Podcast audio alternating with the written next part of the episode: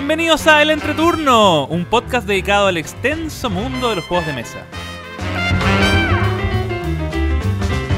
En este capítulo entrevistaremos a un grupo de podcasters emergentes, además de una sección sorpresa por nuestro décimo capítulo.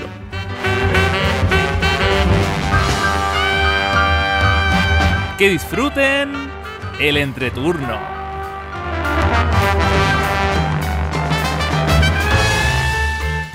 Hola, ¿qué tal amigos? Mi nombre es Axel ¡Gloria! Y yo soy Pancho. y estamos grabando el décimo capítulo del entreturno. ¡Lo logramos! Oye, eh, para los que les interesan estos datos, estamos grabando el domingo 19 de marzo, el capítulo que saldrá el martes 28 del mismo mes. ¿Ah? ¿Qué les parece? Por fin llegamos al 10. Nos increíble, costó. increíble esto. Sí, impactante. ¿Cómo han estado? ¿Cómo han estado eh, sus semanas? Cuéntanos un poco de sus vidas. La mía ha estado súper entretenida. Mis últimos días han estado muy buenos. El viernes tuve una extrañísima reunión de- en el trabajo con la gente de. eh, hoy se me olvidó cómo se llaman. Ah, muy Alea. Ludo. Alea Ludo, sí, porque ya le había contado a Pancho. Alea Ludo es la asociación donde está Jorge, nuestro entrevistado de Fractal, con los juegos del mundo. Y curiosamente, en una feria que organiza mi trabajo, vamos a tener exposición de juegos de mesa. Pero para, ¿y tú sabías esto o No. no?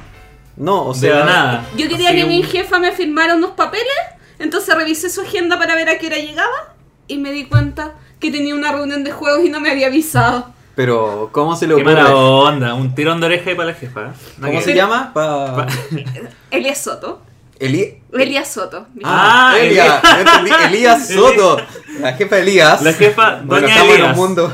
Bueno, doña Elías, Sí, tirón de oreja. sí. Y sabes que ayer eh, fui a un encuentro de prototipo y nos, eh, me encontré con nuestro auditor. eh, me encontré con Pablo Paso, así que fue muy agradable pillarme con él. Y además en la noche jugué el famosísimo Sai. El famoso site. Sí, ¿Y qué tal?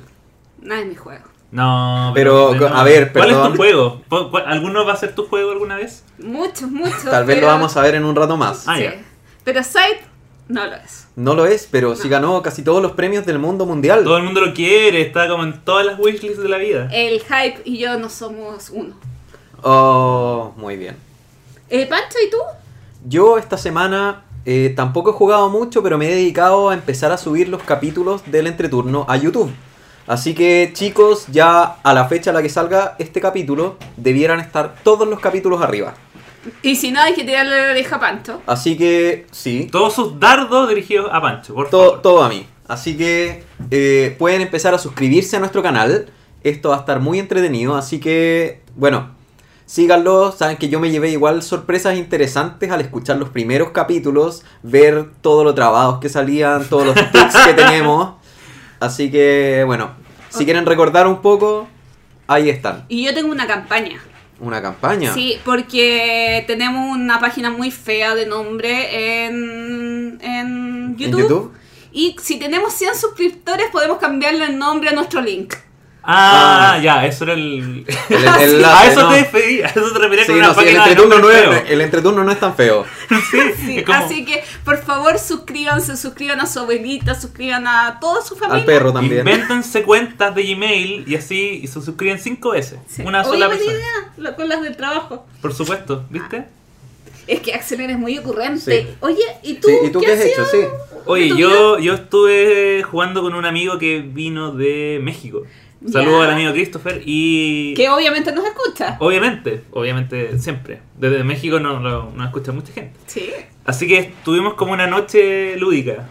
Noche de chicos lúdicos. Noche de chicos lúdicos. Así que sorprendentemente el juego que más pegó en la noche no fue... No, no, no lo voy a adelantar porque vamos a hablar de ellos más adelante, pero eh, fue el Strike que me lo compré de talla, así como... El Strike te lo compraste, claro, de broma, Sí. de talla. Eh, me lo compré como ya. Son muchos dados. Es como. Es que el me compré una caja es- de dados, básicamente. Y fue como, ya juguemos. ¡Oye, qué entretenido! Y fue como que. Lo jugamos muchas veces durante toda la noche. Como. Así Claro. que Es saludos. que el strike es adictivo, no puedes, Es adictivo, no puedes jugar es solo uno. Sí, No. bueno, yo me acabo de acordar que efectivamente jugué esta semana. Es que, bueno, los fines de semana son un poco rudos. Así que, no, el miércoles fuimos al bar Kraken a jugar con Gloria y con más gente. Llevé a, a dos de los de mi grupo de juego más habitual y lo pasamos muy bien. Jugamos Strike, jugamos un juego que se llama Difference, eh, también muy Un entretenido. juego ruso. El juego sí, pero no es ruso. O sea, me lo traje de Rusia, pero no es ruso. Eh, que es básicamente encontrar la diferencia. Así que Muy es muy fácil y es súper familiar. Eh, ¿Qué más jugamos? Jugamos eh, Cultivos Mutantes. Cultivos Cultivos Mutan- Mutantes. El Juego juego argentino. Que está postulando a, a los premios Alfonso X. Y ojalá que se lo gane, porque de verdad me gusta ¿Y ya mucho. se dieron los resultados de la No, ya están las postulaciones. eh, creo que en un mes más, no sé si en abril o en mayo, en el Geek Out Fest número 3, si no me equivoco, van a salir. Así que estoy esperando ya que salgan los resultados para ver porque hay un par de postulantes que son muy buenos. ¿Qué más jugamos? Bueno, básicamente eso. Y Strike fue la estrella de la noche. Así que... Oye, eh, ¿qué es lo que vamos a hacer en este programa? Porque me imagino que para el episodio 10 habrá alguna sorpresa preparada. Sí. Queremos cambiar un poco la rutina de lo que llevamos haciendo durante estos 10 programas, Axel. ¿Qué te, ¿qué te parece a ti esto? A mí me, me parece que es como el momento indicado para hacerlo. Y bueno, partimos con un excelente cambio. Sí. Sí, o sea, bueno, eh, en base, en base al concurso que hicimos, eh, tuvimos, recibimos todo el feedback y vimos que nadie quería JP, así que lo sacamos del programa y te damos la bienvenida a ti. Muchas gracias, muchas gracias por debutar en este momento tan especial porque es como, para mí esto es como un reinicio, ¿cierto? Sí, Ya, absolutamente. Como son los nuevos 10 programas. Además que hay que contarles algo para los que no sepan, eh, Axel es conocidísimo, pero conocidísimo podcaster chileno. Eh, Entre eh, otras cosas. claro, entre, entre otros, otras- entre otros talentos entre otros muchos talentos. Por- talentos por descubrir Sí. todavía. Él tiene un podcast que se llama Carta de Trampa. Entonces, era la mejor opción para eh, dejar a JP de lado. No, es JP era muy peleador, así que no... Sí. Estamos mejor sin él. Yo, yo, la verdad, para no causar tanta polémica, no, no, no voy a emitir mi- mis opiniones, pero yo siento que todo cambio Ax- es para mejor. Axel confiesa que tú fuiste el que nos mandó las opiniones. Bueno, la verdad yo mandé el currículum, en serio. O sea, mandé el, un mail como con todas las opiniones en contra y adjunto un currículum mío para... con muy poca fe en realidad, porque en realidad eh, no, no, no sabía a dónde iba a llegar esto, pero gracias a... Gracias a Gloria y gracias a, a- a Pancho estamos acá presentes. Hicimos un pequeño casting y funcionó. Claro. Bueno, yo quería comentar un poco la, los mensajes que hemos recibido esta última semana sobre el sobre el programa anterior donde conversamos principalmente de Print and Play. Eh, Camilo nos, opin- eh, nos dio su opinión sobre Pero di el nombre completo, Camilo Camilo. Camilo Camilo. Sí, De los Camilos del norte o del sur. Creo que de los del norte. Ah, ya, ok. que nos hablaba sobre los cuatro eh, conceptos que él considera que deberían ser eh, usados para Print and Play, que son los descatalogados, los con ilustraciones nuevas, eh, los que el precio es excesivo para el juego y eh, cuando tú quieres probarlo antes de comprar. Mm. Eh, El tercer punto de ahí siempre estoy como en contra de eso. ¿Sí? El- cuando un juego es demasiado. Caro. Ah, bueno, yo tengo mis ¿Qué es un opiniones, juego pero demasiado de caro? verdad, sí, pero de verdad para eso vamos a tener que hacer otro tema de la semana Sí. siguiendo con los Mm. print and play porque yo también me guardé muchas opiniones y que ahora han Sí. estado saliendo ahí. Mm. Yo Bueno. dije, yo, vin- yo venía preparado para la guerra y Lo otro, por ejemplo, Valentín nos come se dio una dinámica agradable en Facebook porque Valentín, Pablo Paso y Camilo se pusieron a conversar sobre los mismos puntos. Valentín está de acuerdo con los puntos de, de Camilo. Eh, también Pablo agrega lo de las impresoras 3D que Mm. podrían facilitar el, la confección de otros print and play. yo también tengo comentarios ahí, Sí. pero los vamos a guardar. Por correo electrónico recibimos eh, un mensaje de Luis eh, Rojas que se eh, escuchó el capítulo 8 y después se pegó una maratón con todos los otros capítulos. Y tengo que decir que es un traidor. Sí, pero y, bueno. eh, ¿sabes él, él- él- él es amigo mío Sí. y termina su frase con Team JP. No puede hacer eso. Bueno, JP ya no existe. Bueno, Team, Team NN. el Team Team JP NN. ya no existe, lamentablemente. Sí, bueno, eh, Juan Enríquez. Derrotado. sí. Juan Enríquez también se envió una maratón de los juegos y nos pidió comentar eh, dónde se hacen eventos o lugares donde juntarse acá en Chile. Yo le quiero recomendar el grupo de Facebook Juego de Tableros Chiles. Ahí aparecen todos los lugares donde hay eh, juntas eh, a lo largo de Chile. Y Joel también nos escribió eh, y nos recomendó una página donde venden print and play, que es wargammerdownloads.com. Eso. Wargamedownloads.com. Ah. Eh, punto .com fue lo más gringo que Por dijiste. Bueno, y eh, nos recomienda que nos enfoquemos un programa en profundizar lo que tú conversabas, Pancho, de la creación de un esquema de juego para las demostraciones. Y ya solamente nos quedan dos plataformas, YouTube y Twitter. En YouTube nos escribió David, porque como les comentaban, Pancho está subiendo los capítulos y eh, una de las cosas que decía que le gusta eh, de nuestro programa es la visión global e internacional. Y eso es lo que nosotros tratamos de hacer, eh, mostrar un poco del mundo latinoamericano, de lo que está pasando a nuestro alrededor.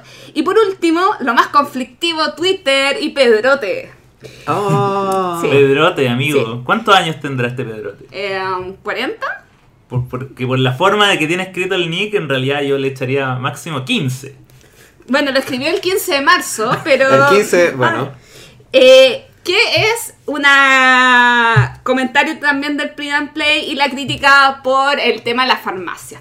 Y yo te, te encuentro toda la razón, a mí era la única que... no- Bueno, esa fue una de las No. razones por qué sacamos a JP. Es que se tiraba comentarios es que- tan desubicados. Sí, es que el tema de la Necesitamos farmacia- más unión acá, Sí. JP siempre peleado. Sí, absolutamente. Así que muchas gracias a Pedrote que nos escucha desde Alemania. Mándanos Así juegos, que eso por no, y vamos, vamos a comentar más de eso la- para la siguiente vez que hablemos de los print and play que se calentó bastante la conversación. Así que es bueno, es bueno generar este tipo de, de instancia. Sí. Oye, eh, ¿a quién vamos a entrevistar hoy? Eh, buena pregunta. Buena pregunta. pase- pasemos a la entrevista y después vamos improvisando. ¿Les parece? Sí, ¿les Sí, parece? cambiamos esta dinámica, hagamos un programa improvisado. Sí, oye, eh, porque yo siento que, bueno, una de, la- de la- de las ideas que tuve al, al- al venir acá al podcast fue, bueno, si estamos en el capítulo 10, ¿por qué no entrevistamos a gente que está haciendo podcast? Tal como partió el entreturno, y quizá es una buena forma de darle tribuna a gente que también está haciendo sus proyectos de, de, de difusión de juegos de mesa. Sí, buena idea. Perfecto, entonces vamos a entrevistar a él entre turno. Exactamente, Tiraste una carta de trampa. por supuesto. Absolutamente. Eso fue lo que queríamos hacer. Así que eh, vamos a tener de invitado a gente en este turno. Estamos, estamos acá en el estudio con Gloria. Estamos con Pancho. Y también con JP. Era todo un pequeño truquillo que estábamos haciendo. ¿ah? Yo me estaba aguantando aquí la risa, no podía estaba hablar. aguantando. No, no, no Ah. se imaginan las morisquetas que estaba haciendo, los- las toallas que tenía alrededor de la, de la cabeza para no hablar todo este rato. No, estaba estaba muy secando las lágrimas. Estaba muy complicado, me estaba muriendo de la risa, pero hay algunas cosas que no me dieron tanta risa, fíjate, ¿ah? pero, pero no, estaba aquí. ¿Por qué te imaginaste un futuro? Eh, Todo, pa- pasó todo por mi, por mi cabeza en, en pocos segundos. ¿Qué sería tu vida sin el ¿Qué entreturno? sería mi vida si era el entreturno? Me iba a morir. te digo algo, no te podemos abandonar por dos razones. Los micrófonos. Y la mesa.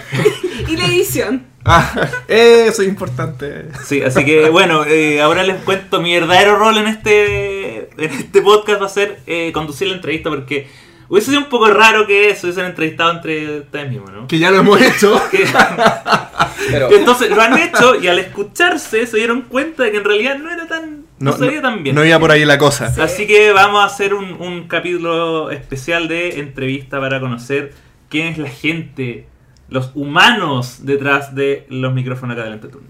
Perfecto, entonces pasamos a la entrevista. Oye, bueno chiquillos, vamos a comenzar ahora con la entrevista, una entrevista humana. Ese es el concepto. Vamos a conocer a las personas detrás del entreturno. De la cara bonita. Detrás de las caras bonitas, porque O la cara de- fea. Detrás de las caras bonitas o caras, no. Eso, no, no juguemos, Caras. no prejuguemos. Sí, va- detrás de las caras. Eh, hay seres humanos con sentimientos, con historias de vida. Y eso es lo que queremos conocer. Entonces, lo primero que a mí me interesa saber es, eh, digamos, qué hacen ustedes como en la vida diaria y cómo llegaron a conocerse. eh, básicamente. No sé quién quiere partir. Yo, eh, en la vida diaria, me dedico a la divulgación de la ciencia y la tecnología en niños. Ah, educación. Tú les, tú les avisas a a, ver, la- a los niños lo- que existe la ciencia. Sí, ¿lo, lo puedes traducir al español? Eh, no sé, trabajo con profes, trabajo con niños.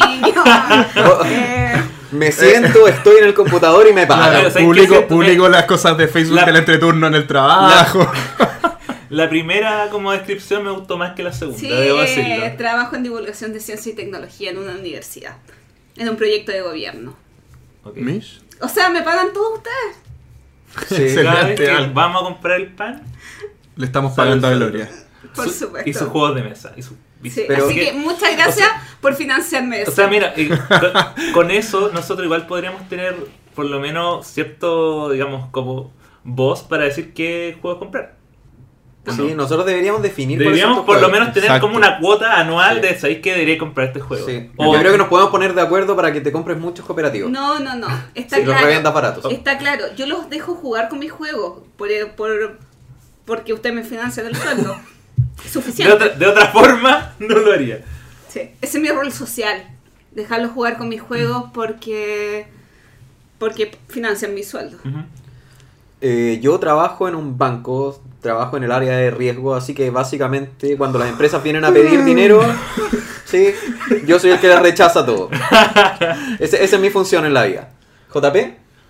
Yo trabajo en la compañía de seguros de un banco, más fome todavía. Ay, atroz, ya. Así que, claro, yo me encargo de que ustedes tengan Jubilación. una... No, no, porque no trabajo en rentas vitalicias, pero sí me encargo de que tengan una vida más protegida. Oye, pero ¿y cómo es posible que entre esas vidas, digamos, tan excitantes Pero hayan, llegado, necesitamos, necesitamos una vía de escape. ¿no? hayan llegado a, co- a conocerse y a juntarse? No, mira, ¿cómo nos conocimos? Yo creo que yo te puedo explicar más o menos cómo fue. Eh, ¿Hay una versión oficial de esto? Sí. ¿Y es la tuya? Sí, hay una versión oficial, yo creo que sí. Vi- Violines tris- tristes, maestro, por favor. No, a ver, todo esto partió, te podría decir, para hacer la historia larga, pero no tan larga. Partió por, por un grupo de Cinco WhatsApp de un después. amigo que le gustaba jugar Power Grid. Que él trabaja en una, en una empresa eléctrica y se juntaba con más eléctricos a jugar Power Grid. Es como, sea, el, es como, el, es- como el- el- el compadre que está en la portada moviendo las cositas. Sí, es que a él, a él le gusta mucho su trabajo, probablemente. Entonces, después del trabajo se junta a jugar de su trabajo. Wow. Y una vez, una vez supo que me, o sea, supo que me gustaban los juegos, me invitó y yo dije, ah, ya, ¿puedo llevar algunos juegos yo también? Ya bueno, y ahí los metí en el mundo y ahí el grupo de WhatsApp de llamarse Power Grid se pasó a llamar juegos de mesa. Y de a poco se empezó a sumar gente, sumar gente, sumar gente con la que yo nunca he hablado. De hecho, en el grupo hay como 20 o 30 personas que, de las que hablamos siempre dos o tres. Y en una de esas Y el apareció... Tiene muteado el grupo, ya. Apareció, sí, y apareció una vez alguien que se puso a escribirme. Hola, y yo, hola, eh, ¿cómo estás? Bien, Soy, ¿y tú? soy tu fan. No, y me dijo, no, es que quería juntarme contigo. Y yo así, ah, ¿para qué? No, para, para conversar de los juegos de mesa. Y yo así, bueno, asumiendo que él sabía más o menos que yo había tenido una empresa o algo así.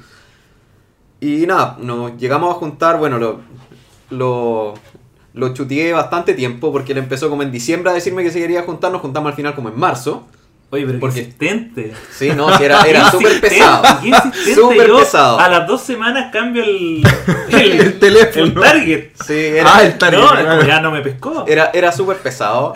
Al final nos juntamos a jugar y yo le digo, ah, buena, ¿y de dónde conoces a Daniel? Que Daniel Charlín es el- era el dueño del grupo este de ¿Quién Power nos Grid. mandó un mail? Que él, sí, nos mandó un mail mientras estaba en el Caribe, para que veas lo importante que somos. Estaba de vacaciones y nos mandó un mail.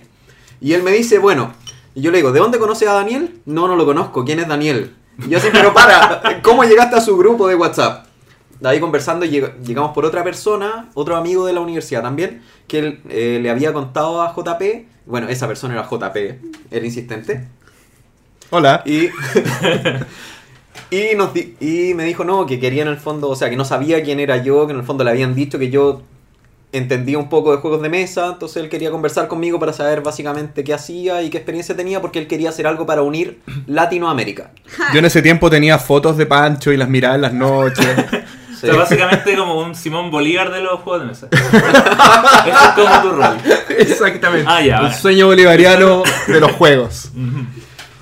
Bueno, todo esto nos pusimos a conversar. Yo le dije, bueno, ¿qué, qué haces tú? En ese tiempo él trabajaba en LAN. Entonces yo le dije, bueno, una cosa súper básica que podrías hacer en caso que tengas movidas ahí. Es ayudar al tema de todo el transporte. Porque LAN cargo tienes y se puede ayudar a facilitar esto, sería genial. Él dijo, no, pero es que no me, no me llena tanto, no sé qué. Empezamos a ver ya por dónde te gustaría. Y al final él había trabajado en una radio cuando, en su colegio. Y dijo, no, el tema de los podcasts me gusta. Ya, qué bueno, sigue por ahí. Eh, él me recomendó algunos, yo le recomendé algunos. Eh, obviamente ninguno escuchó las recomendaciones del otro. Hasta meses después. hasta muchos meses después. Y, eh, y él me dijo, oye, ¿te gustaría participar? Yo le dije, no, no tengo tiempo, pero muchas gracias. Pero oye, hasta, hasta ahora es una historia muy triste. La verdad, Por eso había pedido violines. Decepción tras decepción. Sí. Eh, es que falta que sí. entre yo a la historia. El tema, el tema es que se- seguimos hablando dentro de todo y me dijo, no, pero oye, ¿no te interesaría participar? Igual estuvo bueno porque ese día lo que sí me acuerdo es que la conversación fue súper interesante. Hablamos de muchas cosas, surgieron varios temas. Y él me dijo, y yo le dije, bueno, yo en verdad no tengo tiempo para hacer esto. Si tú me invitas a algún capítulo a hablar, yo puedo hablar, no tengo problema. Pero el tema de editar, el tema de preocuparse de los implementos, eso yo no me interesa. Y él me dijo, no, eso lo puedo hacer yo, yo lo puedo hacer, feliz. Y no sé si feliz, ¿ah? Pero.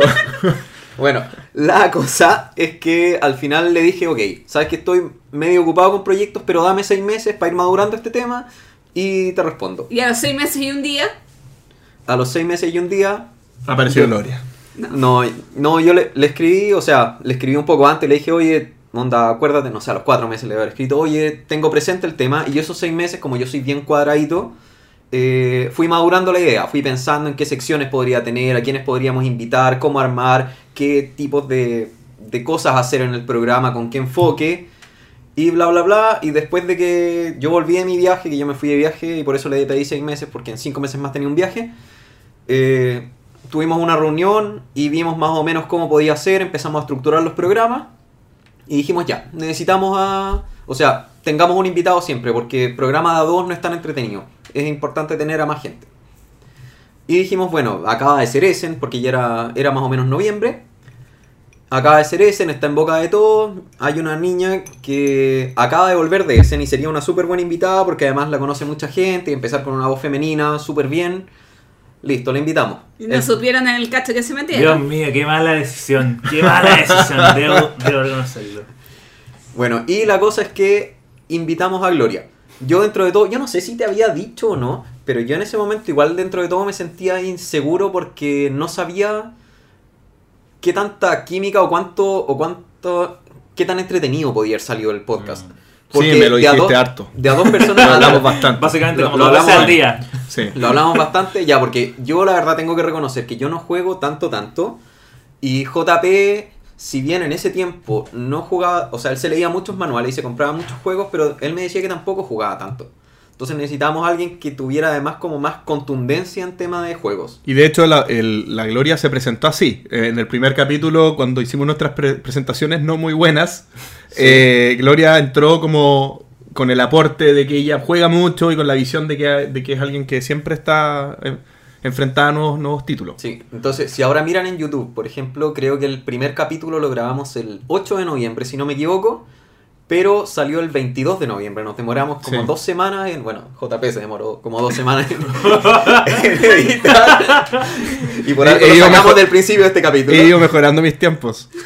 Eh, pero fue, fue porque la primera vez que grabamos, eh, algo pasó que no pudimos hacer la, la grabación y fue simplemente una prueba de sonido. Sí. Y ahí conversamos un poco con Gloria y todo. Y después del capítulo. Decidieron contratarme. De hecho, Sí. tenemos un capítulo... Ah, ten- tenemos una conversación como de 50 minutos que es como un capítulo piloto. que ¿Verdad? yo tengo guardado. El capítulo cero. El capítulo cero, sí, lo Y podríamos editar. podríamos lo- subir. lo Cuando podríamos salga, editar. el, cuando salga el, el Blu-ray con, Claro. con el de aniversario, Claro, con la firma de cada ahí uno. va a, estar- va a ser como el bonus track, ¿cachai? Como el director's cut. Eso. Pero bueno, después de eso, dije, o sea, JP fue el que me dijo, y yo también ya lo había pensado, y no te tinca como que sea parte del staff oficial, le ofrecimos a Gloria, y Gloria dijo que... Ay, Al principio Pancho no quería mucho, yo lo tuve que No, convencer. ah, ahí comenzaron a jugar sus cartitas, a ofrecer más y más cosas, y bueno, no me pude resistir a estos dos hombres guapos. Así que, bueno, para que quede dentro de la mente de todos, nosotros no nos conocíamos antes del año pasado. Yo a, J- con, a JP lo vi una vez antes de grabar el capítulo, o sea, antes de grabar el primer No te capítulo. había visto de vista. A Gloria, claro, nos habíamos encontrado en un par de eventos de te había juegos. comprado un juego. Me había comprado un juego y habíamos conversado una o dos veces. y sería. O sea, nosotros de verdad no nos conocíamos de la nada. Oye, qué, qué cuático eso, qué, perdón, qué curioso eso, porque yo, yo pensaba que había como una historia más acá. Más larga. Más la- o sea, claro, Y como de profunda. una historia más profunda, No. pero... Las cosas largas y profundas han salido después. Oye, eh, pero aparte de los juegos de mesa, ahora ya vamos empezar a conocerlos como de uno. Aparte de los juegos de mesa, ¿tienen algún hobby que valga la pena mencionar o que le haga como el peso? Bueno, en mi caso yo creo que no tengo nada que le haga el peso. Ya. eh, pero sí me Partiendo gusta con bailar los pesos salsa. de los juegos que te compras que pesan cada Claro. uno más que el otro. O sea, hoy Claro. día te llegó el Gloomhaven ya y yo no sé, yo no sé qué más. Vaya a necesitar en verdad. el- los próximos van a ser con miniaturas tamaño real. Van a Sí. ser con Maxi miniaturas, maxituras. Eso, eso. Eh, no, claro. ah, Como dije, bailar salsa. Ese es como mi hobby. Bailar salsa. Sí. No tenía idea. Sí. De hecho, JP tiene dos amigos en común conmigo en Facebook. ¿Y yo, de dónde los conoce? Bailando salsa. sí, ese es mi hobby. Conocí bailando salsa JP. ya, eh, bueno, mi hobby principal yo creo que sería la cocina.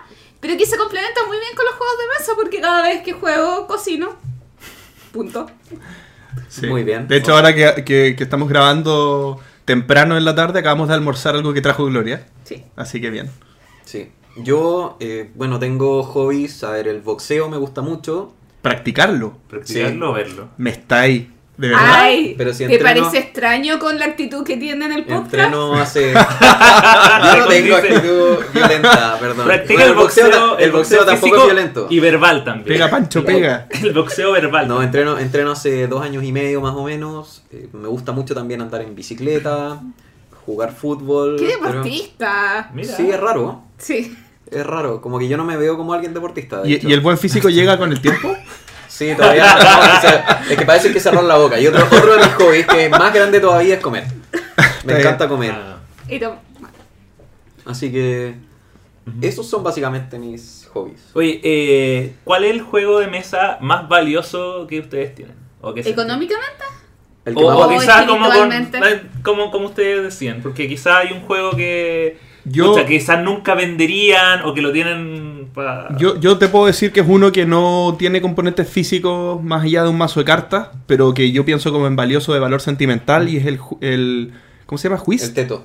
El Whist, Ah, que es un juego de bazas que se juega con naipe tradicional. Eh, ¿Por qué? Porque es el juego que más he jugado con, con mi familia, que es como mi grupo de juego más, habitual. más, más habitual y es un juego que ha marcado mi infancia, juventud y vejez ah, ya, no, y mi situación más contemporánea por igual y el que me ha dado más satisfacciones, digamos, a lo largo de todo el tiempo. Qué complicado, no tengo idea. Pero Mm. sabes que de los juegos emocionalmente que con más cariño conservo en mi ludoteca, yo diría que es el Mondrial y el Kingdo- eh. Porque a- Ah, yo a- quería que me lo vendieras. eso. ambos están ambos están autografiados con mucho cariño y muy lindos. O sea, está- tienen unos dibujos Sí, el autógrafo hermosos. del King Domino está. Eh, Sí. No, y el del Montreal Ah, no también, eh, que hizo Pedro Soto y los dos chicos que lo crearon. Eh, Están lindos, están hechos. o sea, siento el cariño en los juegos, entonces eh, es como ese apego más, más sentimental. Qué raro, yo, yo, yo creo que no tengo ningún apego físico a algún juego. No, o sea, suena- sonó muy raro eso. Me Sí, refiero, no tengo ningún apego a una copia eh, eh, específica de algún juego, por, así por alguna dedicatoria o porque estos componentes o esta versión de este juego me gusta porque me evoca no sé qué cosa. Es el juego el que yo pienso. Como que si yo pudiera, se me rompiera uno y yo supiera que me pudiera comprar el mismo o funcionalmente el mismo, me haría como lo mismo. No, no tengo ese apego. Yo creo que el que más valoro hoy día de mi ludoteca, ya lo he nombrado antes, es el Carnival Zombie, pero simplemente por el hecho que lo estuve buscando mucho tiempo. Y que no lo tiene nadie. Y que sí, que está fuera de impresión y que probable, o sea, debería salir, pero nadie sabe cuándo. No, no he visto, yo lo he buscado, no, es la misma noticia yo pegada estoy- de siempre sí, del es la 2015. Es la, misma y como que cada año la van renovando. Sí. Todavía lo estamos, Todavía- todavía lo como- estamos haciendo. es- Todavía estamos con planes de, de reimprimirlo. Sí. Oye, ¿y los, los grupos de juego que tienen para... ¿Tienen grupos variados? Eh, ¿Suelen ir como a reuniones grandes? Sí, Eh, yo tengo como dos o tres grupos. Y, y tienes dos o tres grupos, eh, cada uno para jugar juegos distintos, básicamente porque son más oportunidades para jugar. No, han salido muchos amigos ñoños de distintas partes.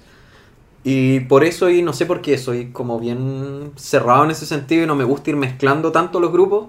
Por lo tanto, los que conocí, por ejemplo, por los juegos de rol, esos son un grupo con el que juego. Ya. Eh, después los que conocí de la universidad son otro grupo con el que juego. Los que conocí de los juegos de mesa son otro grupo con el que juego. Y ahí cuando tienes varios grupos, eh, tratas de jugar el mismo juego con todos o, o ir variando. Porque sientes que algunos tienen como, no sé, hay algunos que les gustan más los euros, hay otros que son más de temática. No, yo los obligo a jugar lo que, lo que yo Me quiero. imagino. Lo que yo quiero. O sea, en general vamos rotando y vamos dependiendo principalmente de la cantidad de gente. Pero como siempre somos cinco al final, mi ludoteca se mantiene más o menos parecida y es, es básicamente lo que yo voy eligiendo. Yo, yo por lo general, bueno, yo mantengo siempre más eh, una, una cantidad de, de grupos de juego que han ido rotando y todo. Ah, Me he cambiado de trabajo, entonces los, los grupos de trabajo también han ido, han ido cambiando. Pero por lo general, yo creo que mi grupo más como eh, fuerte es el de mi casa, el, perdón, la casa de mis papás. La familia. La familia, sí. Y, y ahí tengo un problema porque mi familia es, eh, por el lado de mi papá y mi hermana, son euro. Y mi hermano es fuertemente eh, Ameri- Ameritrash.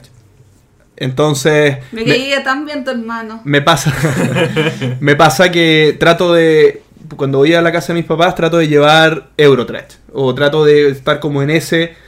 En el fondo trato de llevar juegos que sé que le van a gustar a mi papá y mi hermana, pero que trato de engañar a mi hermano. Que no van a disgustar a tu Le, hermano. le muestro, claro, le muestro las figuritas, le Así muestro que- la- las miniaturas y le digo, mira. Ojalá que tu hermano no escuche este programa porque no- Una hora después se da cuenta que está solo armando un turno, así que ¿qué hago ahora? Y, no, y hay veces que tú, en verdad, la dinámica es, es bonita y tiene como, con, lo- con los componentes del juego, lo soporta de manera tal que alguien que no le gusten los euros le termina gustando igual el juego. Mm. Finalmente una cosa psicológica que como que al final igual le gustaban los euros y él era como más un hater de los euros y con, esta, con estos señuelos los vas como, como engañando. Es que hoy en día igual hay muchos juegos que está mezclado. Ya euros puros, puros, son pocos los que quedan. Mm. O sea, en verdad quedan muchos, pero no tienen tanta... Lo, lo que pasa es que, Llamatividad. lo que pasa es que más allá de la, de la clasificación en sí, por ejemplo, lo que argumenta mi hermano es que a él le gusta el factor suerte incorporado en los juegos. Como que la cosa, como que apoyan la cosa temática. Es como el concepto del rol, que tiras, tiras dados de 20 caras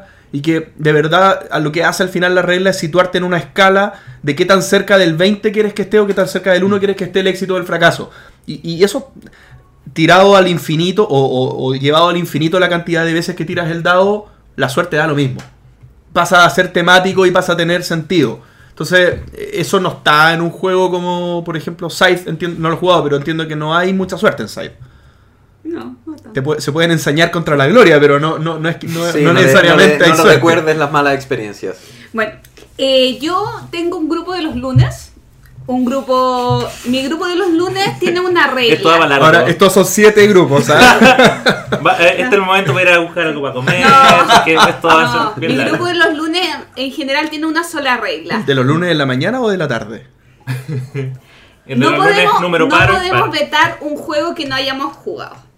Mm. Esa le vamos a pasar a Pancho. Sí. Si el juego ya ¿Pero lo hemos jugado, puede haber un veto. De hoy no, sabes que no quiero jugar ese juego. Pero si no, estamos abiertos a jugar. ¿Esa se la copiaste a Bislúdica? No, a Días No. de Juego. ¿Alguien dijo No. eso, no? La gloria. Ah, la misma Gloria. Sí, Ah, ella, lo, ella había comentado antes. Sí, bueno. Tengo todo enredado. Y eh, fijo, los lunes y los miércoles que voy a un bar a jugar. Y en realidad el, el bar priori... O sea, me gustaría llevar un euro medio. Últimamente estoy llevando juegos para harta gente, pero... Pero mi ideal sería jugar un euro medio de 45 minutos. Oye, pero en el cómo lo haces en, en el bar Kraken estás Sí. diciendo tú, pero las mesas son chicas. Sí. No puedes jugar en Jugamos- el- juntamos dos mesas. pero en dos mesas no se puede jugar side, ponte tú. ¿Cuánto? Euro medio. Euro medio, ¿de qué estáis hablando? Side no, ¿es side es pesado? Ay, No entre- es el, problema entre euro medio euro. y euro pesado es que...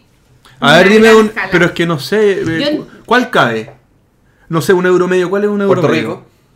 Un euro medio, eh, ¿Puerto Rico es un euro medio? Sí. Pero Puerto Rico es chico, pero no, pero ahí la mayoría Ay, de los juegos no caben. A ver, no sé, es que tú estás pensando sí. en tus plásticos gigantes Es- con miniaturas de tu Estoy porte. pensando en euros. Ya, Fight Tribe entra. Mm, Más o menos. Un Torres entra. Un Torres entra. Estamos hablando de mesas, para que la gente sepa, estamos hablando de mesas de Un De 60 por 50 60. de- Ah, pues, 60 por mesas, 60. mesas de bar, que son yo cuadradas. ser un metro, por un metro. Un metro por un metro. eso. Bueno, da lo Sí, mismo. Pero, Pero, la cosa cuadradas. es que esos dos días juego fijo. Los fines de semana en general no juego y de repente otro día en la semana. Pero fijo dos veces a la semana. ¿Y quiénes son mi grupo? Los lunes tengo un grupo fijo, pero últimamente he estado haciendo nuevas adquisiciones. De amigos. De amigos. Es que yo puse en Twitter. un- sí, yo puse en Twitter un día. Temporada de ¿Qué, renovación. qué hago? Me falló mi, mi grupo de los lunes. Una encuesta. ¿Lloro como una niña o cambio a mis amigos? Así que decidí cambiar a mis amigos y ese, y lunes. y que tus amigos lloren como niñas. Claro. Y ese lunes jugamos a Quackfair No, y, lo, con y lo- Axel. y lo peor es que los que votaron cambiar amigos fueron los mismos amigos Sí. de Gloria. Sí. Y ese lunes jugamos a Quackfair con Axel y con la Camila. Eh, bueno, y los miércoles es un grupo que varía constantemente porque llega gente nueva al bar. Esos serían como mis grupos fijos. Oye, ¿y cuál, cuál fue el, o quizás los juegos que lo hicieron como a cambiar el chip? ¿cachai? Porque hay un momento en el que uno empieza a jugar por diversión y de repente uno juega algo y empieza a buscar nombres de diseñadores, eh, em- empezar a usar el te- el- los términos euro. ¿Cuál es el momento en el que uno pierde esa inocencia del jugador y se transforma en sobreanalizarlo todo? A mí me pasó Oh. que cuando regresé el 2011 a Puerto Montt, eh, me pasaron el dato de alguien que jugaba allá, eh, que fue la primera persona que comenzó a hacer video, video reseñas en, en español. Y el tipo me hizo una entrevista laboral cuando fui a pedirle jugar en ¿Laboral su en qué sentido? ¿Qué diseñadores conoces? ¿Qué juegos conoces? ¿Qué tipo de mecánicas? ¿Qué esto? ¿Qué esto otro? ¿Qué esto? Me sentí absolutamente intimidada y yo comencé a jugar con él y era tan estructurada la forma de explicar las reglas, tan serio y profesional. La manera de jugar que ese fue mi punto de inflexión a pasar de eh, el mundo absoluto de los juegos de rol a centrarme 95% Pero en los espérate, te juegos de tu ¿lo rol. estás, contando, lúdica. ¿lo estás contando de un punto de vista positivo o negativo? Positivo. Ah, o sea, él fue un Eh, maestro, en un gurú. cier- Sensei. eh, en, en cierto modo. Es esto es como Karate Kid, Sí. pero en juegos de mesa. en- Esto es eh, como eh, el pulido con la sí. izquierda, Es con la derecha. de amor y odio. O sea, la verdad es que su obsesividad y sus manías me colmaron hasta que un día dejé de jugar con él. Eso es como una canción así de Sergio Dalma, una cosa así. No, no. Arjona, dejémosla en De Arjona. Arjona, claro. Pero eh, la estructura de juego y el amor por los euros, eh, yo creo que es de esa época. Sí, en, en mi caso, es- es la- estoy- estuve pensando en mi caso en, en- en este rato. eh, bueno, yo conté en algún momento que yo partí con Catán y Catán para mí fue el, el- el punto de inflexión en el fue como la, dro- la droga blanda Claro. que me llegó o la puerta de entrada esta que, en que uno asoma la cabeza y ve que hay un montón de cosas al otro lado. Pero cuando perdí la inocencia, yo creo que fue como cuando ya tenía como 4 o 5 juegos. Cuando yo tenía como 4 o 5 juegos que yo después de haber tenido Catán, hice como una investigación ahí como que trataba de... Porque eran tantas las posibilidades y, y no, y no tenía nada. Entonces era como ya, ¿qué- cuál, cuál va a ser mi primera compra de, de juegos eh, para poder tener una, una biblioteca? En, en mi casa. Y me, me acuerdo que me compré Cosmic Encounter, me compré Race, Race for the Galaxy, eh, el Ticket to Ride y el Memoir 44. Y cuando ya tenía esos juegos y los iba rotando en mi casa, íbamos como, como teniendo cierta variedad de juegos, me di cuenta que de ahí para adelante iba a ser eh, otra cosa. Ya, ya, ya me sabía los nombres de los diseñadores, ya empecé a averiguar más. Board Game Geek ya era la página más visitada por mí cuando me metía al computador. Entonces uno ya... pone la B en el, en el navegador y lo primero que hace porque y, listo. y- y cinco para abajo distintos. Entonces, sí, en ese momento fue. No, el mío, a ver, yo entré al mundo de los juegos, yo creo que el año 2005-2006, cuando se abrió, me acuerdo perfecto, la Guarida del Dragón. Fue Ah, una tienda sí. que duró un par de años.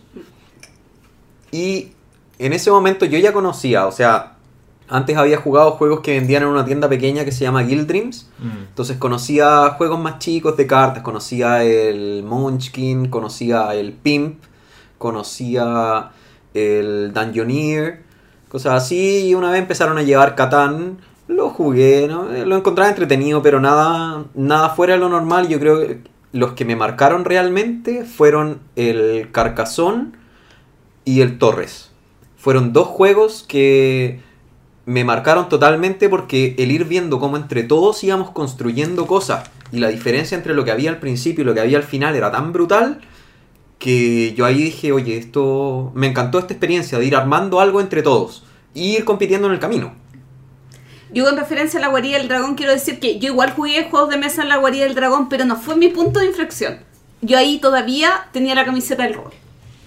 Yo, Ah, yo yo- iba a jugar ahí cada vez que venía a Santiago, probé muchos juegos, pero seguía siendo mi, mi número uno rol después tablero. Pero el cambio se dio cuando regresé. Ah, yo, yo estaba ya organizando muchos eventos de rol, por lo tanto no tenía tiempo para jugar. Y cuando me sobraba media hora o 40 minutos, ahí me metía a los juegos de mesa y por eso yo finalmente decanté los juegos de mesa por descarte. Básicamente suena feo, pero es así. No hay tiempo para jugar rol, los juegos de, de consola me envician demasiado, necesito algo que pueda controlar, juegos de mesa. Pum.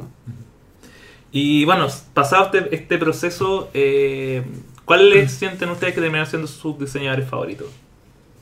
Uh. ¿Pasado el proceso Sí. o hoy en día? O sea, bueno, hoy en Hoy día en día. realidad, sí. Chuta, como para. pa- para me- pillas desprevenido, Axel. Hasta yo sé tu respuesta, hasta yo sé tu respuesta. Bueno, a mí me encanta V. Rosenberg, Mm. me encanta Bruno Cazala, me gusta mucho Eric Lang, creo que es un gran, su gran amor, su diseñador. amor, tiene un Amor póster en su Para pieza. fundamentar un poco, V. Rosenberg, eh, creo que me gusta su concepto de, de madurar una idea, de, de tomar un, un estilo que más que estilo es una, una, una propuesta bien específica que lo que es caverna o alimentar gente y, y el worker placement que hay en torno a eso y desarrollarlo con muchas aristas, yo creo que eso aporta mucho al, al hobby, aporta demasiado al hobby. Por otro lado, me gusta Eric Lang porque creo que es una persona que se siente la pasión. Perdón, es que me Se emocionó, se Me emocionó. emociono. Listo, Yo sabía que Eric Lang era tu amor. Eric Lang se siente la pasión reflejada en su trabajo. eh, creo que yo también viendo las entrevistas de Eric Lang un poco me llega mucho de cómo él interpreta el diseño. Eh, Bruno Cazala creo que es un grande, creo que es una persona eh, fantástica como, como diseñador en cuanto a que es muy lo- logra con mucha mucho, con muy, muy buen estilo y con mucha eh, ¿cómo se dice? Hay una palabra Mucha pachorra. no, no, no. Mucha elegancia. Logra reflejar eh, muy bien la- la el estado actual de los juegos. eh, reflejar la modernidad, la- el atrevimiento. Creo que es una persona que aporta mucho en la, en la innovación dentro de un concepto euro más, más clásico.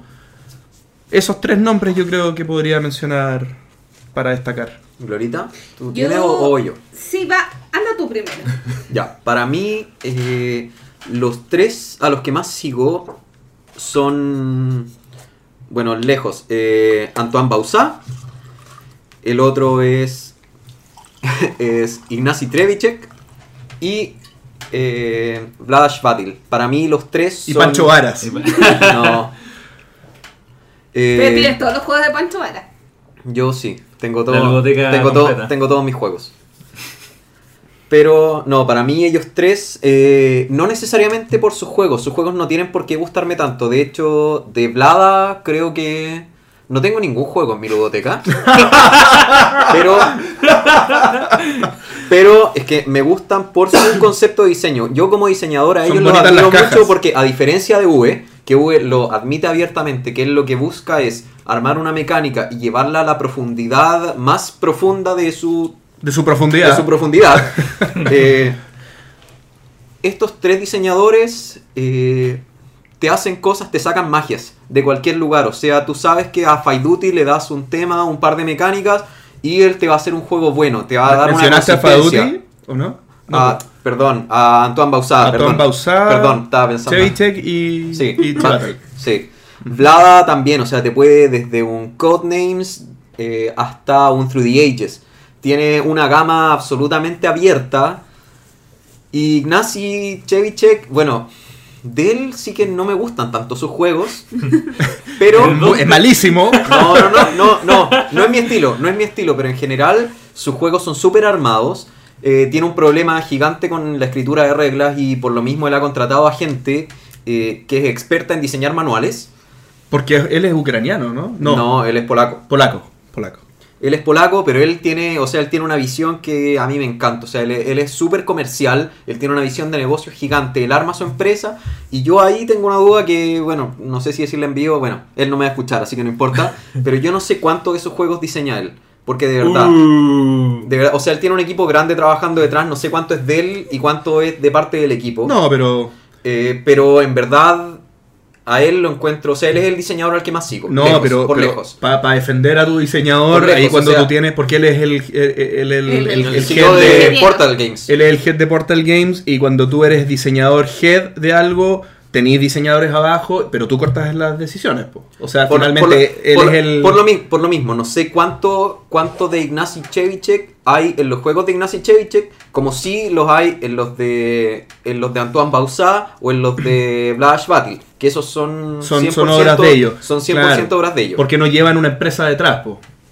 Pero por Claro. ejemplo, el juego de Tech, el que sale ahora, que es como el, El- Robinson el Crusoe, First Martians, el First Martians, probablemente el- la más de la mitad no lo hizo él, porque es el concepto que él maneja Es que, que- alguien más lo está rellenando. Es que por eso. Entonces, por lo mismo, pero son por lejos los tres diseñadores a los que yo más sigo y cada cosa Buena que elección. hacen, yo, lo, yo los miro porque a mí As- a- A mí, yo como diseñador aspiro en algún momento, no, bueno, no estoy aspirando ahora a, a diseñar más juegos, pero... Mientras creo trabaja en que- un banco. Creo, que debiera ser la aspiración de cualquier diseñador a lograr llegar a eso más que lo que hace V, que es básicamente lo mismo... un mediocre. que es lo mismo... No, Un don nadie. pero es... es- es- Y estamos regalando un juego es- es menos mediocre, es menos mediocre que un Klaus Teuber. Sí. Pero va en la misma línea. Ya que ustedes No, que- nombraron a tres autores, yo voy a nombrar a cuatro. La turba enfurecida llegó de nuevo. Ya. El primer autor o grupo de autores que voy a nombrar de mis favoritos, Kramer y Kisling. ¿Cuál es es? Lo sabía. Eh, lo es que es la dupla. Es la- Ah, ya. Bien. Entonces- sabía. si bien Kramer ha hecho hartos juegos individualmente, prefiero nombrar la dupla. ya. Con ellos hicieron Tikal. Sí, sí, Eh, sí. sí, muchos, muchos, muchos juegos muy de mis favoritos. Otro autor que quiero nombrar es. eh, ayúdame, Axel, por favor. Jax, Seymet, Seymet, Jack Simon.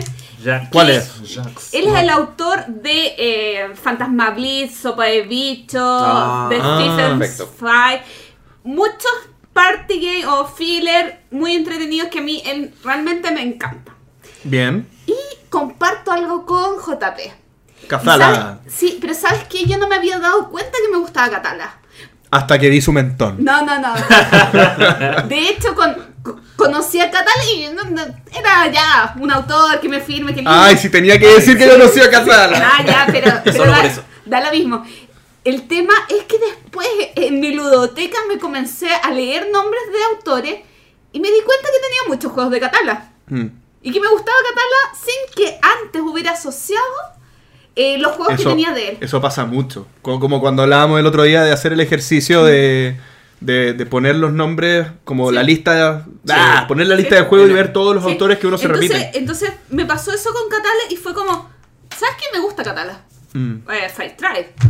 Me sí. encanta. eh, No. King Domino es tal. King King Domino Domino también es de él. Yo lo eh, quiero. El juego que yo te compré, el de Cleopatra y la Sociedad de Arquitectos de Catala, muy lindo. Precioso ese juego. Sí. Y eh, yo me quedo con esos cuatro autores, creo. Bien. Bien, bien. Oye, eh,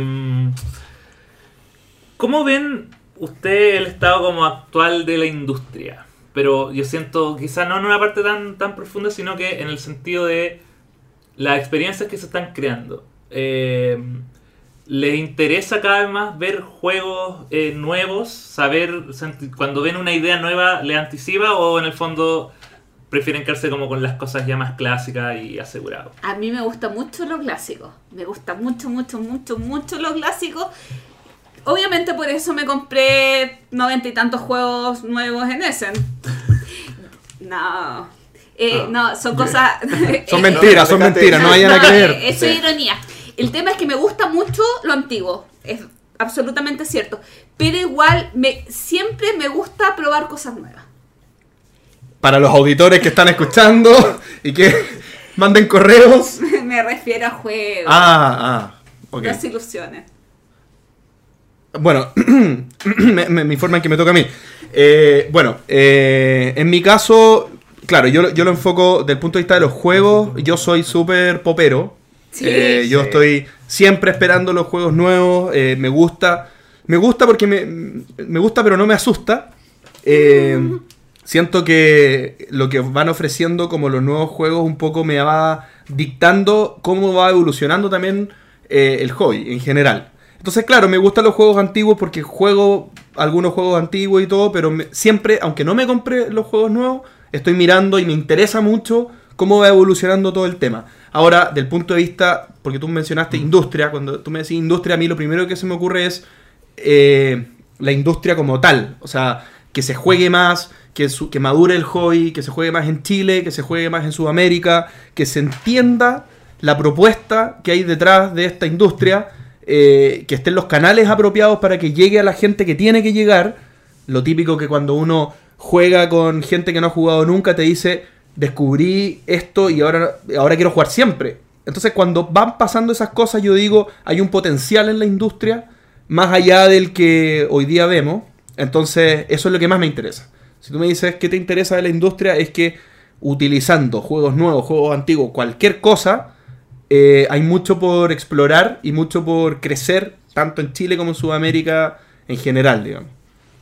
En mi caso, yo creo que, bueno, yo creo que en el caso de todos, a, a todos nos marcan los clásicos, pero lo que varía, es un tema súper subjetivo, es qué es un clásico para uno. Que finalmente un clásico es básicamente con lo que uno empezó y que puede ser no tan moderno como a lo mejor los juegos que están saliendo ahora, pero es el que me recuerda eh, y me da estas sensaciones. Entonces, para mí... Sensaciones. Sensaciones. Hablamos, nos declaramos fan de Lúdica. Eh, pero El finalmente. Clint chileno acaba de hablar. no, finalmente, ¿de qué, ¿de qué estamos? Ah, es que. bueno, la industria, ¿cómo lo veo? Salud. Yo la, yo la veo como que está creciendo mucho y estamos en un, en un punto de inflexión súper importante. En el cual eh, hay muchas barreras eh, ñoñas o geeks que se están empezando a romper. En parte gracias a The Big Bang Theory o cosas así. Pero si uno ve, por ejemplo, hace 5 años, había un cliché de que, oye, ¿por qué? O sea, los videojuegos son para niños y muchas, por ejemplo, no quiero meterme en temas, en temas de machismo y feminismo, pero había muchas mujeres que decían, oye, los hombres son tan cabros chicos, ¿por qué siempre juegan a videojuegos? Hoy Claro, en día, chico, es inmaduro. Sí. Hoy en día, anda a encontrar una que no tenga un Candy Crush o que no tenga un Farmville en el teléfono. Y de a poco se han ido rompiendo esas barreras de la sociedad moderna, donde dicen, oye, esto es para niños, y de a poco vamos avanzando. Entonces yo creo que estamos en, una, en un punto de inflexión súper importante. Y yo creo que a la industria no le queda nada más que crecer y seguir creciendo y seguir siendo potente. Y para eso nosotros mismos tenemos que ir rompiendo los clichés que hay en la sociedad y los prejuicios. Oye, y, y en ese contexto, obviamente en el que todos han hablado, ¿cuál es el rol que tiene el entreturno para avanzar hacia ese, esa utopía de, una, de miles de casas con ludotecas? que es lo que todos queremos. Bueno, cuando empezamos, la verdad es que, bueno, ya lo dije antes, JP tenía una idea de hacer algo por Latinoamérica. Al incluirme yo, yo dije, ok, pero a mí me interesa mucho el tema de los diseñadores, me interesa mucho abrir la industria, me interesa mucho dar a conocer todos estos datos y todas estas experiencias que son súper eh, monocelulares, por decirlo de alguna forma, que ha ido adquiriendo una persona en base a su experiencia propia, pero que muchas veces no se abre al resto. Y si tú no llegas a conversar con él, entonces tú tienes una industria de muchas experiencias propias, pero que muchas veces no conversan entre ellos. Entonces, empezar a abrir este mundo y al incorporarse Gloria, ella incorporó el tercer punto que es el de las redes, el empezar a abrir, empezar a masificarnos todos. Y al final esos son básicamente nuestros tres pilares fundamentales. Que es en el fondo abrirnos mucho, llegar a unir Latinoamérica y... Y eh, editar el podcast. Es el tercer pilar. Entonces no, nosotros estamos aquí. Nosotros, ese es nuestro objetivo final y yo creo que hasta ahora estamos los tres muy conformes con lo que hemos logrado. Sí, yo apoyando lo que dice Pancho, es eso. O sea, en el fondo, eh, si bien nosotros hemos como en el camino con el podcast eh, cambiado algunas cosas, hemos tratado de innovar, hemos tratado de como que podcast sea entretenido, sea dinámico, sea llegue de la mejor manera a la gente, pero siempre el objetivo principal ha sido estos pilares que menciona Pancho y, un poco lo que nosotros vemos eh, al final del camino, o no sé si al final, pero, pero hacia adelante, es que haya una contribución a que, a que el hobby crezca. A que el hobby crezca y en, los, en las aristas de apoyar a diseñadores, apoyar a que la industria se maneje mejor. Por un lado, que los consumidores estén más expuestos y tengan la oportunidad de llegar a este hobby maravilloso que nosotros creemos que es. Pero por otro lado también a los que hacen posible esto, diseñadores, empresas, distribuidoras, etcétera, nos coordinemos y funcionemos de mejor manera. Ese punto yo creo que es súper importante porque hoy día somos eh, una, una industria tan de nicho, pero que funciona de manera tan asilada, en el fondo de en silos, eh, que muchas veces si se unieran eh, distintas eh, voces, podrían hacerse un montón de sinergia y, lograrse un montón de economías eh, favorables a la industria. Hemos entrevistado a, a gente diversa de distintas partes de la cadena de valor. Hemos, eh, no sé, eh, diseñadores, gente que tiene editoriales, gente que se encarga más de la distribución. Y muchas veces se han generado después en off, fuera del podcast, conversaciones como para ver, oye, a mí me serviría asociarme con esta persona o me serviría eh, llegar a través de tal persona que trabaja en otro país eh, como distribuidor a tal, ot- a, a tal otros lugares. Entonces yo creo que eh, el entreturno puede servir de puente o, o- o para generar esas conversaciones para que crezcamos en ese sentido. Y ahora, en cuanto al, al programa en sí, eh, ¿hay algunos otros programas, algunas otras iniciativas, quizás sitios, eh, a los que quizás le deben alguna inspiración o dijeron, ¿sabes qué? Seamos como ellos o a partir de esto mejoremos.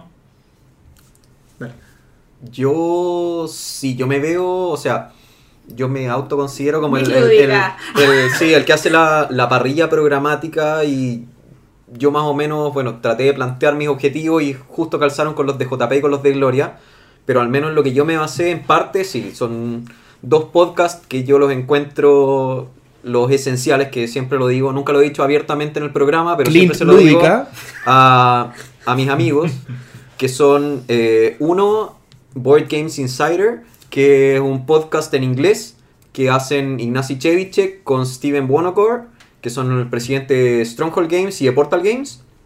Buenísimo y ellos, hab- ellos hablan mucho de la industria como es por dentro.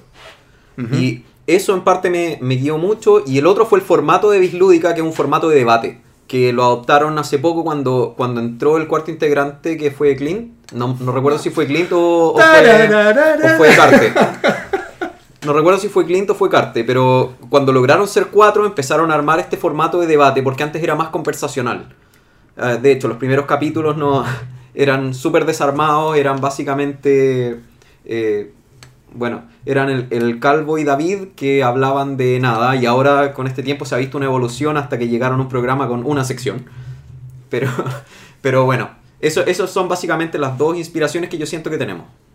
Oye, y aparte del cambio de animador que ya tuvimos al principio del programa, eh, ¿cómo, cómo ven un poco de el turno de acá para los 10 o los 20 capítulos siguientes? Porque Para los 10 o 20 próximos años. Exactamente, porque ya, ya estamos viendo, por ejemplo, el tema de YouTube, que es un can- eh, empezar a hacer cosas en YouTube, pero es, no sé, estar en más formato es quizás lo que quieren hacer como programa de acá más adelante. Es que hay muchas posibilidades de, de cosas por hacer. El tema es compatibilizar nuestros tiempos y definir bien lo que vamos a hacer y tratar de hacerlo lo mejor posible. Nosotros ya nos estamos sintiendo un poco más tranquilos con el formato podcast.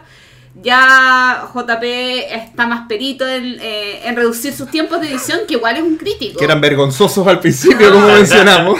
Igual es un Con crítico. cassette ahí dándole vuelta Eh, al lápiz. al equipo se agregó eh, Daniel y Marco, que nos van a colaborar en todo lo que es la grabación video. y la edición de videos. Entonces, eh, de a poco eh, estamos, estamos viendo nuevos proyectos, abriéndonos a nuevos proyectos. y la fanbase va creciendo. Que finalmente cada vez vamos teniendo más feedback de nuestros auditores, que es lo que buscamos al final. Sí. Lo que buscamos en el programa es generar temas de conversación. a- Que la gente que nos escucha le interese realmente lo que estamos conversando. Y que nos den su opinión. Upa. Sí. Eh, Oye, eh, pero vamos, volvamos un poco, salgamos ya del, del podcast, volvamos a las, a las personas detrás. Una, una pregunta que surgió mientras estábamos eh, discutiendo un poco la pauta. ¿Tienen alguna manía lúdica, alguna maña que siempre le molesta al Mira, resto? mira la cara de Gloria. Está pensando No en cuál de todas decir. No, no soy tan mañosa. Realmente Espera. me molesta no jugar con el azul. Sí, es verdad. Yo. Tendría yo- problema con mi papá. De hecho, el martes jugué con otras tres personas que todos jugábamos con el azul y como juego, ¿Qué? ¿Cómo se juntan cuatro que juegan con el azul? como El azul es el más sí. común. Como el juego era para eh, cinco personas, decidimos no jugar, que nadie juegue con el azul. Entre que tres personas tuviéramos la crisis de estar jugando con algo que no era, mejor nadie jugó con el azul. ¿Qué y habría fue- pasado si el juego hubiera sido solo de cuatro O- jugadores? Hoy, y en uno estaba problemas de obligado. humanidad, Bueno, eh, ese es un tema y lo otro yo no, quizás no lo catalogaría como manía, sino como una conducta adoptada por mi amigo Hernán, que es dejar el plástico a las cajas. Es una manía. manía, Eso- no, eso no, es que, manía. no, es que no me descoloca si no lo tienes. manía. Pero lo haces. Lo hago. Lo ah, haces. y la. ¿Sabes qué? Lo que más que eso, yo creo que mi manía es eh, ponerle bolsitas Ziploc a todo. Pero es que eso no es manía. No, porque eso, ahora- eso, Eso- eso contribuye. sí es- Mira, la bolsita Ziploc no es manía, pero ya esos como contenedores plásticos. Otro- No, yo encuentro que eso, no, es que la bolsita eso es Ziploc, orden, eso es la, la bolsita eficiente. Ziploc contribuye a que sea más fácil Sí. sacar el juego Sí. la próxima vez. Eso- No, pero hay otro tema. Y sabes que una manía, quizás una manía, no sé, es dejar el setup hecho. Eso es manía. Me gusta No, que. lo- la Gloria, sí. me acuerdo, jugamos la otra vez eh, Sí, First, ah, class, First Class. y el juego era ella, entonces estábamos guardando el juego y ella estaba como policía No. delante de nosotros. No, No. ese no va ahí, va acá y el setup y no, la cuestión. no. Fue Me- complicado, a, mí me, a mí me dolió. Me, yo, yo gu- sentí me que... gusta la estructura de dejar cuando se eh, cuando se eh, vuelve a la caja el juego, dejar el setup hecho, porque es mucho más cómodo para el la siguiente grupo que juega eh, agarrar su bolsita con sus fichitas, con sus monedas, con todo lo que es para el juego. Yo en eso estoy de acuerdo, pero depende del juego. Que obviamente, si hay un juego que el dinero es variable dependiendo de cuál es el jugador inicial. Ah, no, yo lo decía por el, el tiempo de setup eh, general del juego. Ah, en, no. un, en un caverna lo encuentro súper importante, en un for sale lo encuentro... Es que ya se transforma en una costumbre, entonces lo haces con Sí, todos. pero por eso, yo, yo lo haría en los juegos en los que el setup ya es tedioso. Pero tú, por ejemplo, botas un, un insert bonito de un juego para poder tener en plástico las cosas. Bonito no. Ahí te, ahí está ahí, está ahí zona, ¿Sabes qué? El insert que voté eh, de pa- em, ay, Castillo de Borgoña. Pero es más, es feo. ¿Pero qué es un insert bonito? No hay insert bonito. El ¿Cómo de no? Five Tribes. El, de, No el, de- el del Mysterium. El del Mysterium yo estoy No a tengo punto... Mysterium. Yo estoy a El punto de Mex votarlo. vs Minions. No Sí. lo tengo. No, ya, pero es que eso sería un... No, eso, eso bueno, a pero, todo el mundo le pero dolería. yo creo que yo- más interesante saber cuáles son sus manías. Ya se cargaron mucho conmigo. No, yo voy a, voy a re- resumir, voy a decir la de Pancho y la mía. Porque la de Pancho es ponerle funda a las cartas. Todo. Todo. No, solo las cartas, pero, Pero a todas todas las cartas. cartas. A De todas las juegos, cartas. De sí. todos los juegos. Hasta las que son informativas, a todas. Sí. Y la mía es. eh, No, yo no tengo, soy No, súper yo- normal. No, no, no. imposible. No tengo manías, porque ah, yo soy siempre el que explica los juegos. Y tienen que estar todos atentos para explicar los juegos, si no me desespero. No, yo tengo más manía en todo caso. Yo tengo la Pasó manía. por la mía, ejemplo- ¿no? Nadie, nadie dijo nada. Muy Por buena ejemplo, estrategia. por ejemplo, una de las mías es que tanto la tapa y el manual tienen que estar mirando hacia el mismo lado que la reversa del juego. Ya yo igual hago lo mismo. Ah, ¿viste? que tiene? Lo que pasa es que Ya, es, es comprensible. No, y es la típica, uno hace el gesto, pone la tapa y después la habré puesto bien y levanta el juego, Sí, lo sí. mira y después, no, esa, está al revés. esa- esa es súper importante. Tú tenías otra manía que es ordenar los juegos, Gloria, de la para el mismo lado, ¿no? ¿O que era la que alegabas de, lo- No. de la trilogía de juegos chinos? No, es que los juegos tienen que estar por el nombre, pero casi todos los. No. Como por el nombre. Ah, que se vea Sí, la- que en, se la- vea el en el estante, que se vea Obvio, bien. Pero Sí. eso es- no, no necesita, Ah, eso no necesita final- una manía. Yo además agarré la manía de ordenar los juegos por cantidad de jugadores. Ahora en mi ludoteca los ordeno así. Ya, pero Y cuando están buscando juegos nuevos, ¿cuál es la- el proceso? Eh, no sé, se, se guían por recomendaciones de amigos, eh, ven el de Hotness de Reviewers. Geek, o Reviewers. Para mí, ¿Y cuáles los son los reviewers. reviewers ahí base? Porque siempre uno tiene quizá algunos que lo identifican más que otros, porque hay millones. Yo siempre hago un proceso. Hago, me voy a Dice Tower, veo los reviewers de Dice, Tow- de Dice Tower y después veo otros reviewers. Duda. Que ahí va cambiando, porque en el fondo, eh, para mí, un- una, una guía es YouTube, los que tienen más vistas, y van cambiando. De repente Rado, de repente es el Watch It Play, de repente no sé qué cosa. Si por ejemplo el compadre, el Rodney Smith, tiene un video en Watch It Play, yo lo veo, lo, lo- prefiero ver eso, porque me da la sensación de que él hace como reviews de juegos que le gustan y yo tengo gustos parecidos con él. Mm. Pero duda. Entonces tengo como ese mecanismo. Cuando te vas al Dice Tower, ¿escuchas el de Tom Basel o el de Dice Tower? Porque Dice Tower tiene muchos. No, Tiene Dice el, Tower. El, Boy- el Game Boy Geek, No, no, tiene no, el Ryan. Metzler, No, tiene, no, o no sea, el de Tom Basel. Me acabas de decir dos personas que ya no están en Dice Tower, pero, Pero tienen review, o sea, si yo me pongo a buscar un juego hace dos años, va a estar. Sí, sí, no, no, no, pero es en general Dice Tower, no, no solo Tom Puzzle. ¿Tú de dónde, de dónde Ah. ves los juegos? Yo, la verdad es que. Ya, baratos, eso dijiste, que era Sí, el driver. oferta. Sí, Ofertas. es que de repente me tiento por oferta muchas veces porque el juego es bonito, porque no, la verdad es que no tengo un mayor criterio de selección. Eh, ¿Quién no elijo? Eh, es como lo contrario, ¿quién no elijo? No elijo cooperativo, no elijo No. esto, no esto, eh, la cantidad de jugadores, pero no, no es tan relevante a la hora de comprar. Sí, yo me dejo guiar más que nada, o sea, parto por la presentación del juego. Y Lo primero que hago en la, la Board Game Geek, miro imágenes. Si el juego es feo, ya adiós.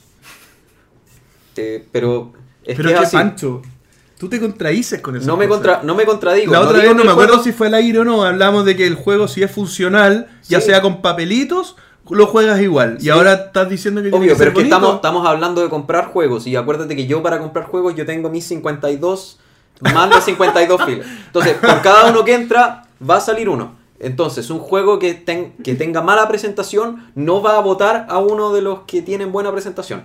Lamentablemente, por muy buen juego que sea. Vamos a eliminar el alcohol acá en el entreturno. ¿ah? Estamos llegando a un Así nivel de que, así que lo, primero, lo, primero, lo primero que hago es mirar eso, después me pongo a mirar los reviews y veo si se acopla o no, veo cuántos juegos tengo de esa temática y de esa mecánica y después de eso lo veo, me pongo a probarlo y a, y a ver otras cosas.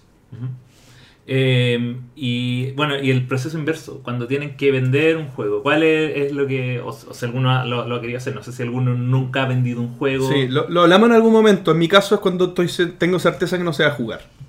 Hago un proceso ahí para ver que no se juegue y digo, chao, me olvido, lo vendo. A mí me cuesta. Estoy en un proceso de, de ver qué juegos tengo que vender. He vendido juegos, pero igual me cuesta tomar la decisión de, de cuándo vender un juego. No, yo no, básicamente los que no están en mi biblioteca están a la venta y por lo general, más que venderlo, Como prefiero... los que no están en tu. ¿Cómo? los, que no están, los que no están en mi, en mi, en mi lista de 52 juegos, esos todos están a la venta. Nunca Y- he visto un anuncio tuyo. Es que por lo general lo vendo, lo vendo a amigos. No, nada contra ti. Oh. Pero normalmente lo mando, A lo mí- mando, a mí sí lo mando a juegos. juegos. Lo mando a otros jugadores, a otros grupos o prefiero ir regalando. No, si ya A entendí gente- que a ni gente- Gloria ni, ni Pancho me ofrecen a los que, juegos a gente mí. que sé que lo va a tratar bien, gente que sí, que claro, le va a dar sí. un buen hogar. Sí, Es por lo que- general regalo muchos juegos. Y eso, y eso es verdad. Es que JP tú tienes demasiado. No tengo más que tú, Gloria. No Tengo sé. la mitad de lo que tenés tú. No, pero por lo general voy, voy pasando por amigos que yo sé que les pueden, o sea, que les pueden gustar más y se los voy ofreciendo a ellos. Y de a poco y nunca, nunca he llegado a tu instancia, porque tampoco vendo tantos. Eh, y digamos, pensando como en juegos que alguna vez les recomendaron, pero en realidad no funcionaron. O sea, como. Ah, a mí me pasó con Cuadrópolis. Cuadrópolis iba a decir lo mismo. Sí. O sea, nunca me han recomendado un juego, siempre al final es como termina siendo como lo que recomiendan los reviewers. Y era súper general la opinión de Cuadrópolis, lo compré, lo jugué, lo jugué de nuevo, dije, ¿qué pasa con mi cerebro? Esto no puede ser, no lo estoy disfrutando, lo volví a jugar y no me gusta. No hay caso. Yo creo que eso es un tema de... Lo que acabáis de decir es un tema súper profundo que le pega a mucha gente y tiene que ver mucho con el hype. Y es cuánto te pega la opinión del resto. Y yo he visto muchos juegos que son medios, que no son ni mejores ni peores que otros.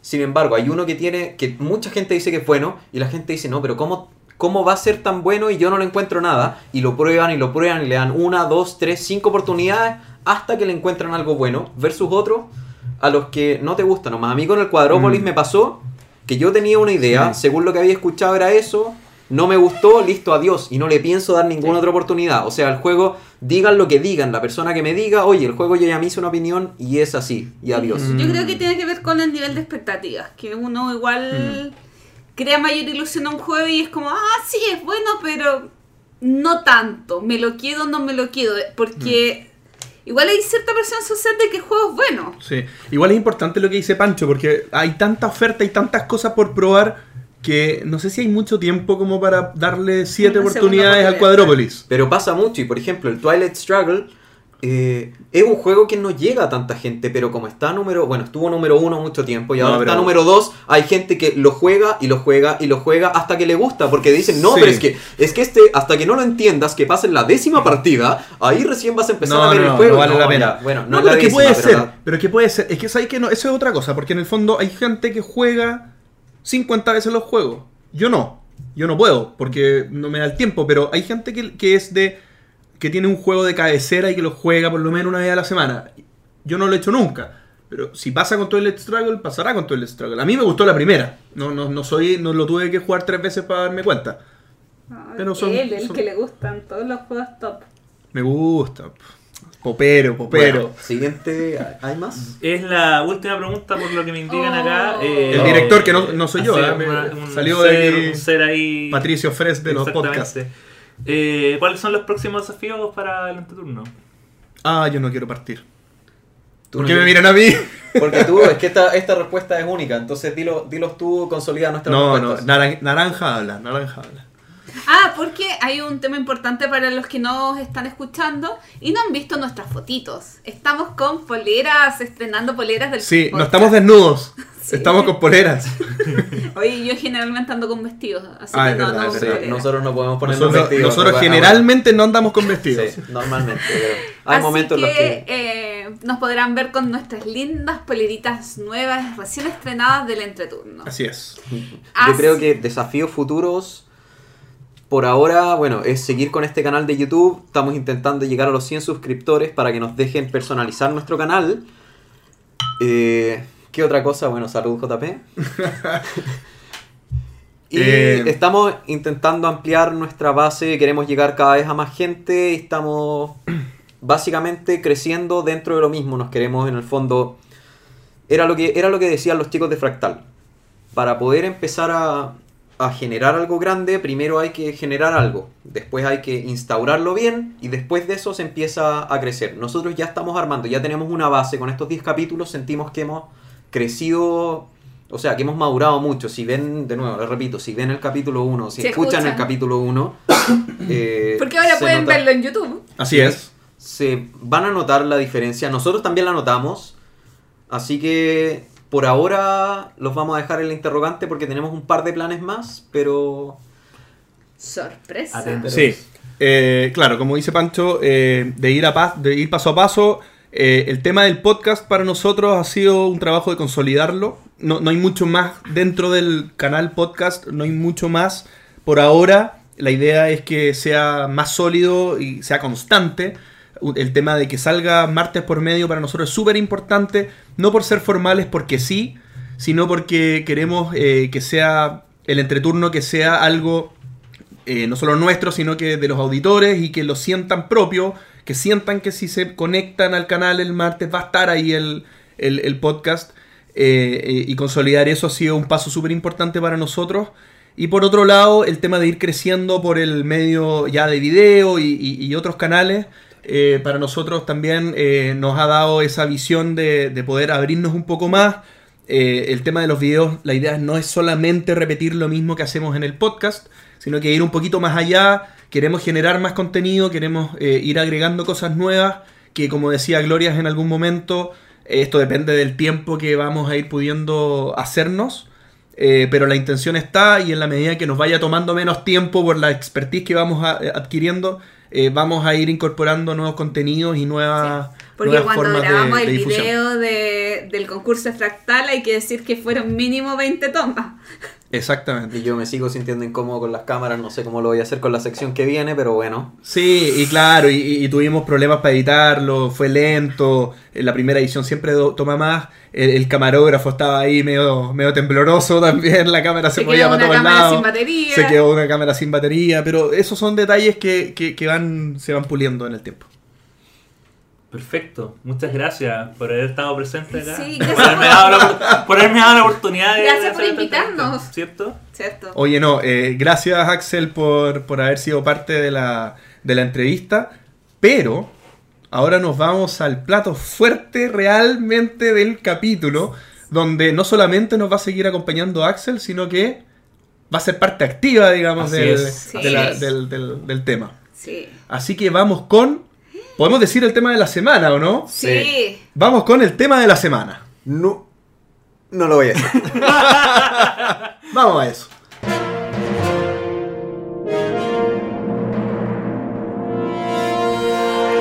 Pasamos entonces al tema de la semana y esta semana no es un tema propiamente tal. ¡Oh, mío! ¿Qué, ¿Qué, te ¿Qué es lo que se viene? ¿Qué va a pasar? ¿Qué va a Es pasar el ahora? capítulo número 10, por lo tanto. Es el capítulo número 10, por lo tanto es nuestro ¡Top Top 10! Sí.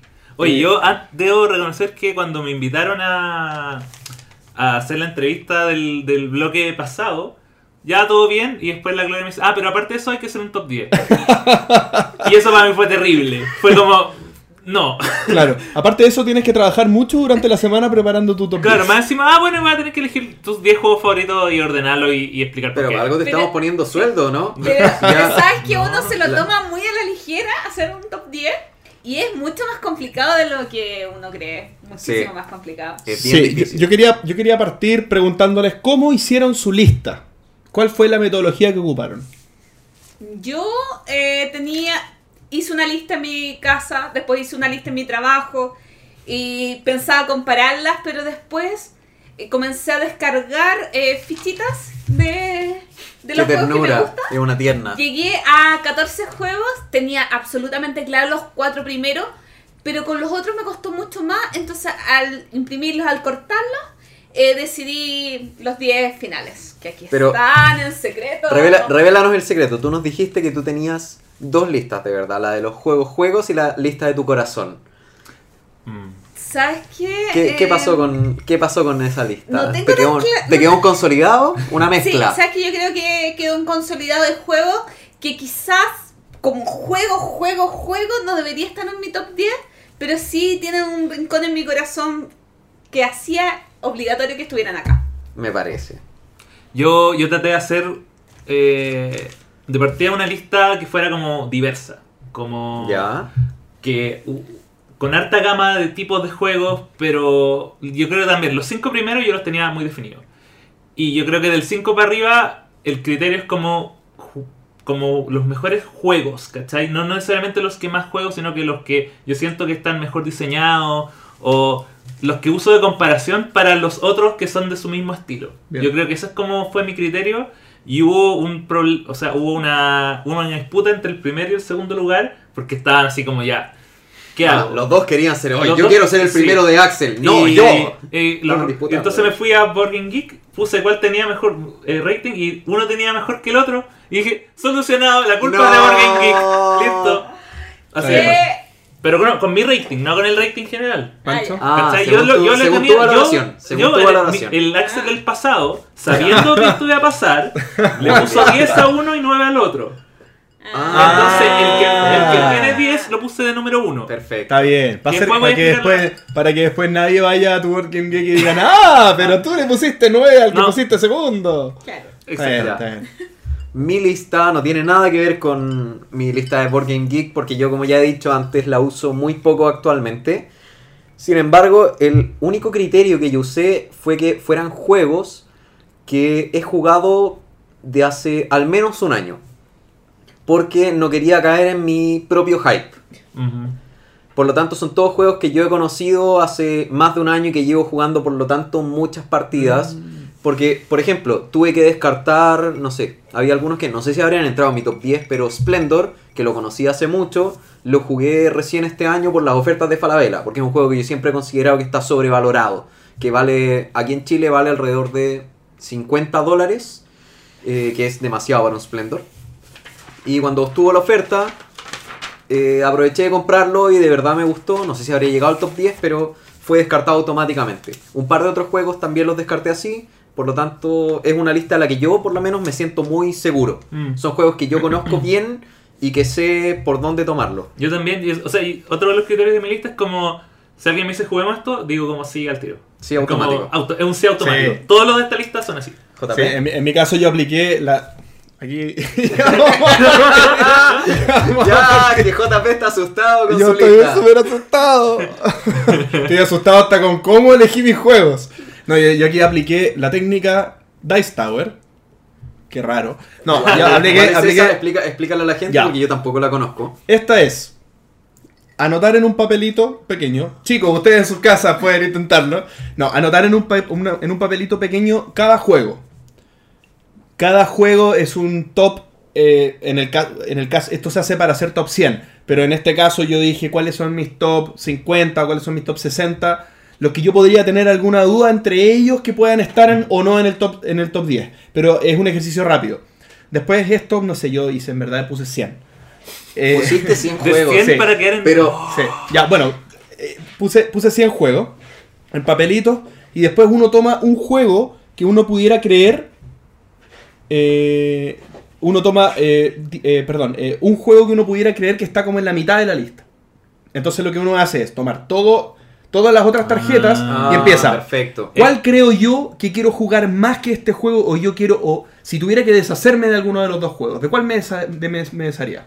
Entonces, si el que tengo en la mano es, es mejor o, o- o más valioso para mí, lo pongo a la izquierda. Si es, me- si es menos valioso, lo pongo a la derecha. Y se, se van formando pilas a ambos lados. Después tomo O la sea, pila de la izquierda. El proceso, Es la, es la pila de la izquierda. La barajo con la de la derecha. eh, y eh, adivino la primera carta. No, eh, tomo la de la izquierda y las de la segunda las, las aparto después. Del segundo fajo, tomo el que yo creo que en ese fajo está el medio. Y voy repitiendo el proceso hasta llegar a los 20 primeros juegos. Cuando ya tengo 20 juegos, eh, en verdad cuando tuve 20 lo hice de nuevo, pero cuando tenía 10, Ya lo fui haciendo, ya, ya son suficientes ya Es para... discrecional. Pero ya yo lo que digo es, me olvido de los otros. Yo ya hice el ejercicio de, de decir, ahí yo me olvidé de los otros. Ya, ya no, ya estoy con los Ya. 10 que son mis favoritos. Espera. Yo tengo dos consultas. La primera, entonces tu lista es 100% emocional, ¿o no? Básicamente, sí.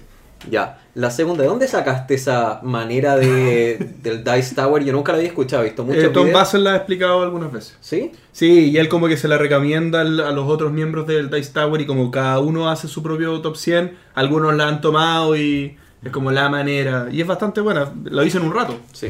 Ya, perfecto. Entonces, A mí me gustaría saber eh, qué esperamos de los otros. Porque yo tengo algunas expectativas de cada uno de Yo no tengo idea. Yo, A ver. sí, yo, yo, tampoco- yo esa parte de la tarea no la hice. Yo estoy... Sí. Bien, por ejemplo, yo de ti, ¿qué espero o qué me imagino que puede haber? Es uno, dos, fel. Ya. Así como. Uno dos fail. Fail. Fails. Dos fails. Feltz. Sí. Ah, fail. ¿Puedo, ¿Puedo adelantar algo? No, no, no, no, no, de tu lista no no. de la del de- resto, no, de- de puedes mi decirnos lista. lo que quieras. No. Es que- ya, ok. Así como algo que Sí. está en el top 10. No, no, es que hay algo que me di cuenta de mi lista y que quizás ¿No puede... hay? No, lo que pasa es que me di cuenta que La todos... Tengo 15. No, eh, todos mis juegos son de, de diseñadores diferentes Eso Oh. está, está bueno. y todos son de editoriales diferentes. Muy bien. No se repite ninguna. JP. Es una cuestión muy rara. O sea, JP, o sea entonces. ahí, ahí yo le erré. Pero a Pancho, por ejemplo, yo me imagino juegos un poquito raros y además juegos de Un 5 poquito. jugadores. Yo, Porque en lo que más O sea, dice. ¿tú, crees, ¿tú crees que tengo en mi lista algún juego de cuatro jugadores? O sea, yo estoy hablando desde mi, de mi perspectiva. Yo espero por lo menos que haya 10 o 8 juegos de 5 Diez. jugadores. yo creo que... 10 de los 10, Yo creo pero que al menos. a lo más hay un juego de cuatro jugadores para Pancho. Sí. Porque eh, si, es, si lo tomó del último año, por lo que he visto, no ha jugado ninguno el último año de cuatro jugadores. O tal No, vez- no, no dije, ah, es al revés. los que he jugado hace más de un año. Sí. Eso, no, no tomé, Ah. no tomé del último año Los, de- lo- los que aprendí a jugar del Ah. último año hasta ahora son los que no puse, porque no Ah, quiero caer entonces en no tengo idea. Yo no tengo idea. Yo lo único que sé es que la, al menos la mitad de los juegos de Gloria yo no los voy a conocer. Ya. Y yo que Eso es espero, lo que sé. yo que espero de JP, porque yo sí hice la tarea, juegos que funcionen bien dados. Porque como JP, No ah, miren, no miren. como JP, No miren. Pero Ahora mismo la voy a empezar como a editar. JP Vamos a, poner- vamos a eh, sacar juega todos mucho los con fails. su papá, me imagino que deben haber juegos que funcionen muy bien dados. Veamos. yo, después de ah, haber yo, visto tengo, yo, tengo, yo tengo muchas Pancho, Puede predicciones. ser. ay, leíste a los auditores, deja terminar las ideas a la gloria, deja de interrumpirla. ¿Ya? Fair enough. Eh, y ves, ya se me olvidó. Yo quiero ver qué tanto de estas expectativas que yo tengo para ver qué tantos los conozco van a resultar. Ya sé que con Axel erré por lo menos en uno, pero yo Eh, no creo que tanto. Eh, ay, ay, ay. Ya, yo me fui, yo me fui mucho más en la profunda. Ah, uy. Así que yo blandito. espero de la gloria. Espero muchos euros clásicos, más de algún Feld o Kill sin Kramer. Sí, pero, eso pero, es- así. pero mucho Pero- oro clásico. Lo tenía, lo tenía sobre Yo espero juegos de mesa. Espérate, Sí. espérate, espérate. Tengo tres, Ya, ya. tres, tres prospectos para la lista de cada uno. A ver. De la gloria, espero. En primer lugar, Ticalo Torres. Segundo, Honshu, que yo creo que Ah, logró sí. calar en tu corazón. Honshu. Y tercero, eh, o el Russian Railroads o el First Class. Yo creo que. Alguno de tres. Ya, yo Yo creo, creo que, que- le chuntaste con los dos primeros. No. De Axel. A ver. Yo creo que no espero. No, espero, pero- euro, espero euros un poco más light y yo creo que tú tenés juegos más party más para reírse. Ya. Yo Ah. creo que de tu lista va a estar sí o sí Burgundy, Ya. Oráculo de Delfos podría llegar a estar y Codenames. Yo creo que va a JP. estar Secrets J, eh. JP. A ver. Que yo tengo Yo- mi top 20 acá, entonces me, JP. me confundo. me O sea, por todo lo que hablas de él, deberías tener sí o sí algún Epic Lang. Y espero, espero por favor que haya más de algún Kickstarter que valga más de 100 dólares. Porque si no, de verdad estáis botando plata a la basura. Ya, de ti, espero que esté sí o sí la resistencia, Ya. Les Abre y Patchwork. Y además, además, espero, no sé si han hablado, ¿creen que va a haber cruces entre todos? Yo creo que sí. Va a haber. Eh, Yo, yo creo que. Yo tengo más fe de tener cruces con Axel que con ustedes. Yo creo que. En los primeros. Cinco podrían haber cruces. Ah, yo tengo un cruce con Pero en JP, los top. En seguro. los de abajo. Ya. Yo me Yo voy, a tirar, me voy a tirar a la piscina con uno, que es que yo espero que haya un juego que esté en la lista de los cuatro.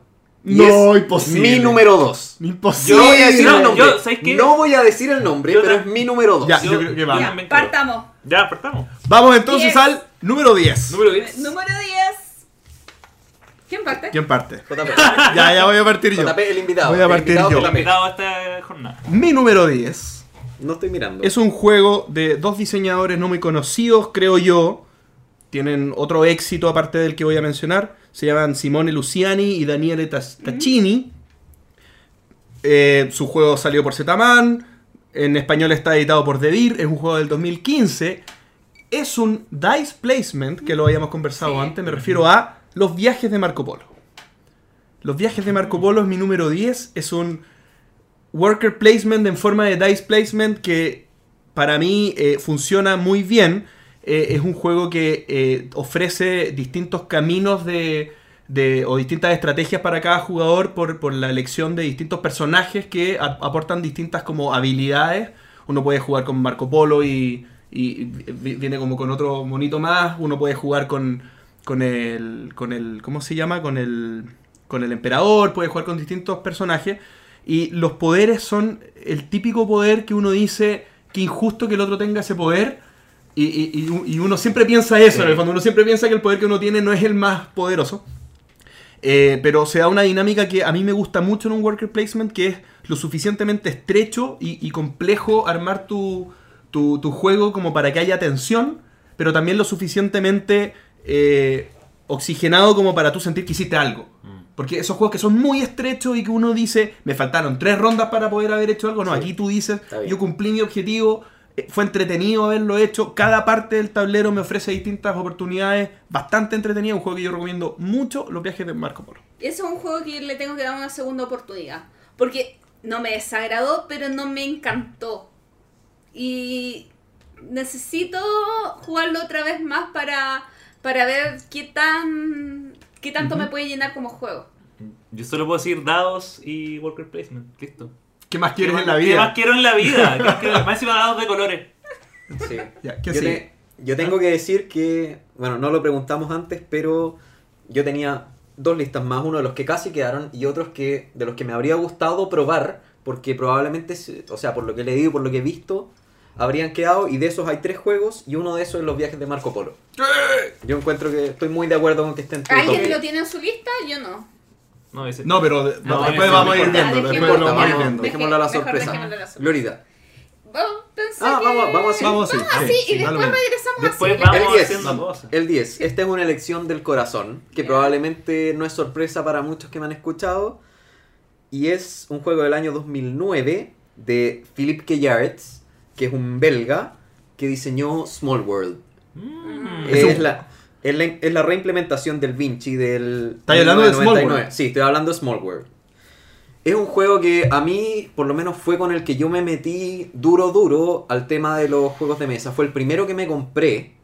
eh, por eso le tengo tanto cariño. Es un juego del que yo me hice muchas razas nuevas, muchos poderes nuevos. Le dediqué mucho tiempo y le tengo mucho cariño. Está 10 porque a pesar de todo es un juego que tiene dos fallas que yo veo Pero 10 críticas. es muy bueno. 10, imagínate, 10 de todos. Pero es que es un juego, es un juego que tiene en mi corazón. Era lo que hablábamos antes. Que es un juego que te llega más, más acá por lo que te recuerda y por todo lo que has vivido. Porque yo lo he jugado mucho con mi familia también, con, con primos, con pololas de primos incluso. las hemos obligado a jugar. Yo pensé que y nos igual- ganan. Yo decía que con tus pololas y ex, ex. Y las No, hace ¿sabes jugar entre ellas. Entre ¿Sabes ellas, que, sí. ¿sabes que nunca, nunca Buen que una polola juegue? Polola es novia a todo esto. Para los Sí. que nos escuchan de afuera. Ahora que, tiene- ahora que sonemos en cámara. Sí, verdad que se me olvida mirar. Mira. Pero bueno, según yo tiene dos fallas críticas. La primera, que no es tan terrible, pero igual molesta, es el último turno. De verdad, el, ul- Mm. el primer jugador tiene mucha ventaja porque es un tema... Bueno, no he explicado de qué se trata el juego. Es un juego donde uno elige, tiene razas y poderes y se van mezclando y se van combinando de forma distinta. Por lo tanto, tú tienes una raza mezclada con un poder y tienes cinco a la vista y tienes que ir eligiendo. Tú estás obligado a elegir la primera. Sin embargo, tú puedes pasar de esa poniendo una moneda de oro. Las monedas de oro son los puntos de victoria. Y puedes elegir la segunda. Si no te gusta esa combinación, puedes dejarle otra moneda más y tomar la tercera. Y así. Y al final las razas, las combinaciones más débiles se van equiparando con las mejores porque van entrando con más puntos de victoria. Claro. Bueno, decir que es un juego de control de área. Es un juego de control de área en donde está ambientado en una temática fantástica. Y yo siento que lo que más me gusta de este juego es que te ambienta muy bien. Si bien no es un juego temático, uno al jugar con las razas, al menos las iniciales, uno de verdad se siente que está haciendo las cosas que hacen las razas. No por un tema forzado como podría ser de repente en un Arkham Horror o cosas así, que en el fondo tienen un texto que no te influye en nada en, el- en la jugabilidad, sino que aquí al final, al usar bien los poderes de, de las razas, tú de verdad tomas las decisiones que tomaría una raza. Por ejemplo, los, tritones se van a las orillas del mar, los gigantes se acercan a las montañas y les gusta tener dominio de las montañas. Entonces es un juego que yo en ese sentido lo siento muy temático. Yo no lo he jugado. Yo lo tengo en, lo- en mi lista de. ¿De casi? que, que no alcanzaron. sí. ¿De Yo, casi? yo- yo lo he jugado y creo que es un buen juego. Me, me pasa que no, no me. No, no- no tiene material de top 10 para mí porque siento que es demasiado determinístico. Y cuando es tan determinístico, se, se transforma en un juego 100% para mí táctico. En el que. En el que yo podría irme a, a tomar 11 y, y vuelvo, me toca y, y- y lo que haga siempre va a tener una mejor opción. Ese es el segundo. y no, y no, no depende mucho de lo que haga, de cómo yo planifico los siguientes turnos. Ese es el segundo problema. El primer problema es que el turno, para uno avanzar, tiene que poner dos piezas más que el oponente. Entonces yo tengo ocho personajes y el oponente tiene uno en una pieza, yo tengo que poner tres. Uno más los dos que corresponden y le mato su personaje. Claro. El tema es que el último turno, como se juega a 10 turnos o a 8 dependiendo la cantidad de jugadores que haya, el último jugador lo que hace es esparcirse lo más que puede y uno gana un punto por cada terreno que tiene y después se desentiende. Claro. Y el segundo está, bueno, apretado por eso. Entonces, bueno, ok, ¿a quién le puedo hacer daño? Al que viene después. Sí, y se juega y ahora sí. cadena. Y se transforma en una cadena. Y el último tiene totalmente la desventaja porque todos le hicieron daño y todos ocuparon todos los terrenos fáciles de ocupar para ganar puntos. El segundo problema, que es el más grande, es exactamente el que dice JP. Que es que en mi turno yo juego y el entreturno es eh, absolutamente no, no, hay, no hay interacción. Sí. No hay interacción. Entonces, eh, al final yo puedo jugar, voy a hacer otra cosa, vuelvo, me tocó, bien y juego. Eso. ¿Y. Axel, tú? Axel. Axel. Mi número 10 es un juego de, eh, de un señor que se llama Jun Kondo, Arcane Wonders, lanzó el 2014, Onitama. Onitama. Onitama es... eh, yo por lo general no soy mucho de juegos de dos jugadores. Porque por lo general, eh, para mí, como que la actividad del juego de mesa es como una actividad más grupal. Pero de todos los juegos de dos jugadores, yo creo que este es el que más me gusta. Un juego O sea, este es el mejor posicionado de tu top 10. Para dos. para dos jugadores, esto es, lo esto es lo máximo que van a llegar los juegos Qué buena elección. Es muy bueno, Nitama. disa- diseñados para dos jugadores. Este va a ser el, lo máximo que van a llegar. Pero básicamente un juego abstracto, un equipo contra otro. Uno podría, lo más cercano es como una suerte de ajedrez. Pero la gracia es que en cada juego los movimientos posibles son determinados por cartas. Y esas cartas, al tú usarlas, la dejas para que el otro jugador la, la juegue en el próximo turno. Entonces, tus tu, eh, posibilidades de movimiento van variando en cada turno. Y por hacer una jugada tú con una carta, se la dejas expuesta al otro jugador, por lo tanto, él puede usar tu misma carta de movimiento Mm. para aceptarlo en contra. Entonces, son partidas, yo siento que muy dinámicas. El tema de que hayan, creo que son como 16 eh, opciones distintas de movimiento, hace que el juego no se sienta repetitivo. Eh, también, bueno, también hay dos formas de ganar, que es como o comiéndose al, al maestro o llegando al digamos como al, al punto central del, del, del rival. Entonces también uno tiene que estar siempre pensando en estas estrategias, pensando quizás como en dos o tres turnos más adelante. Es un Muy juego bueno. muy entretenido y aparte el nivel de producción es genial. O sea, es una cajita muy bonita, el pad es como... De neopren. se, se desenrolla, las Sí. figuras azules y rojas Sí. muy bonitas. Eh, Onitama, por favor, ténganlo en su colección. Si es que necesitan algo Buena para elección. personas, Onitama. O sea, no Vamos. está Patchwork. No, No, no, ni siquiera en los cort- ni siquiera Tampoco está el ajedrez. Mi top 10 es un juego del año 2008 eh, que ganó el Spiel des Jahres en el 2009. Ah, Dominion. Domina. Y igual es un juego del corazón eh, porque no lo juego Ah. hace más de un año. Oh. Pero que no tengo con quién jugar Dominion. ¿sabes Fuimos? Dominion. Pum, pum, pum. Eh, claro, es que espanta un poco el hecho de que sea tantos combos y todo eso, pero la verdad es que a mí es un juego que me gusta mucho. consulta. Yo cuando he ido a tu casa he visto muchas cajas de dominio. Justamente. ¿Cuántas expansiones? Yo tengo, y lo anoté acá, es- tengo el, bueno, el básico, alquimia, comarcas, cornucopia, prosperidad y terramar. Y cada uno de estos te da un ingrediente O sea, tenéis los que son potentes. No tenéis los que son como con, con combos más complejos, como la intriga o el. Es que el intriga... Quería comprarme la intriga en algún momento, pero lo he dejado de lado Ah, ya. porque tampoco lo juego. Es que, entonces... sí, es que yo creo que con lo que ya tienes, agregarle más. Porque Sí. el Sí. intriga en teoría creo que estaba mejor rankeado que el Sí. Dominion base. Es que es como. pero es que tiene finalmente, otro, otro feeling. claro, como tú. Sí, es que sabes que acá, más allá del dominio en caja base, yo quise englobar como los, Dominion. los Sí. Dominion, Mm. porque el caja base está rankeado en un 55, pero para el caso da lo mismo. Es, es como el concepto de juego, el que yo quise rankear en el número 10, porque a mí me gusta mucho, no tengo con quién jugarlo, así que si hay Oh. alguien que quiera jugar conmigo Dominion, están invitados a mi casa. Y me gusta... Y Gloria cocina. Sí, y me gusta eh, tirar bien al azar y mezclar expansiones y que salgan juegos rarísimos, pero encuentro que esa es la experiencia, más allá de eh, como los combos tan predecibles, como los combos tan óptimos, me gusta el- que sean menos evidentes los combos o, o quizás que el juego no esté tan perfecto. Eh, me gusta esa experiencia del juego. Yo creo que, yo creo que eso que tú estás diciendo es súper importante porque a mí lo que me tira para atrás del Dominion, que sin duda es uno de los. A pesar de que no me gustan mucho los, los deck building, el Dominion lo encuentro muy bueno, pero me molesta cuando se hacen estos combos ideales que al final, oye, tu turno son 15 minutos que juego y juego y juego y juego y juego y juego y juego y juego. Después el otro que no se armó el combo tan bueno, no, que juego las cuatro, las cinco cartas y se acabó. Después el otro y me toca de nuevo. 15 no, minutos. No, pero, pero espérate. Como un amante del género de, de, de building, te digo que no, Dominion, o sea, si hay un juego en el que los turnos son ágiles, es Dominion.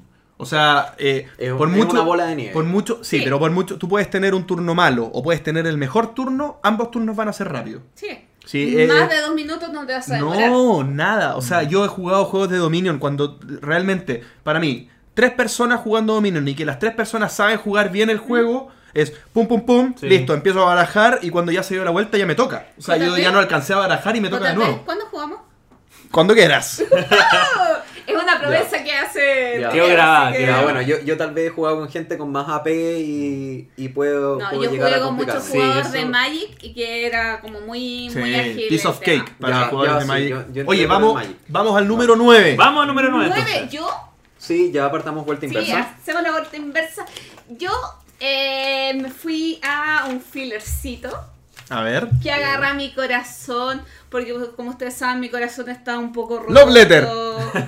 No, Oh. mi corazón está un poco roto. Entonces, Love Letter Batman. No, Ah. el Fantasma Blitz. Fantasma de, Blitz, de, de, de. Pipiripao. Pipiripao. El Fantasma Blitz es un jueguito. eh, Ah, la chaval, chaval.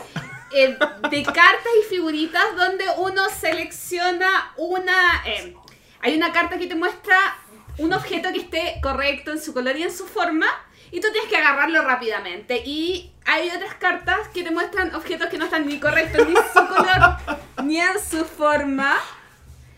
Y tú tienes que agarrar esa carta. No sé, es que a mí ese autor como que igual me provoca ¿Quién es? cosas. ¿Quién es? Eh, pucha, Eh, es que lo sí, mencionaste como tu autor mencioné. favorito. Te digo, Sí. te digo, eh, Después, de la entrevista, eh, Ahí está, Jacques Seimet. O Seimet. Sí. o- ¿Sabes qué? Me gusta la dinámica de pensamiento que hace él. Porque él tiene, por ejemplo, el sopa de bicho. Que es muy de mirar una carta y decir algo. Y este es muy de mirar una carta y agarrar algo. Oye, Y tiene el Die Fissens eh, Answer Drive.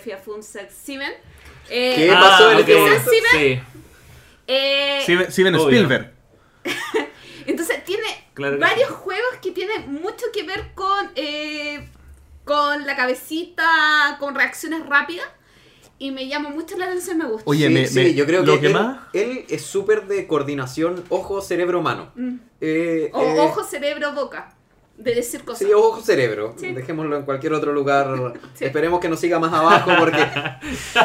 Oye, me, me llama la atención porque Fa- Fantasma Blitz es un juego que está típico en el mostrador de todas Sí. las tiendas Sí. y es como el típico juego de, de- de tomar rápidamente y comprar y todo. Nunca me ha llamado la atención, nunca, pero no. nunca. Y yo siempre he pensado que es uno de esos juegos fáciles, rápidos que, que no me van a interesar. de, de hecho, eh, yo el juego lo compré porque lo pillé en Alemania, así como muy barato en una tienda. Y lo compré por comprarlo y me asombró muchísimo. Después que eh, supe que Devil lo traía a Chile, yo no lo hubiera comprado aquí. Y, y tiene varias, varios otros juegos eh, donde aumenta el nivel de dificultad y la verdad es que a mí Por me favor, encanta. no, para por favor, no. Más dificultad, no. De lo ¿Para que ti es terrible? Es horrible. Es una experiencia que me hace sentir mal como persona. Pero es porque, pero es porque humano. complica el juego. Me complica el tema de. de... Termina, termina. ¡Ah! ¿Sabes No. que yo fui a muchas reuniones de gente de videojuegos que me invitaban con demostración de juegos de mesa? Y era uno de los juegos que usaba harto porque es un juego que en 10 minutos está listo. Y sirve de entrada, sirve para enganchar, eh, es llamativo, sí. La magia de los Eh, es un juego muy fácil de vender. Para eso, Strike.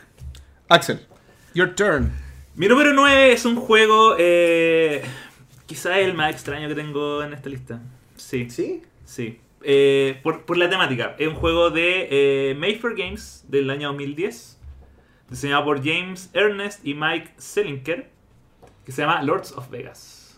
Lords of Vegas, ¿por qué raro? Porque es que Lo, lo he leído. Nunca, Lords of Vegas. ni siquiera no Lords of Vegas. imagen del tablero. Es- Yo lo quiero jugar. es un juego que es. Eh, porque es raro porque la descripción de esto ser. es- yo siento que este es como el Monopoly bien hecho. Es como el juego como de dinero y transacciones eh, y un poquito de azar pero entretenido. Pero tiene negociación también, ¿no? Tiene negociaciones, o sea, tiene no tiene el elemento de que, mira, tú vas en es- estos son distintos magnates que eh, quieren como dividirse el terreno de Las Vegas, esto es como en Las Vegas en los años 60, cuando recién estaban armando los casinos. Entonces cada uno tiene que ir armando casinos y se van colocando los Z. Ok. El tema es que el control del casino lo determina el número mayor del dado que, que se coloca en la loseta. Cuando tú compras una loseta viene con un dado, por ejemplo con un 3. Entonces to- todo, lo que tú, todo lo que tú construyes al lado está regido por ese dado. Ahora, si llega una persona y se mete en tu lote y compró un dado y llega, llega con un 6, todo lo que tú construiste ahora es de la otra persona. Oh, Por lo tanto, ahora tiene, con una loseta tú puedes tener un casino de 6 espacios que te da mucho más puntos que uno de 5 o uno de 1. Entonces, Pero y los dados y la suerte depende de la todo? suerte, o sea, hay un tema de que lo- los dados vienen predeterminados. Ah. Al comprarlos vienen determinados. Por ejemplo, esta, esta parte vale menos porque te da menos influencia. Esta parte Ah. vale más porque te da más influencia. Pero tú con dinero, pagando en el juego, tú puedes tomar todos los dados y tirarlos de nuevo. Y eso hacer que, eh, por ejemplo, que se reordene todo. Entonces, de repente, la pers- una persona tiene un- Oye, su, su- su casino gigante y yo pago, tomo todos los dados, los tiro y si mi dado es mayor que el- todo el resto, o sea, que, que- que el mayor de los tuyos, ya me quedé con el casino. Oye, ¿Cómo se oye. califica oye. eso como un party? O, Yo- yo no-? No, no es por No, un juego de. Es un juego, sub- no dura más de 90 minutos, Ya. por eso es muy, muy ágil. Y está el tema de que, a pesar de que tiene mucho dinero como transacción de dinero, eh, no importa al final porque eh, lo que importa es qué tan grandes tus casinos, porque al final eso es lo que puntúan. Tú vas con un track de puntos de victoria y el dinero no tiene nada que ver. El dinero es solo para gastarlo, comprar cosas, reordenar No, los como, casinos. como en el Puerto Rico, que tienes dinero y puntos de victoria. Exactamente. y no- no ah, bueno, y lo otro que tiene es que tiene una, una, una- un elemento de especulación, porque van, tú vas robando cartas que te indican cuáles son tus lotes. O sea, eso es azar. Entonces, pero tú vas, por ejemplo, tú sabes, ya, han salido cinco lotes verdes, por lo tanto, es más probable, eh, si, si, si coloco más, com- si compro más verde, eh, es, es menos probable que me vayan saliendo. Entonces tú tienes que Mm. ver dónde apuestas tu dinero. Entonces es bien entretenido. Lords of Vegas. Muy bueno. ¿Para cuántos jugadores? De 2 a 4. Y Ah, viene una no. expansión ¿Una que, expansión? Una La- expansión que hasta 6. Ah, Donde, bueno, donde los casinos eh, no, son- no solo crecen, sino que se pueden hacer por piso. Sí. Ya, ya. Ahí, ahí me empezó a interesar un poco más. Dale, Pancho. Yo voy. Este es un juego que estuvo nominado al Spiel des Jahres 2008 y que es de Brent Van Hofer, que es un alemán que... No, mentira, es un austríaco que no sé por qué, si alguien sabe, explíqueme por qué se cambió el nombre. Porque según la BGG es Michael Tummelhofer, pero tiene los dos nombres y en ninguna parte se explica por qué. Tiene dos familias. Puede ser. Y el juego es Stone Age, que probablemente todos lo conocen. Es un juego de 2 a 4, como decían. Sin embargo, yo tengo Oh. la expansión para 5 jugadores. Así que estoy haciendo trampa. Para mí es de 2 a 5. Ujú.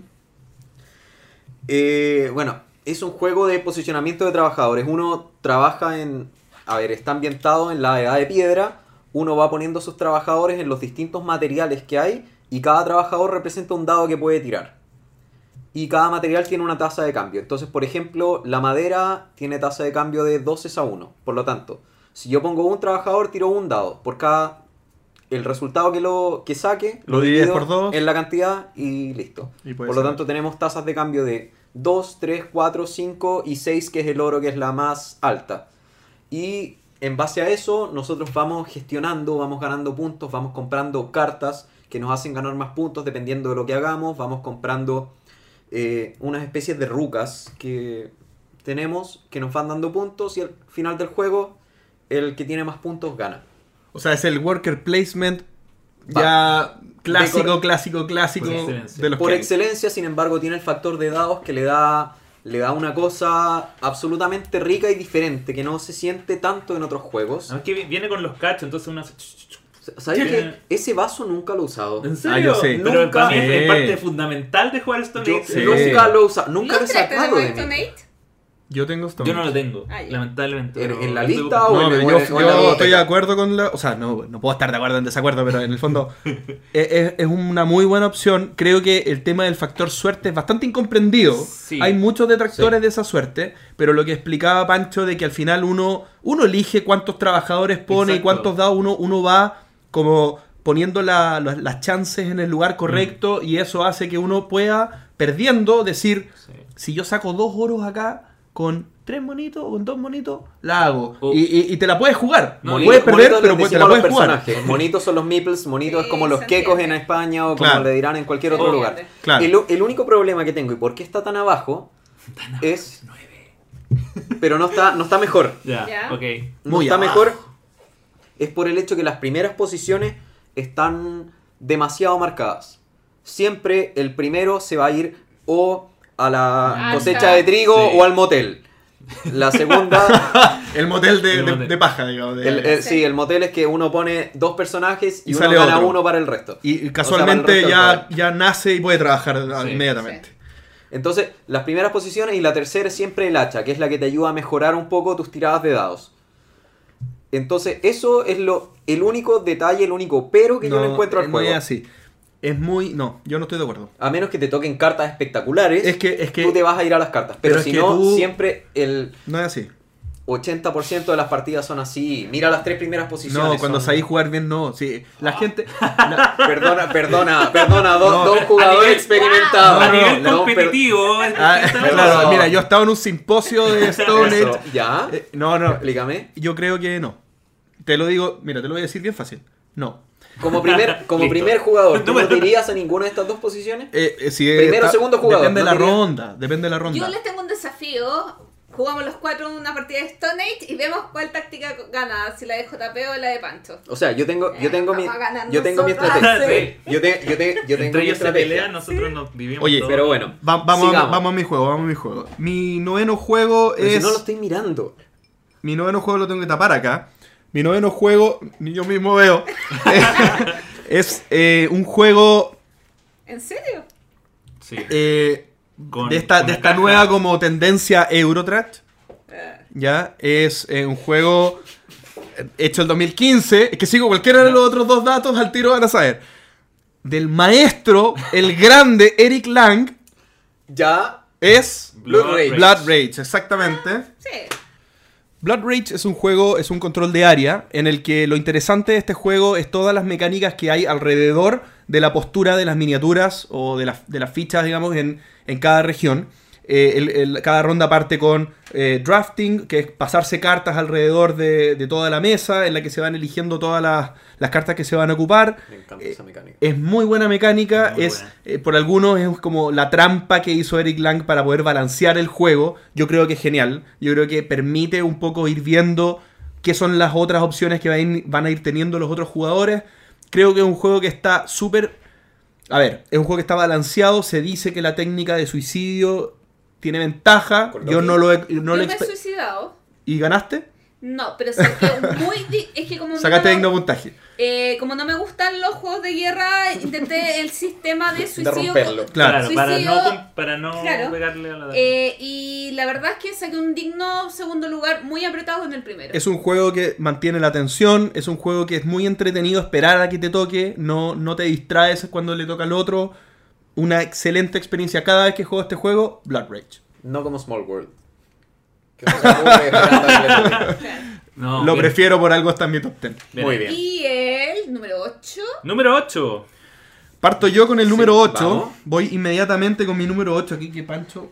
Ah. Tranquilo, no estoy espiando. Mi no me número interesa 8 copiar. es un juego que Days of Wonder publica el año eh, 2014 eh, por un diseñador francés, Catala. Mm. Cazala, exactamente. Este juego ha tenido mucha, mucho avisaje, eh, un juego que ha sido muy comentado, me refiero a Five Tribes. Uh, Five Tribes es un juego que me encanta, que encuentro que funciona muy bien, principalmente de dos jugadores y de tres jugadores. Eh, de cuatro prefiero jugar otras cosas.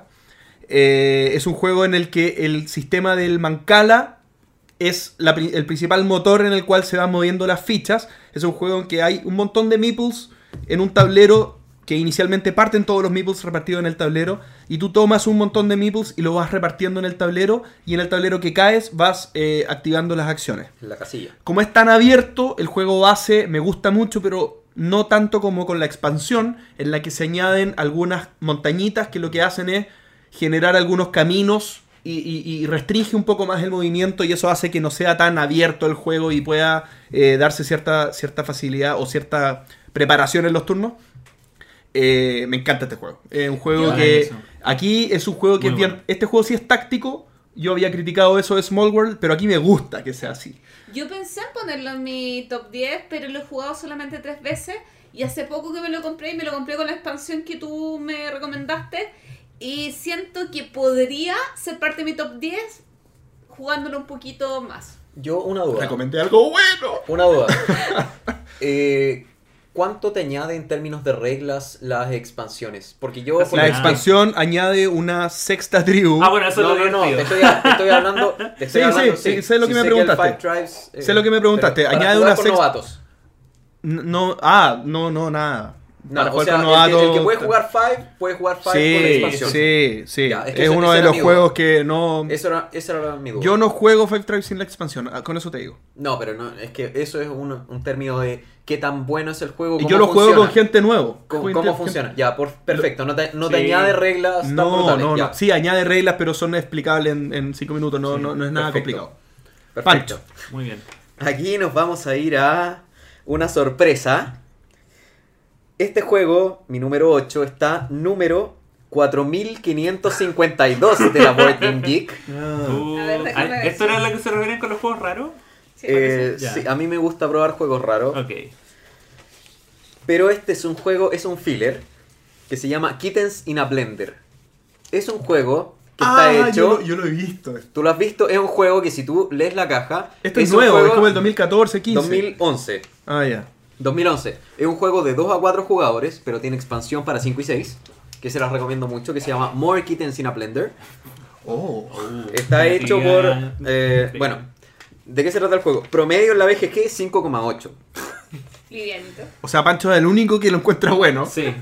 Y, Con y- todo el mundo con el y que he jugado. al, al octavo lugar de su top Con todo el mundo con el que he jugado me lo piden, me lo piden y me dicen, oye, ¿tienes el juego de los gatitos? El tema es que es el, uno de los dos juegos de mi top 10, Gatos. Top 10 que no, Uh. tengo en mi, que no tengo en mi ludoteca. No me lo he comprado porque me lo he tratado de comprar muchas veces y siempre algo pasa con Amazon y... no Pasa sé. que no se vende porque nadie Pasa más que ya no se produce. No, no, sí se produce. Bueno, ¿de qué se trata el juego? Print and play. Básicamente uno empieza con cinco cartas en la mano, cada turno roba dos y juega dos. Y esas cartas que juega las puede jugar en el área que está dividida en tres partes. Uno, juega con la caja del juego. Una parte de la caja es la batidora, otra Bate parte que es la bate. cocina y otra parte es una caja. Entonces, uno va tirando gatos de distintos colores, que son, cada jugador representa un color, y los va tirando en distintas áreas. En algún momento uno juega una batidora, y la batidora bate, y todos los gatos que están dentro de la batidora se mueren. No. Todos los gatos que están dentro de la caja se esconden y quedan salvados y te suman puntos al final del juego. Y los de la cocina, por algún motivo extraño, saltan a la batidora. Oye, yo iba a Es, es un proponer. Take That muy entretenido, los dibujos son geniales y de verdad es un juego que pruébenlo. Si pueden, pruébenlo porque es adictivo. Yo de iba a verdad, proponer- con- jugando dos cartas por turno, tú de verdad destrozas a los otros y dices, me jugaste eso. Cagaste, se acabó. Pa, pa, pa. Y uno empieza a jugar y así va, o sea, es un juego Oye. para... Es como un Mario Kart, pero de cartas. Yo, yo iba a proponer que todos jugáramos al menos eh, este año, al menos los juegos de nuestros top Yo 10. no juego pero acabo, acabo de, de Acá, eliminar mi ya, propuesta. sí. Yo no, ahora no. No, Kitten sin a Blender, de verdad mírenlo. Diseño precioso, es un juego canadiense muy barato. Está en Amazon, búsquenlo. Eh, de verdad, mírenlo. No, O sea, les voy a empezar a poner imágenes. Suficiente, no, no voy a decir más. Ya. Luego de este impasse, yo quiero volver un poco a la, a la normalidad de esta lista. A la lista Los voy a seria, hacer digamos. jugar Con este un juego. del año- jugar este juego. Un juego del año 2015. Ya, mira, yo voy a decir un nombre ya que Blood Rage. No. Ah. Eh, diseñado por Matt Leacock y Rob Daviau. Ya. Pandemic Legacy, no, puede ser, no es del sí, 2015. Pandemic, Pandemic Legacy. Legacy. del 2015. Que eh, es mi opción de juego cooperativo. Ah, también. Hasta acá no me llegan los juegos cooperativos. Uh, Pero. ¿Cómo se va Pero, armando eh, esto? pero yo siento que es una experiencia, o sea, para mí es como más que un juego, es como la experiencia de jugar Pandemic Sí. Legacy. O sea, yo conozco mucha gente que lo ha jugado y es como, no, he llegado como hasta mayo. No, nosotros con mi grupo lo jugamos completo, Bueno, con una pero- playlist de Spotify hecha para jugarlo, que fue tan, eh, que es la del, la del, no me acuerdo el nombre, del... del- Eh, ER. World War Z. La- Claro, que tiene esas letras y, la- y las de Contagion y, y de 20, 20 Ah. días después, tiene todas esas, todas, todas esas canciones.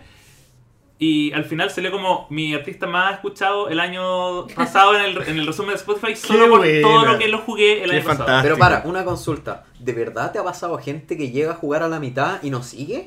Pero es que como que no se juntan, como que... Pero, Pero, acá yo me ¿en puse así serio? como... Yo me puse, sí, sí. ¿Cómo? Pero no sé, bueno, gente sin alma. Pero bueno, eh, igual no es mucho lo que se puede hablar de Pandemic Legacy Sin por el tema de los Es complicado, spoilers. Pero lo que sí me gusta mucho de este juego es como cómo va evolucionando la idea en sí del Pandemic y, y los elementos que se le van agregando.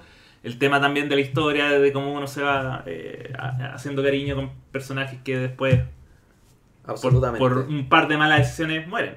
Buena Entonces, Pandemic Legacy queda en el octavo lugar y estoy así, pero ansioso por la temporada. dos. Sí. Buena, buena. Sí, sí. Así que eso, octavo lugar. Gloria. Glorita. Pandemic Legacy no está en mi Yo me voy a ir a un juego del 2014 eh, de 2 a 4 jugadores que a mí me encanta jugarlo en la tablet sola.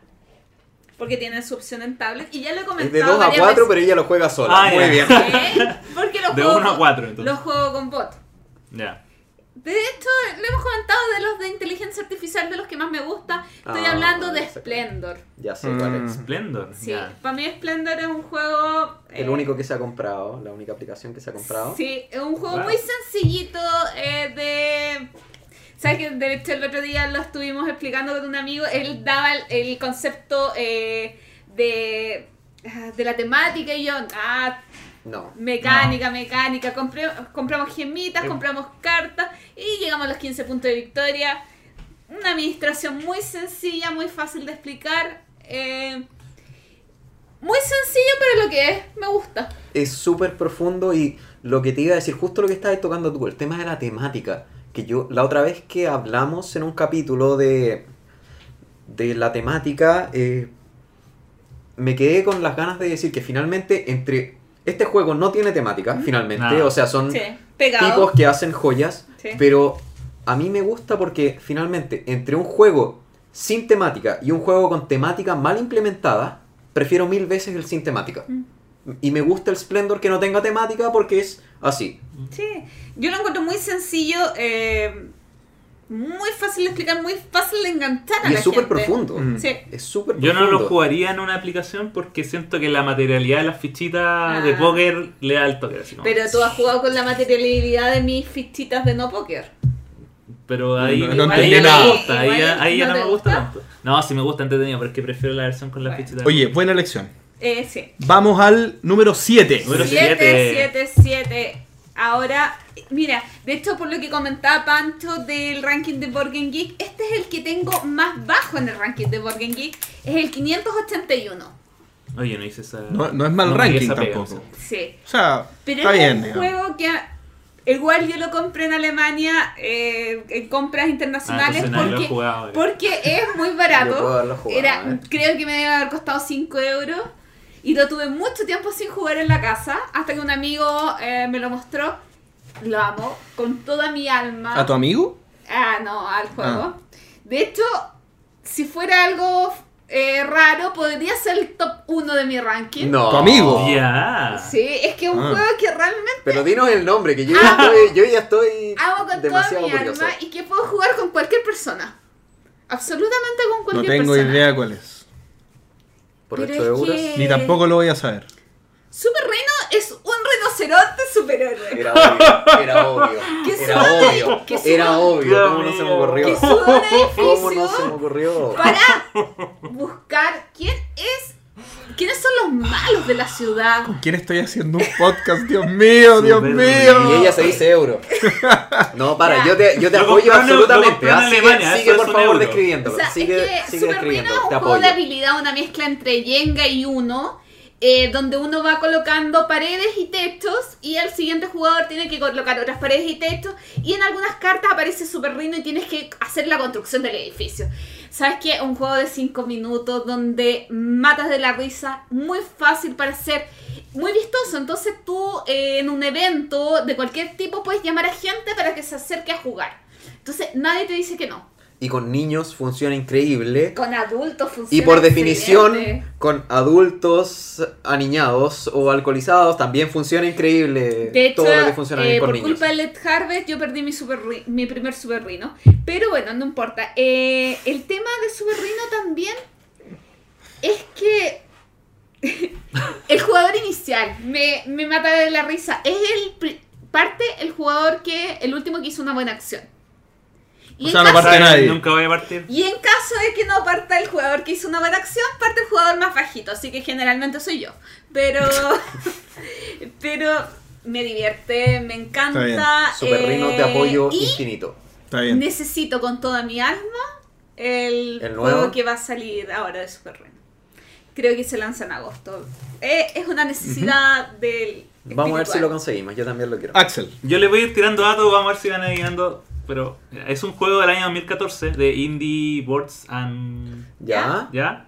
Es un juego de roles, Hmm. un juego de deducción. Ah, ¿La Resistencia a Avalon? No. Ah. No, ese es No, no, no, 2013 no, creo. no, no, no, no. Puedo mirar para. Eh, diseñado por Yusuke Sato. Cup, Cup. No. Diseñado por Yusuke Sato y es una reimplementación de un juego que hizo anteriormente. ¿Del 2000 cuánto dijiste? 2014. Salió por Kickstarter. Ah. Yo me lo sé, yo me lo sé, yo me lo sé. No, ya me rindo, me Se rindo. llama Don't Mess with Cthulhu. Ya.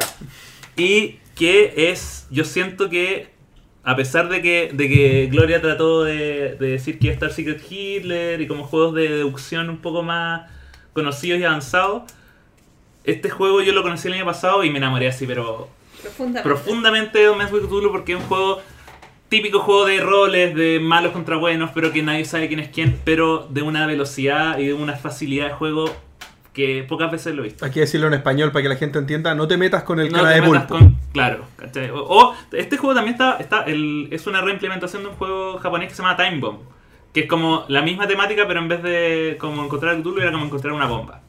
Y la gracia del juego es que, bueno, cada uno tiene roles, eh, está como los buenos y los malos, los cultistas y los investigadores, pero eh, solo tú sabes quién es, no, no hay fase de sueño donde los malos se reconocen, no, acá es como... La paranoia es constante, o sea, los Mm. buenos no saben, por lo general todos tratan de ser buenos, pero el- los malos no saben quién es su otro compañero, entonces no saben en quién confiar. Qué terrible. Es súper terrible y es un juego muy rápido. O sea, no- las partidas no duran más de 15 minutos. Incluso hay, hay, se puede terminar el primer turno. Porque se ponen cartas donde uno eh, tiene que ir eligiendo, tienen que descubrirse los cuatro signos antes de que se descubra Cthulhu. O sea, los, ga- los, buen- los malos ganan descubriendo una carta y los buenos ganan descubriendo cuatro. Esa es Bien. un poco la... la Ah, y- Por la ventaja que tiene un bando sobre el otro. Exactamente. Y eh, antes de cada uno uno declara qué es lo que le sale en la mano. Y después lo pone en la mesa y después la gente va sacando cartas. Mm. Pero ¿qué, ta-. ¿qué tan aleatorio es? O sea, ¿yo podría ganar sin saber lo que hice? ¿Siendo malo? Eh, eh, tú puedes ganar, por ejemplo, siendo malo, y digo, yo elijo esa carta y lo doy vuelta y está Cthulhu. Tú puedes, te- el juego se puede terminar en ¿Pero alguien una- sabe qué cartas son las que se dan vuelta? Solo tú sabes. Tú sabes lo que tienes, pero la mezcla y lo dejas como en, en desorden. Claro, Por lo tienes tanto, una no cierta sabes. Por lo tanto, no sabes. hay... Se juega como con probabilidades. Y mucha mentira. Y, y la gracia es que se juega varias veces. Entonces, es como, oye, pero tú me mentiste en el juego anterior. No, pero si de verdad yo soy bueno, no. Y la, Ah, pero la, la identidad no se revela la entre juegos. mm, Puede cambiar. Tú en un juego puedes ser bueno y en el siguiente puedes ser malo. Entonces, Don't Mess with Cthulhu, búsquenlo. Número 7. Número 7 en mi lista y eso. Buenísimo. Número Pancho. 7. Y ahora ya vamos a volver a los juegos un poco más normales. bueno, qué bueno. Número 71 de la Working Geek. Eh, Alquimistas. Mm. Es un juego de Matthews Kotri, un eslovaco. Eh, es un juego en el cual es un posicionamiento de trabajadores en el cual todos tenemos que ir descubriendo cómo se, eh, cómo se construyen o cuál es la composición química de distintas, de distintas pociones en base a los elementos que tenemos. Hay ocho elementos, hay ocho tipos de pociones distintas. Y por ejemplo, el elemento 1 con el 2, que es el sapo con la pata de gallo, se mezclan y generan este tipo de poción. Después el sapo con la araña generan otro tipo de poción. Y es un posicionamiento de trabajos de, de deducción que es, eh, es de lo más pesado que hay. O sea, yo tengo amigos que me dicen no quiero jugar este juego porque lo siento como una clase de química. Yo no lo Eh, jugado. JP no es. Ah, es- es O sea, para que vean que hay otro que hay otra opinión así. Es- Solo, solo para contextualizar, en la BGG El peso medio de este juego es 3,78. Para los que no sepan lo que es el peso medio, es un peso, es un voto entre 1 y 5 que la gente vota y define cuánto, qué tan difícil es el juego. Para poner en contexto, el Twilight Struggle tiene 3,53, o sea, este es más pesado el- que, que el Twilight Struggle. El Caverna tiene 3,79, este tiene 3,78, así que está al nivel del Caverna. Y lo que me llama la atención es que ahora más pesado que caverna. lo que me llama la atención es que de la expansión que va a salir, que se llama The King's Golem, si el juego tiene 3,78, la expansión tiene 4,71 de No, promedio. Tanto, yo no quiero jugar eso. Pero son, son 17 votos nomás, así que puede que vuelva a subir. Es Este juego tiene una versión básica y una versión avanzada. Yo no conozco a nadie que juegue la versión avanzada. No. Solo la básica. Pero es tan entretenido, de verdad uno juega y la aplicación del teléfono, de verdad uno se siente. Yo me siento un químico, yo me siento un alquimista ¿Hasta intentando investigar. Hasta 4, Hasta 2 a 4. cuatro, sí. Este es probablemente el único que tengo de 2 a 4. No, Lleva dos. no, no. No, Vale, con no, expansiones, no, con no, expansiones. con expansiones, No. si no llevaría 3. Sí, yo creo que- Hay dos en mi lista que son de 2 a 4. Este es uno. Y Dale. de verdad, es buenísimo, es Yo- buenísimo. O sea, si les gustan los juegos pesados, si les gusta estar pensando, si les gusta de verdad estar metido en el juego, porque todo el tiempo uno está diciendo, es que ¿qué hizo este? Este sacó la poción verde. No, ¿y cómo la hizo? Pidió antes un grillo. Ah, ¿de dónde salió el grillo? No, no. No, No. viejo, mira, yo No, te este digo, juego este es juego, duro, duro, duro, Este y de juego verdad- tiene. No es, no es para. No es, no es mi público objetivo. No es No, de, mira, no yo es te de digo, entrada. Para mí, este juego, como, como ranking, setenta y tanto, está, llegó a estar cincuenta y tanto. Mm. Es un juego que está so- sobre sobrecalificado No. como juego. Creo que es un juego súper. Eh, No. súper, ¿cómo se dice cuando algo es.? Sobrevalorado. No, no, no, no, no. El ¿Qué? aspecto positivo tiene, tie- es súper como. Positivo. No, tu- tuvo una buena llegada con, con elementos novedosos. Ah, innovador. Innovador, un juego innovador, un juego que, que quiere incorporar mecánicas súper interesantes, pero un juego que termina siendo súper largo. Es un juego que termina siendo súper dependiente ¿De de que todo haya sido tremendamente consistente, de que nadie haya cometido ningún ¿De error. qué me estás hablando? Entonces no sabes refutar. Hay un espacio ahí para refutar Cre- teorías. A ver, creo que. A ver, no, a- más allá de que si yo me equivoco o no, este es un juego que cuando tú lo llevas al público, eh, es complicado seguir el- el- la dinámica. Pero Eh, si este, por eso digo, es un juego duro, por eso hice la alusión. Este es un juego para verlo jugar para tres, jugarlo veces. con gente que tiene una concentración como que no trabaja y que tiene No, todo el ¿de ánimo del mundo para jugar y que tiene Como toda su concentración de la como semana. los que califican como número 2 al Twilight no, Struggle. no, no, el Trial Struggle tú lo podés jugar desconcentrado y vas a pasarlo bien igual. En No este sé. juego tú, si cometes un error, No sé, entonces Al para los que principio del califican juego, como, como número si 3 tú- al Through the Ages. a ver, si tú... No, no, no, porque no es lo mismo. Si tú en este Viejo, juego aquí tú cometes... estás metido, tú estás, tú estás haciendo tus Ya. pociones, tú estás leyendo todo el rato lo que hace el Entonces, resto. el, el siguiente número de JP es. Yo creo que esto, yo aquí tengo una coincidencia con Pancho. Mi, mi número 7 es Alquimistas. No, no, no. Mentira, mentira. Mi número 7 acá es eh, un juego que. no te que- estoy mirando. un juego que es, un- eh, eh, es una reimplementación. No es una reimplementación, toma el nombre de un juego de computador eh, de Microsoft Games. ¿Ya? Mm. Comando, sí. Es un juego eh, de control de área mezclado con posicionamiento de trabajadores. Me refiero a Age of, Age of Empires, Empires. 3 de Glenn Drower, que, que, eh, es, Había lanzado, sabido que lo ibas a poner. eh, eh, es lanzado el año 2007. Es un tremendo juego. Es un juego, nuevamente, el posicionamiento de trabajadores, que para mí es una mecánica deliciosa. Me encanta el posicionamiento de trabajadores. Y cuando es como posicionamiento de trabajadores, motor de otras cosas en el juego, como por ejemplo un control de área, me parece que ya es, es notable. Para mí este es un juego que competía con Dominant Species.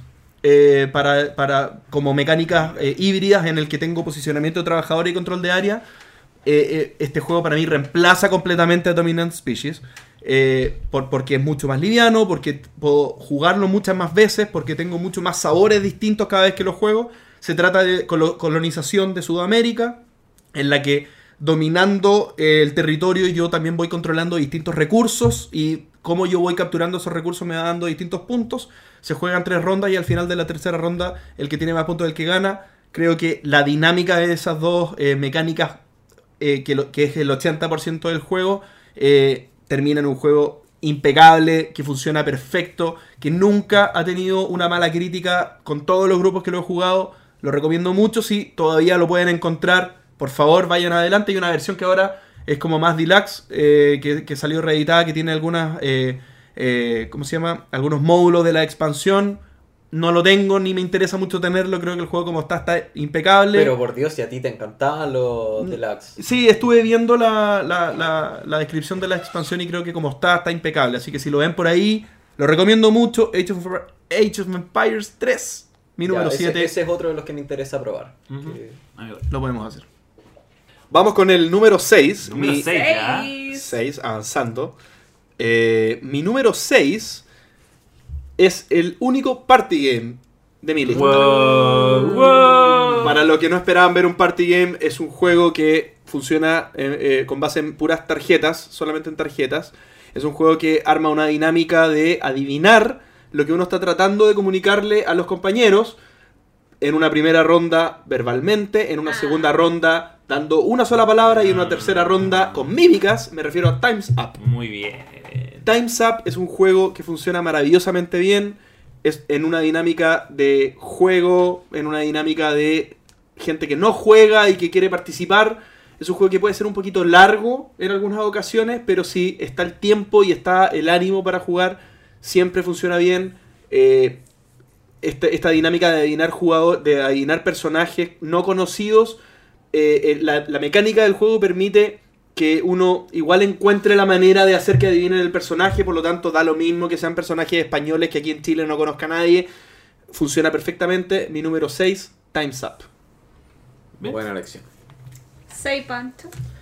Mi 6 es no está tan tan atrás, está número 512 de la BGG y es el Discoveries. He, he hablado muchas veces de este juego. Eh. Es un juego que no se parece a Lewis y Clark, así que no traten de buscar el parecido. Es un juego absolutamente distinto en el cual uno tira dados que tienen son dados de seis caras, pero tienen cuatro caras distintas. Son cuatro caras diferentes y hay dos que están repetidas dos veces. Y en base a eso uno va seleccionando las acciones para hacer y va ejecutándolas. Y en base a eso va comprando cartas, va ganando puntos. De verdad es un juego muy, muy entretenido. Eso sí, eh, es un juego de 2 a 4. Este juego es para jugarlo de 2 o 3 personas. De ¿Cuánto dura? De a 4 no funciona. 45. 60 minutos. Eh, puede que un poco menos de, de a menos gente. Yo me lo compré hace poco. ¿Factor suerte? Súper bajo. Si bien depende de los dados, lo, lo importante es qué haces tú con esos dados. Debe ser en ese sentido un poco parecido al Burgundy, que nunca lo he jugado, pero yo creo que debe tener ese sentido. O sea, yo si tengo muchos dados de uno y pocos de otro, elijo... Haces otra cosa, digamos. Sí, así que muy recomendado, yo ya he hablado un poco de él, así que búsquenlo, es demasiado bueno. Mi número 6 ya fue mencionado. Oh. En una lista. ¡Primer cruce! ¡Primer ¿Super cruce! Ya fue mencionado y no es Super Rino. Y fue mencionado por JP. Oh. ¿Blood Rage? No. Five Tribes. No. Age of Empires. No. Bueno, podemos seguir último. diciendo todos los otros. Time's Up. Marco Polo. Marco Polo. Marco Polo, los viajes de Marco Polo, eh, bueno, básicamente porque mezcla como dos de mis géneros favoritos de la vida. Hombre y mujer. Worker placement Ah. y daditos. Y dados, eh, y el, bueno, el tema de los, de los poderes y la variedad que le da eh, eso. Además que el, el nivel de producción es muy bonito. Eh, Los camellos. los camellitos, las cosas con formitas, con, eso todo me gusta, así que, bueno, ya lo dijiste casi todo, con- concuerdo con ese, con ese análisis, así que nada, mi número 6 es eh, los viajes de Marco Polo. ¿Sabes? Mi número 6 ya es- está muy fácil. Es el único juego de los 10 que no tengo. Lo voy, a tener, Wow. lo voy a tener en algún momento, pero todavía no lo tengo. Es un juego que yo tengo fe en que está en la lista de JP. Monopoly. Y eh, tengo. Y bueno, Pancho lo adivinó, es una- un juego del 2013. Y es Rusia Railroad. Ah, Vamos, Ah. un acierto por lo menos. Eh, a mí me, Me gusta tienen mucho. desconcertado con sus De hecho, esta- cuando me puse a buscar información me di cuenta que había sido recomendado en el kin, eh, Kinder Spiele y había ganado Estambul. Pa- pa- Para los que les gusta Estambul, lo siento. Es bueno Estambul. No, no. Lo que, lo que pasa, no, lo que no, pasa, No, no. ¿sabes qué pasa ahí? El Kenner Spiel lo que hace es tomar el Spiel Sí. y lo hace un poquitito más avanzado. no, pero el sí. Russian Railroads probablemente es muy avanzado para el A mí Kenner. Rusia me encanta. Es muy buen es un juego. que quiero en mi ludoteca. Todavía no lo he comprado. Además que sé que en el momento que quiera puedo ir a cualquier tienda y encontrarlo. Entonces Sí. tampoco me Tampoco hay desespera. tanto apuro. Claro, lo, sí, lo tienen dos personas. O sea, lo tiene JP y lo tiene otro amigo. Entonces, y mi amigo igual tiene German eh, Railroad, que también es excelente. Entonces, para mí era un juego que a pesar de no tener, tenía que estar en la ¿Y lista. por qué por sobre eh, First Class? ¿O me estoy adelantando en la lista? Mm, ¿Sabes qué? First Class. y hay muchos. Quiz- quizás tenía, muchos mucha- tenía muchas expectativas. Ya. Es más livianito. Sí, yo creo que eso No. pasa. Hay un tema de hype. Yo también Sí. había escuchado tanto el First Class. Lo encuentro bueno, pero... Bueno, yo el First Class lo jugué cuando lo jugamos los, nosotros Sí, tres jugamos- juntos. lo jugamos los tres. Creo que podría jugarlo un par de veces muy bueno. Pero creo que- sí. Y solamente he jugado eh, con el módulo A y B. Me gustaría probar los otros módulos para realmente Ah, dar... el First Class- varía mucho. El First sí. Class tiene algo demasiado intrincado, encuentro yo, con las cartas de objetivo, que son demasiado rebuscadas. El- yo creo que el, el Russian Railroads funciona mucho más limpio. Sí. Es un juego que fluye mucho más, es un juego que una vez que uno entiende la mecánica, No, se me- sienta a jugar y hace lo suyo. digamos. Realmente me gusta muchísimo. Entonces, número 5. Mi número 5, ya estamos en el top 5. Fue Sí, complicado top- esto. Es un juego del 2012. De Vamos bajando los años. de 2 a 6 jugadores. De hecho, lo jugué el lunes eh, por culpa de un podcast de Más Madera. Tú- Por culpa de ustedes. por culpa de Más Madera, yo escuché, Ah, yo sé. Yo escuché ese capítulo y fue como. Entré en una desesperación por jugar ese Es un juego muy florido. Ah, más que florido, podríamos hablar de barcos, Por el- pero por bueno. el nombre. Pero un juego de palabras. Ok. Existe. Ok, Qué eh, fla- a ver, JP, dejémoslo en que hablaron de muchos juegos en ese podcast. No, el, el, el juego central fue Keyflower y a mí me encanta. Y se merecía el 5. Si vienes de 2 a 6, lamentablemente de 6 necesitas una mesa muy grande, eh, eh, es más complicado de jugar. Lo jugué de 3 el otro día, fluye perfecto, me encanta. No, no sé qué más decir. Yo lo tengo que jugar ¿Y a más veces. funciona bien? Sí. Yo creo que puede ser uno de mis favoritos también, pero lo necesito jugar más veces. Lo he jugado una Cuando- sola vez. Cuando tú quieras. Por favor, por favor, está en la lista. Eh, y también tengo Key to the City London dentro de esa misma temática, pero no me, no me logra cuajar porque para mí No, Keyflower es Keyflower algo tiene que muy, ser. eh, Vamos para allá. muy bueno eh, y realmente recomendado para todos los que lo bien, quieren sí. jugar. Don Axel. Mi número 5 es el juego más viejo que tengo en mi lista. De hecho, ¿Es más viejo que tú? tanto es mu- mm, sí, no. Oh, a ver. Acquire. Creo que sí. Creo que yo, sí. yo que tengo 12 años. Creo que sí. Porque, o sea, el, el- no la versión que tengo acá, porque esta es la revisión y, y en realidad esta. Eh. Un juego que salió en el 2008 con muchos autores que no los quiero mencionar. ¿Cómo del 2008 es más viejo que tú? No, porque está basado en otro original que había Ah. salido antes, Mm. Que se llama Cosmic Encounter. Ay, sí, yo sabía. ¿Por qué? Porque son tres autores. Ese juego Sí. es del setenta y tantos, si Sí, no me sí, equivoco. sí. antiguo, Entonces es más viejo que yo, ¿viste? Está- Qué buena lección. Y que yo- y que Qué yo- buena lección. De hecho, ah, bueno, y quiero mencionar que, bueno, desde el 5 para arriba, para mí estos como que son los que tenía claras de antes, y por lo tanto, para mí son como Los inamovibles. Los, los inamovibles, ¿cachai? Así que, bueno, Cosmic Encounter eh, me gusta por el tema de la negociación, porque a mí, me, bueno, como van a ver más adelante, me gusta mucho el tema de los juegos con, con traiciones Sí, y cosas así. Pero esto es un juego, es un juego donde el rol te lo fabricas tú. Bueno, igual siempre apuntando obviamente al, al rol, al marcianito que te dieron, al poder especial que te dieron, pero al final uno, en el, en el momento, dice que juguemos juntos y después te traiciona si quieres. Y también pasó un Si poco lo que, lo que comentábamos antes con Marco Polo, que es que, eh, pero acá ele- elevado a la potencia 10.000, que es que cada uno de los roles se siente como, oye, pero tu poder es demasiado poderoso, ¿cómo lo vamos a ir en contra? Pero siempre hay una forma. Siempre Sí. hay una forma de vencer cada poder. Con- Sí. Y eso también es parte de lo entretenido del juego. Eh, la rejugabilidad obviamente es brutal, Infinita. infinita. Y, y nada, eh, el juego lo compré el año pasado recién. Y es como que cada vez que me junto trato de colocarlo porque en realidad estoy muy, muy adicto en este momento a, a. No, tremendo juego, es un juego con inf- infinita rejugabilidad, como Sí. dijiste, y un juego que permite por las mecánicas que se balancee muy bien los poderes que son brutales. Cuando hay un poder brutal, Lo- gang up todo Claro, encima todo de esa persona Claro, y se regula nadie- el juego automáticamente. Ayuda. un Eh. Así que no, no, tremendo juego. Un Cosmic juego Hunter. que un juego que cuesta cuesta sacarlo a la mesa, cuesta que fluya, digamos, pero cuando está el grupo correcto, tremendo juego, increíble, recomendadísimo. Así que eso. Número 5. Mi juego número 5 es un juego que también cuesta mucho sacarlo a la mesa, al menos aquí en Latinoamérica, no por lo complejo que es, sino por un problema de idioma, que es el Betrayal at House of the Hill. Es uno de mis juegos favoritos eh, de. Avalon Hill. Está diseñado por cinco autores, entre ellos Mike, eh, o sea, Rob Daviau y Mike eh, Selninker, Ah, que fue el de Pathfinder, el de, Pathfinder. Axis Analyze, Risk, Risk Mira. Goldstorm. No sabía. El único problema que tiene, o sea, es un juego que básicamente empezamos en la temática de los 60, de las películas de terror, de que Muy te llaman a una de- casa, te, te, so- te sobornan y te dicen, oye, sé un secreto tuyo, si no vienes a esta casa, eh, voy a revelar el secreto. Todos los jugadores aparecen ahí, de repente dicen, oye, ya, ¿y quién nos llamó? Nadie sabe, nadie sabe, nadie sabe, ok, ¿sabéis qué? Me enojé, me voy, la puerta está cerrada. ¿Qué hacemos? Explorar la casa. De ahí parte todo, y es un juego que tiene 50 historias de terror diferentes. Diferentes, con temáticas diferentes. ¿Es tiene todo de contra el tablero o tiene Empieza, empieza, es todos contra uno. El tema es que hay un traidor, como dice el nombre, el traidor de la casa en la colina. Hay un traidor, el problema es que el traidor ni, no sabe que es el traidor hasta, hasta la mitad del juego. O sea, parten todos contra el tablero. Parte, no, Más parten, que todos contra el parten tablero. todos explorando. Es como, claro, todos explorando, todos van haciendo ruta.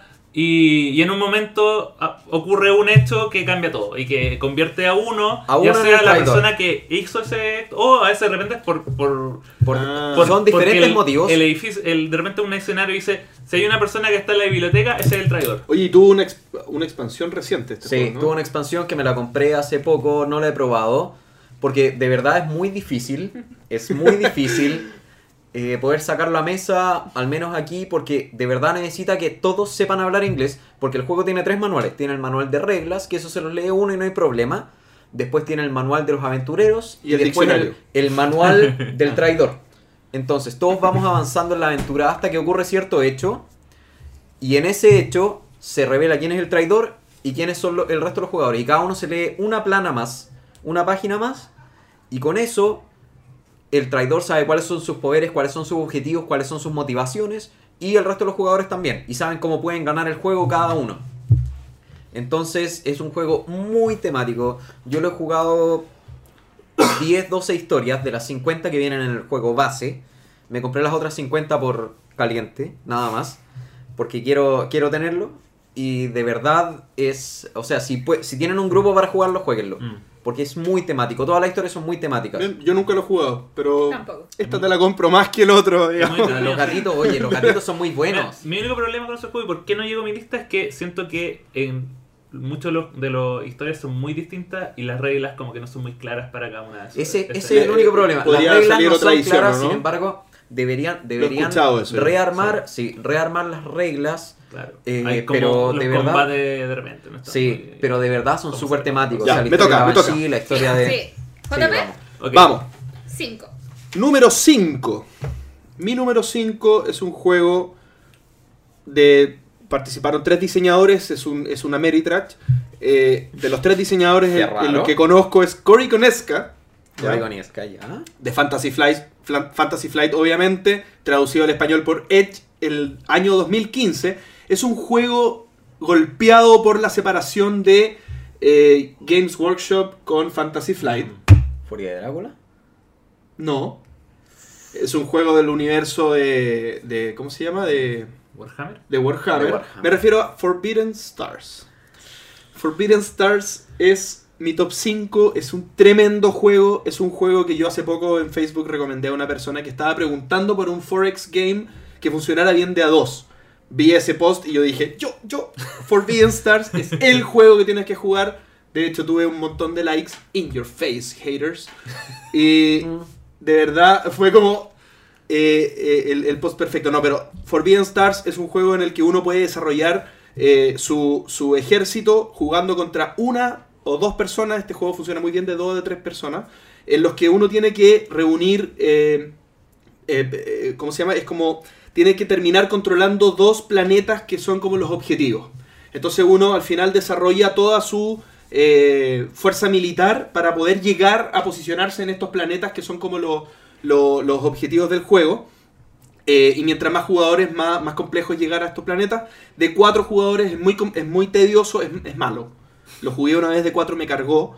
Lo jugué de tres, estuvo súper bien. Pero de a dos brilla perfectamente. Es un juego que tiene una mecánica de, de- de- de ataque bastante compleja. Por lo tanto, cuando se juega de a tres, eh, igual hay que esperar que los otros dos peleen entre ellos. Se ocupa mucho cartas, mucho dados y, y- y son bastante largos los combates. Cuando se juega de a dos, uno participa en el 100% de los combates, por lo tanto es bastante entretenido. Es como jugar Magic potenciado con dados, pero con posicionamiento de tablero. Es tremendamente entretenido, lo recomiendo. Ameritrash de dos jugadores, no lo van a ver en otro juego. Forbidden Stars, mi número 5. Perfecto. Vamos entonces con el número 4. Parto con el mío. Eh, mi número 4 es un juego bastante pesado. Bien pesado. Es un juego de CGE, de CGE, eh, publicado en español por Devir. Check Games Edition. Así es. Es un juego que publicado, fue publicado inicialmente en el 2006. Eh, no obstante, tiene una, una eh, publicación renovada, eh, remasterizada de ahora del 2015. Diseñador Blada Shebattle, uno de los favoritos de Pancho. Me refiero a Through, Through the the Ages. Así es. Through the Ages es un juego que es bastante pesado, no obstante te mantiene muy atento y muy entretenido por las cuatro horas que dura el juego, si es que no dura un poco más. Es un juego que fu- funciona maravillosamente bien para dos o tres jugadores. Para cuatro eh, yo no lo recomiendo mucho porque no añade adicionales interesantes, sino que añade más tiempo. Y podría, eh, tiene entreturnos bastante largos, por lo tanto eh, es mejor Como este capítulo. como este capítulo. sí, este capítulo es Through the Ages. Del capítulo 10. Eh, pero no, para dos o tres jugadores con juga- jugando con, con- Si tienes tiempo y tienes el juego, obviamente. ¡ah! y, y aparte, eh, eh, esa cantidad de jugadores yo lo recomiendo mucho. Mi número 4, excelente juego, Through the Ages. Consulta, para ti, ¿es mejor de dos o de tres?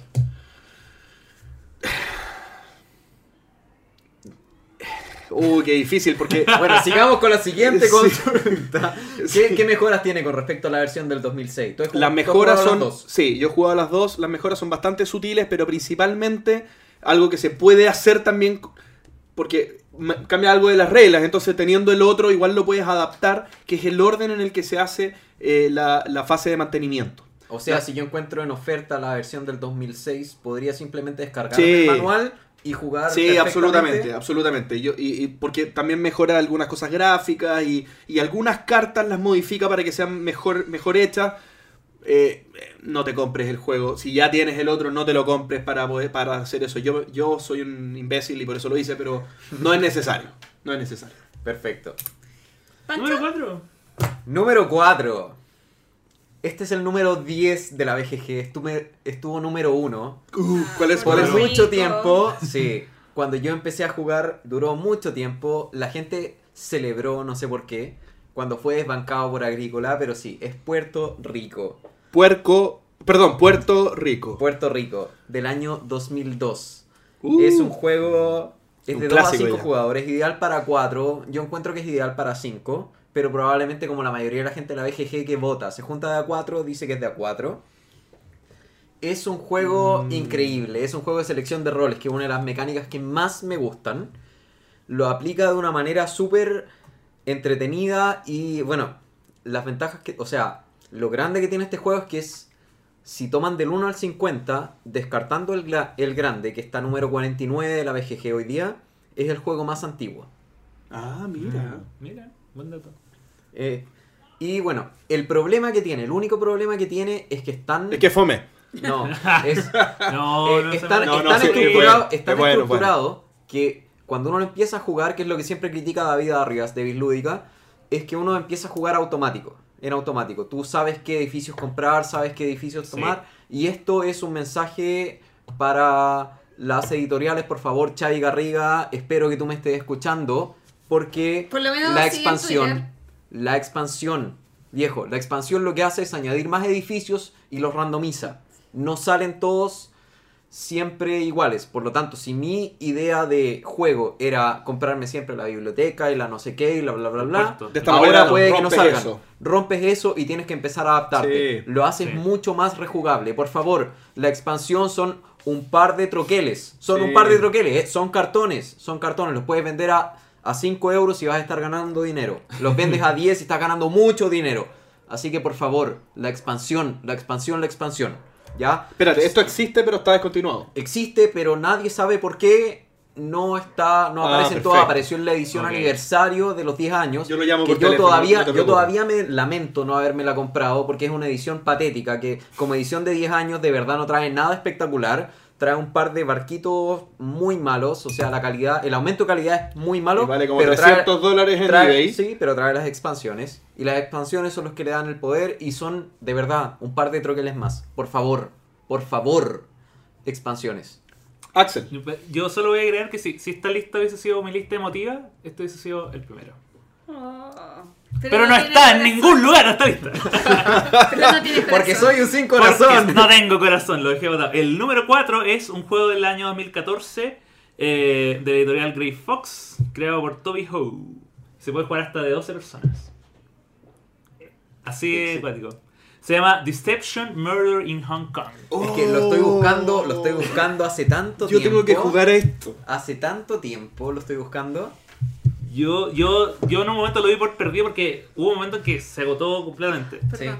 Y después hicieron un, Avíseme cuando me despierto. hicieron un, como un segundo print y lo pedí como directamente a Grey Fox, ¿cachai? Y se Ah. demoraron caleta y yo como que estaba hablando como con presidente de Grey Fox por correo, oye ya, mándemelo, ¿cuándo va a estar? Porque era como, no, va a estar en abril, va a estar en mayo, va a estar en junio. Y la espera fue tan maravillosa y llegó y el juego es... La espera fue maravillosa. La espera, o sea, la- el quiebre de la espera cuando por fin llegó fue Ah. perfecto. Me encantaba esperar Me esto. encantaba. No, en realidad Me encantaba no tenerlo, por favor. Por favor no me lo manden todavía porque estoy disfrutando la espera. Y, y yo creo que, o sea, de mis juegos, de los juegos como de traición y de Yo- deducción, yo, creo que es, el mejor. juego Y de hecho es tu cuarto juego Es mi favorito. cuarto juego favorito. Lo, lo de puedo la vida. inferir. Sí, lo puedo y- inferir. o sea, no va a haber más que esto. Y, y como te digo, para la gente que juega como Mysterium, es como el Mysterium con gracia. El Siendo, siendo, que el misterio es el Dixit con gracia. Claro, pero. Entonces con, es un no- Dixit con gracia, Claro, gracia. porque acá el, el- el- la gracia básicamente es que hay un crimen, hay un jugador que es mudo, pero que va entregando pistas a través de eh, tokens que, que, que se van colocando con preguntas. Que te dice, por ejemplo, el arma fue. eh, ¿De qué murió? Y, y te dice. eh, intoxicado, de una herida, y ahí uno va infiriendo cuál es la combinación de armas y de pistas que dejaron que es solamente una. Solo una de las personas que está jugando fue el asesino y el resto son, digamos, investigadores. ¿El asesino Bien. sabe que es el asesino? El asesino sabe y el asesino le dice al, al forense cuál, es, cuál fue su arma y cuál fue su, su pista. Pero el forense no puede hablar, solo puede hablar a través de las pistas. Y todos en la mesa discuten cuál fue el arma asesina y la pista, obviamente con diciendo, no, ¿sabes qué? Yo creo que lo hizo el cuchillo y tratando de desviar la atención. Espérame, duda. ¿El forense y el asesino se entretienen jugando o son estos juegos donde solo los detectives... Mira, el, el- los detectives obviamente se entretienen mucho, el, el asesino también porque tiene que hacerse pasar por detective y tiene que tratar cuando, cuando te, te, te acusan, tienes que decir, no, pero es que en realidad pensémoslo de esta otra forma. Y el forense, a pesar de que no puede hablar nada, yo creo que lo más complicado es no poder hablar, porque el juego dice, si habla mal. Pero el tema es un rol súper tenso y es muy importante porque te da, el, el juego te da seis opciones con una pregunta, con, con un dato que puede que no tenga nada que ver. Ahí de repente tú das Sí. vuelta a la tablita y dice, ¿en qué, ¿en qué día de la semana se hizo? Y es como, Es ¿de qué manera voy a usar esta pista? Pero por ejemplo tú puedes decir, fue en la semana si es que se trataba de un, eh, un objeto de, de trabajo. O fue en un fin de semana si es que era, no sé, un- una paleta de playa. Ya, perfecto. Entonces, es el ingenio, un muy buen juego, todos lo pasan bien. Por favor, Y es revísenlo. rápido, es rápido. Revísenlo y esperemos que llegue luego aquí. Bien, número 4, Axel. Vamos, Gloria. Mi número Gloria. 4 recién me lo estuvieron pelando. Qué feo, horrible. Yo de mi número 4 voy a decir primero que tengo las ocho versiones o las expansiones, os lo tengo Las absolutamente ocho completo. versiones. Ocho versiones. Si ustedes creían que eh, tenían varios dominios, no. Pero Dominion ya. Esto no es, esto Pero no es no, nada sí, comparado. con D y termina Porque con E. cada Sí. una de las cosas que tengo son 84. Ah. O sea, multipliquen 84 por 8 y es todo lo que tengo de ese juego. Estoy hablando de Dixit. Ah, Sí, la multiplicación de 84 por 8 me... Sí, porque cada, cada expansión salen Tiene 84 84 cartas. Entonces, como las tengo las 8, Oye, es las tu tengo top todas. 4. Top Sí. 4. Eh, Wow. Los tengo todos. Y el Fuerte, otro día, siempre había jugado de 1 a 6. El otro día probé el Odyssey. El otro día jugaste más tarde. Ah, de unas. No, no. El otro día probé el Odyssey que te permite eh, hasta 12 jugadores y la verdad es que no me gustó de más gente. Eh, contar, con- no, es que contar el puntaje se hace súper engorroso. Yo jugué de a 9, me encantó. Lo encontré muy bueno. Pero contar el puntaje no lo encontraste engorroso. No, me gustó la votación de dos pitutitos. Mm, Yo, yo lo encontré engorroso, la verdad, eh, jugarlo con más gente. Pero es un juego que me encantan las ilustraciones maravillosas. Solamente en contra del juego, debo decir que el Daydreams no me gusta. Oye, una sola pregunta para ti, Gloria. Que me interesa mucho saber que está en lo típico de, de- de Dixit. Para jugar con gente conocida, un hit. Para jugar con gente que no conoces. ¿Te, Mejor. ¿Te gusta? Sí. Mejor. ¿Mejor? Sí. Sí, funciona Sí. en todo. Eh, que para mí es un juego excelente para el bar porque rompe la dinámica, conoces un poco más a la gente. Y ha funcionado bien con gente que llega y no juega mucho. Y Sí, absolutamente. Ah, claro, so- tú vienes saliendo de la cárcel, entonces... No, a mis sobrinos les encanta. Encuentro que es un juego eh, que se da mucho eh, para conocer a la gente, para integrar a la gente y para meter a gente en el mundo. Yo co- eh, debo decir que con los jugadores más de Magic que jugaban en la tienda en Puerto cuando conocí a Dixit, y yo recién los estaba iniciando los juegos de mesa, me llamó la atención porque dejé mi Dixit y llegaba a cualquier hora y estaban jugando Dixit. Y me, a mí me costaba mucho hacerlos jugar juegos de mesa. Y el quiebre que se dio cuando yo llegaba a la tienda y ellos estaban jugando mi juego era Fantástico, absolutamente bueno. gratificante. Y eso Buena habla de, de gente que no es jugón, o sea, que es jugadora, pero que no es el jugador habitual. Ahora no, no es un salto a los juegos de mesa. no. Es, un- es como un punto Claro, medio. Pero, pero hay, que, hay que decirlo que, al menos aquí, por lo menos lo que yo conozco, eh, hay grupos en los que no llega tan bien Catán, pero Dixit llega siempre bien. Siempre bien. Entre Es el único gente juego que no juega mi jugadora- madre. Pero, ah, Entre ah, gente no único. jugadora, por favor, si quieren meter a gente, partan con Dixit. Sí. No, es éxito seguro. Depende. Es éxito A lo que no, voy- no a es lo- éxito seguro, depende Sí. del Sí, demostrador. depende del grupo, pero a lo que voy- No, del demostrador, no del grupo. Del, Si viene del grupo de la también, porque yo cárcel, creo que sí, del demostrador. O sea, si alguien modera mal una explicación de Dixit, esto se va a las pailas eh, desde y el comienzo. pierdes desde ya el Pero yo no estoy de acuerdo con una sola cosa que dijiste, Pancho, y es la frase comiencen con Dixit. No. Yo creo que no es un comienzo de algo. Dixit puede llegar a ser solo eso. sí, Mi, ma- es- mi mamá solamente juega Dixit y no juega ningún otro juego porque es el único juego que ha logrado llegar. Pero no es que sea el comienzo, ah, ya, ahora que juega Dixit, vas a jugar otra cosa más. Exactamente. Olvídate, no, es eso. Es Es como lo mismo, a mí, con gente que he jugado Dixit por primera vez, como dicen, ya, oye, ¿y no hay otros parecidos? no, No. no.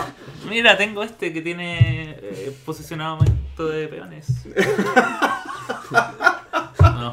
no va a resultar. ya, ya, ya lo acepto. sí. No va a resultar. Sí. Oye, Muy bien. vamos a tierra derecha, ya estamos en número 3. Entonces No vamos a creo, empezar no con te el creo. número 3.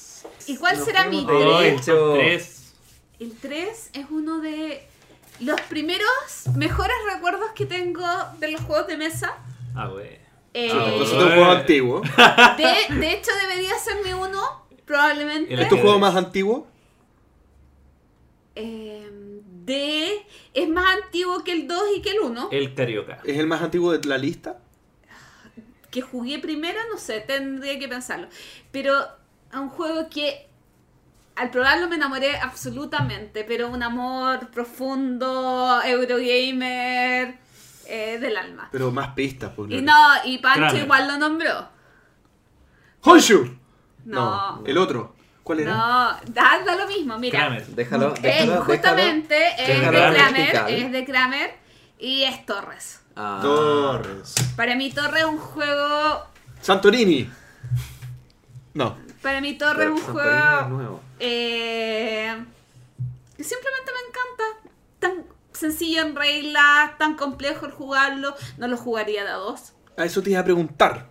Sí, Yo tampoco lo yo creo que para ti y tu papá, perfecto de a dos. Pero para mí no. Pero, pero espérate, es que. ¿Por qué? No sé. ¿Por, ¿Porque no te gusta jugar de a dos o porque no funciona bien de a dos? Porque es que no- tal vez no, Santorini es Yo una opción no, de torre de siento que no dos. funciona bien dado. No, yo creo que funciona muy bien de a dos, pero no funciona para mí bien dos. Ah, porque es enfocado Muy en cagarse al otro. Sí, para mí no, no es agresivo quizás la palabra, pero... Jugáis todo el rato Sí. pensando en que el otro tiene que perder. Sí, po. es muy ajedrez para dos. Bien. Bien. Y prefiero jugarlo de más Oye, gente. yo quiero jugar Torres. ¿Cómo lo hago? Cuando tú quieras. Juguemos. Pero hagamos, por favor, que no quede en esto, porque No.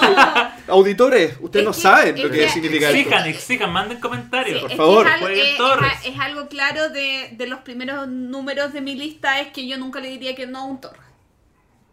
Es un Sí. juego que... Alguien de apellido Torres, dices tú. eh, Bueno...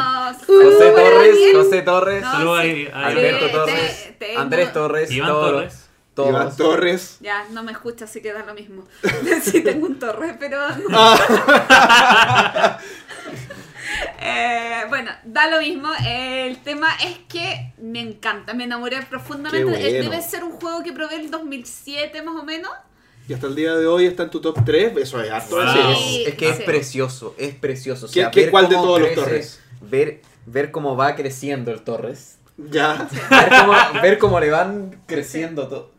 No. O sea, Torres es. Las torres. es- de verdad No. es, es maravilloso. O sea, yo. Es, por ejemplo, para gente que, que estudia arquitectura o cosas así, ir viendo cómo se va creando este tema que salió con Sí. algunas chicas que Y el, estudian. eh, y el tema es que las reglas son tan simples, tan Es- elegantes, es tan sencillo de explicar y complejo de ejecutar. A mí me encanta. Buena opción. y yo concuerdo contigo, de a dos, no, a mí no nada. De a tres o cuatro, Quizás tiene, que yo. tiene una magia. Quizás es porque mi experiencia de dos fue con alguien que Ah, quería mucho. Puerto pero- Montt. No, no, de a dos. No, de a dos, de a dos a mí no me gusta. De a dos yo siento que hay muchos mejores juegos, Sí. pero de a más, sí. Oye, Bueno. vamos con Axel. Vamos con eh, mi número 3 que eh, tiene el potencial de ser número 1 algún día, cuando lo Oh. juegue más. Porque este juego es del 2016, un juego del año pasado. Uh, nuevito. Nuevito. Y es un juego diseñado por Cristian Martínez, de la Ah. editorial Matagot. Ah. Inis. Inis. ¡Vamos! Inis. Inis es eh, un juego de control de área con drafting de carta. eh, y que tiene la particularidad de que. ¿Dónde lo conseguiste? Está. Lo compré en una tienda. no sé. ¿Acá? Sí, ¿Acá? Mira. Sí, ya llegó. ¿Sí? Sí. Uy. ¡Juguemos! ¡Juguemos! Y bueno, es un juego que está inspirado en la cultura celta, demasiado bonito, pero demasiado, demasiado, demasiado, demasiado bien hecho.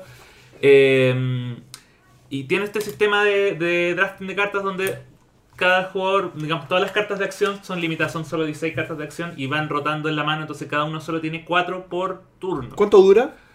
Dura entre 60 y 90 minutos, pero el, si tú, cuando tú lo juegas por primera vez, dura un poco más porque tienes que leer las descripciones de las cartas. Y son cartas que se van repitiendo, o sea, el segundo juego dura Sí, menos, el segundo juego ya dura la hora, hora y media que te prometo. Ah, o sea, son pocas cartas. son, son 16 cartas.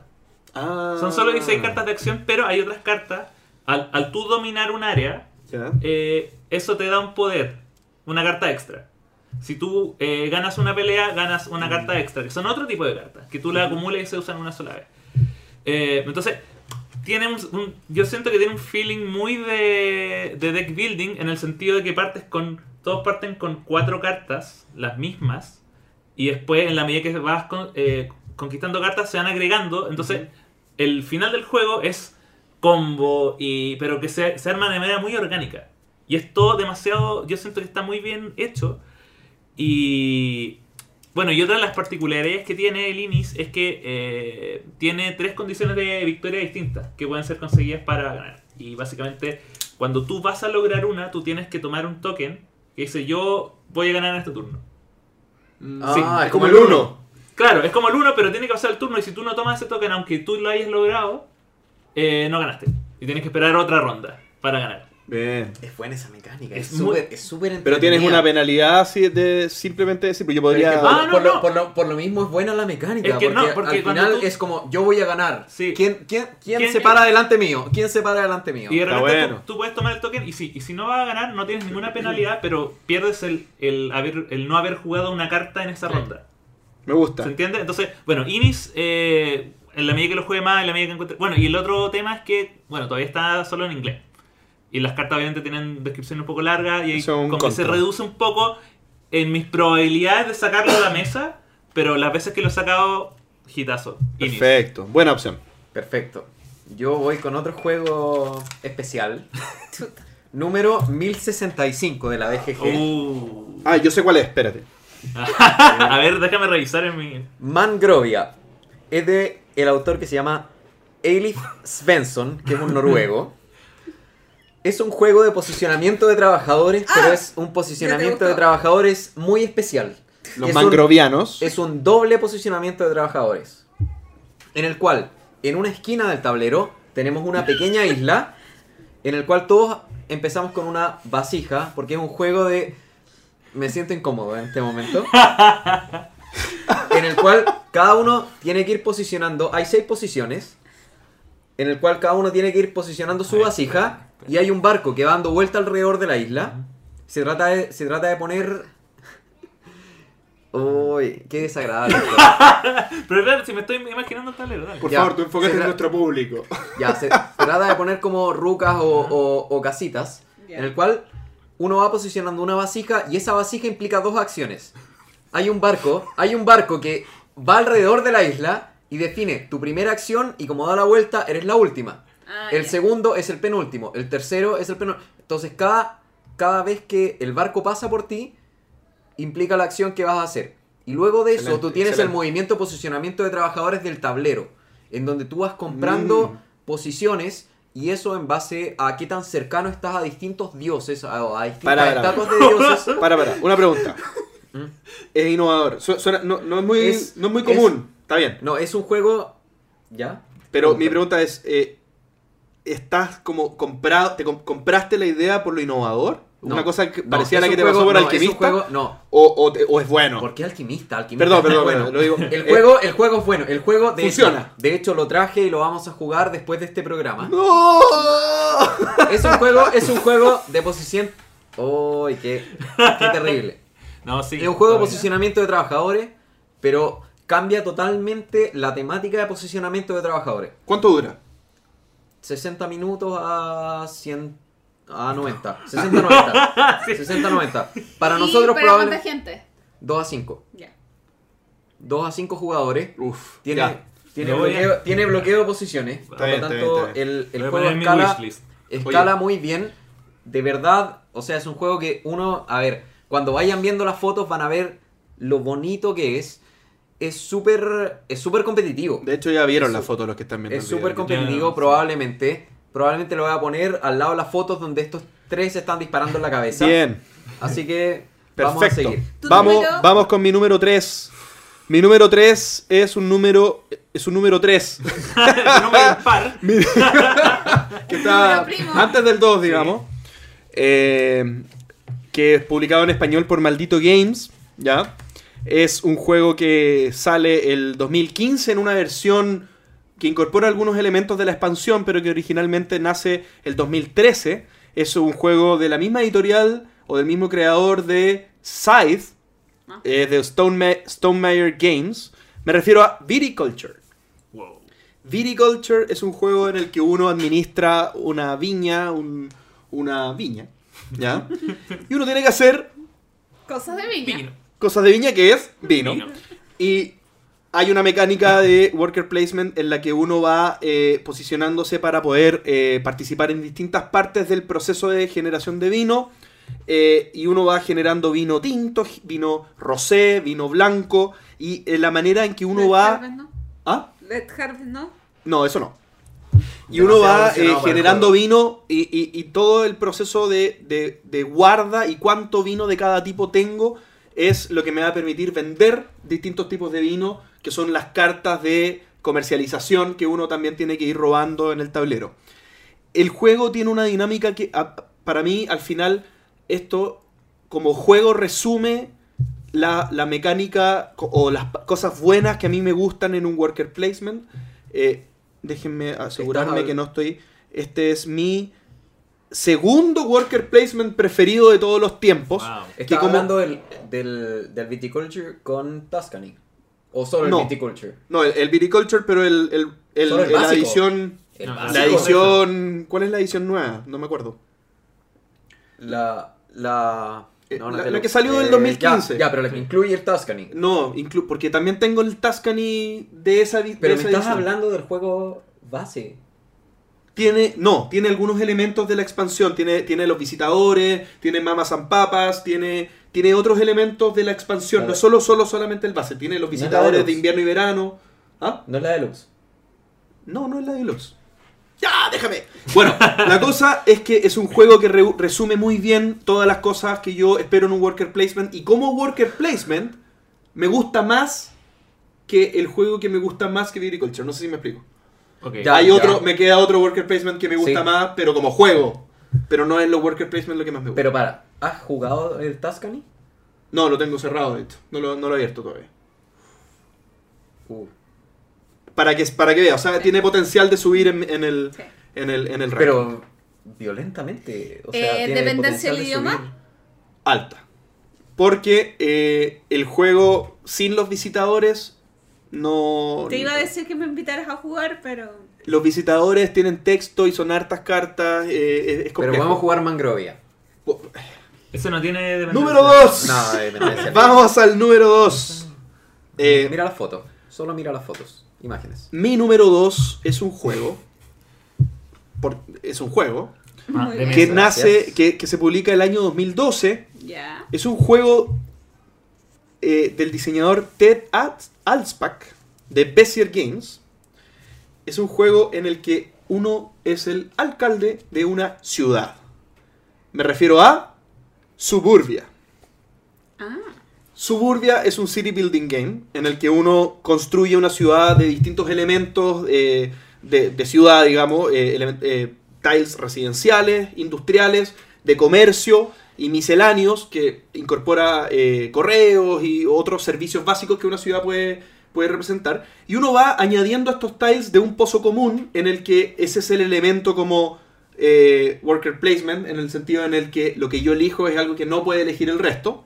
No obstante, como yo voy armando mi ciudad, eh, influye en las ciudades de los otros. Entonces, por ejemplo, yo puedo tener un restaurante que se beneficia de los... eh, o, o que se perjudica con cada restaurante adicional que vaya a llegar en el juego. Entonces, si otra persona comienza a construir restaurantes, mi restaurante empieza a valer menos porque tiene más competencia. Entonces, yo tengo que estar todo el rato eh, entendiendo cómo son los otros eh, vecindarios de los otros jugadores para ver cómo me conviene hacer crecer esto y la cantidad de gente que yo puedo llamar a vivir a mi ciudad, temáticamente esos son los puntos que, que el juego tiene. Este juego tiene, una, tiene dos expansiones, que es 5 estrellas y eh, Tiene como cuatro. In- Incorporated, no sé, no me acuerdo cómo es la cosa, pero que es la que me gusta, digamos, no me acuerdo el nombre, pero esta, esta primera expansión que incorpora los bordes, eh, bordes de la ciudad, que pueden ser un bosque, un desierto, un, una- un sector El- militar, el- el etcétera. límite, sí. Bien, los, claro, las zonas limítrofes es una expansión obligada y es la razón por la cual este juego es mi número Dos. mi número 2. Yo desde que me lo dijiste, bueno, en primer lugar tengo que decir que de los tres que yo había dicho que quería probar y que no había probado, uno era Marco Polo, que te dije que concordaba contigo, este es otro. Yo tampoco Así que lo he probado, así absolutamente que- de acuerdo, por lo menos por lo que he leído. De las expansiones, yo te iba a decir que la de los bordes era la menos importante, al menos de todos los videos que he visto, porque es un juego que yo me voy a comprar sí o sí, que quiero probar sí o sí, y quiero... Y a mí, al menos de los videos que había visto, me daba la impresión de que no era tan relevante. De Ya, hecho, ¿por era qué es relevante? ¿Por qué es relevante? Y lo digo en, en- en 20 segundos, es porque eh, es una opción adicional. Eh, es un Sí, este, este es un juego en el que cuando tú lo dominas bien, te gustaría tener una salida, un oxígeno, una salida adicional para no hacerlo lo que está ahí puesto. Los, los bordes es una opción adicional distinta eh, que agrega como reglas nuevas y, y- y te permite un poco darle un giro a la ciudad, porque en el fondo bueno, da- no, no lo voy a explicar para los que están viendo, el, escuchando solo el podcast, es difícil, pero, pero créanme que abre opciones nuevas. La otra expansión son tiles. Sí, la otra. ¿ya? la que te podría gustar. primera- ¿Cuál es el problema? ¿Cuál es el problema? Es que son tiles súper poderosos.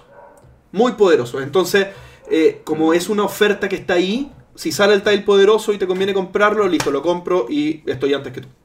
Y no hay nada que puedas hacer y salió el tile y yo lo pude comprar y mala suerte, compadre, pero yo estoy primero en el turno.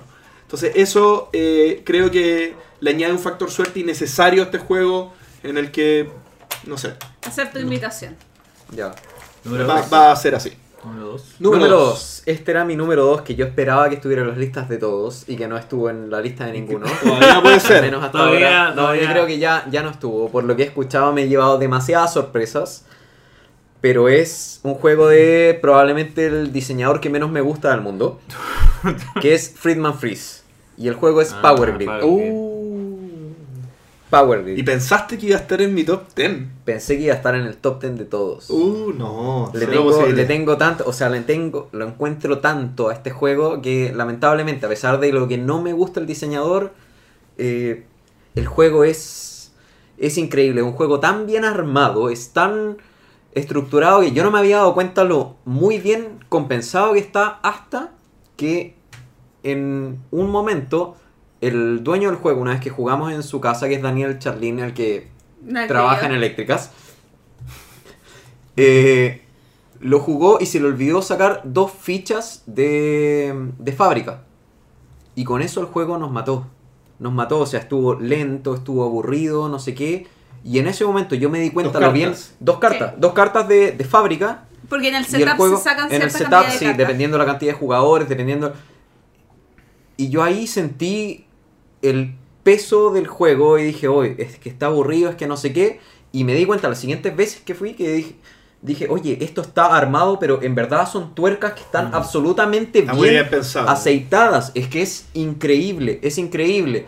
Y el tema de los robots te ayuda demasiado a poder jugar con más jugadores sin necesariamente tener más jugadores. Que lo- los robots son, eh, son simuladores de más jugadores. Que no es necesariamente para jugar de a dos, jugar de a tres, de a cuatro, de a seis. Pero es para es pa llevar al número más grande Ujú. te simulan jugadores y Funciona bueno, bien. el último juego que jugamos, de verdad el robot era era destructivo, o sea, nunca me había pasado, nunca me había pasado que un robot nos tenía pero absolutamente Contra las cuerdas. contra las cuerdas y era un robot random.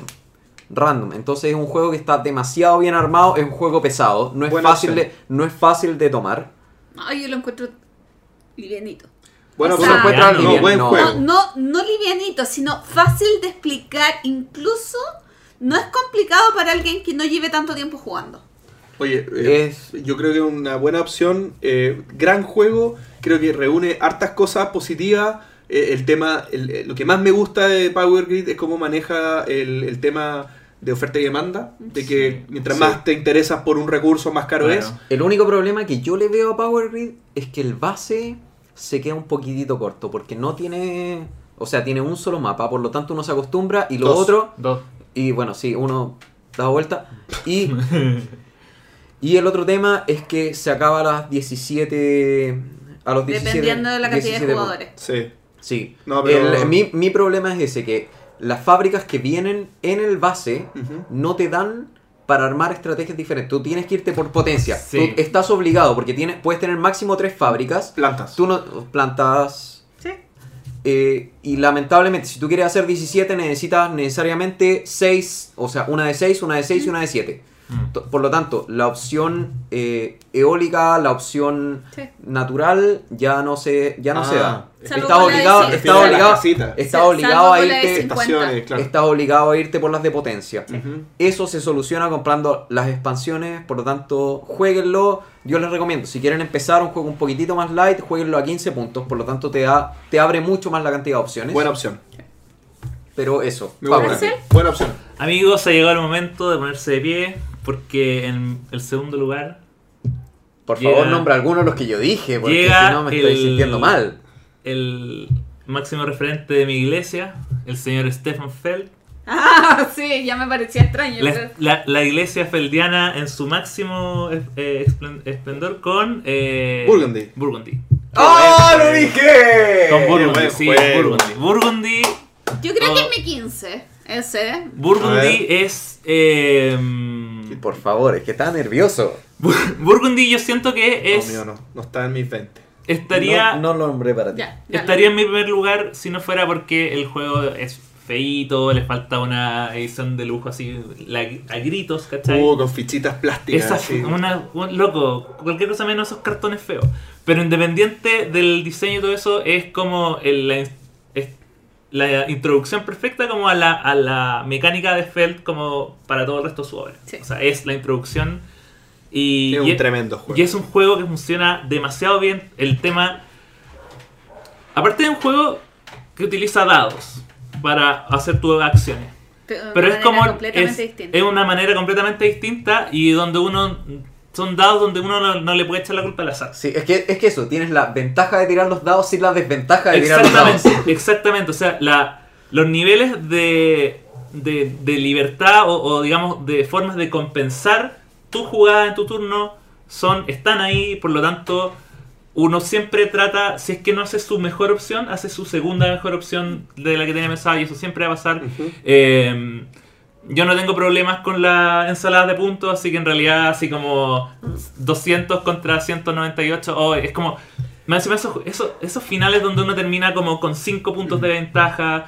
eh, y tampoco es un juego que, que yo sienta que a la mitad uno dice, ya, esta persona ganó. Porque No. en realidad cualquier No, cosa puede pasar. Más encima, lo- lo- está tan escalado el tema de, la, de los 5 turnos con que eh, eh, van bajando los puntajes que te dan por completar las cosas. Sí. Es que es una ensalada de puntos hasta, hasta por ahí, porque eh, uno igual determina una estrategia. Sí, sí, Y- uno dice, yo no me voy a ir solo por un camino, tengo que irme por uno y tener otro que más o menos me vaya dando puntos, entonces uno va haciendo como Pero eso no quita que medianamente sea una ensalada de flexible. puntos. Sí, Sí. Claro, pero es que para uno no es ensalada de puntos. Claro. Es Sí, ensalada de puntos en el tablero, pero uno... A Y mí, bueno, y eso- a mí no me molesta la ensalada de puntos.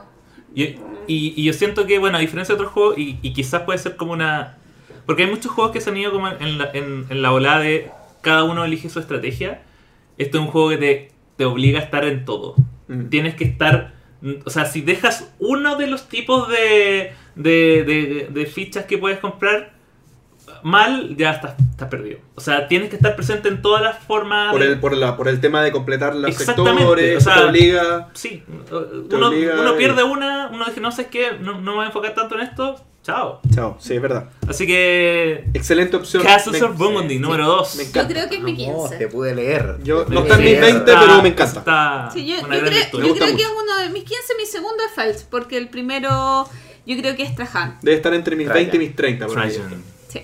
Yo todavía no lo Eh, juego. Glorita, Ah, no. Cuando quieras. Glorita, número Por favor. 2. Pero Ah, necesitas vamos una mesa allá, grande. Sí. Mi 1 y mi 2, ya que me van a tocar seguido, son juegos bastante predecibles y bastante conocidos. Pero di el 2, po. No, Pero- di el 2, di el 2. Sí. Sí, no hagas trampa. Mi número 2 es. Es un Ah. juego que. Yo saber. tengo varias ediciones. No, ediciones. Bastante. Más que expansiones. Eh, escenario. No, no sé cómo decir. Bueno, es el ganador del ¿Ocho? Spiel des Jahres el 2004. Ya. no, un juego no, no. que, que Ya todos sabemos quién es. Es un juego de tres Sí, reglas. Sí. Ah, Ticket to Ride. Ticket to Ride. Pero no podía obvio. no, no podía no estar en mi lista este juego. No me lo esperaba de ti. Te lo tengo que decir que no me lo ¿Qué? esperaba. ¿Moonlight? Sí. Sí, no me, no me esperaba que, que te gustara tanto el ticket. O sea, me, lo espe- me esperaba que te Sí. gustara, pero no que fuera número 2. Es que puedo jugarlo cuando quiera, en poco tiempo y con quien quiera. Lomitón. O sea, realmente eh, cualquier persona que llegue a mi casa puede jugar un Ticket to Ride conmigo.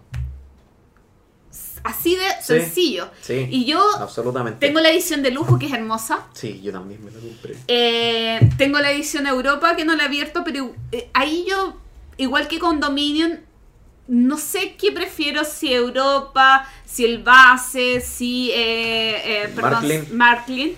En realidad los estoy metiendo los tres en, en la misma bolsa. Además, tengo el Suiza que no lo he probado, que es para tres Countries. jugadores.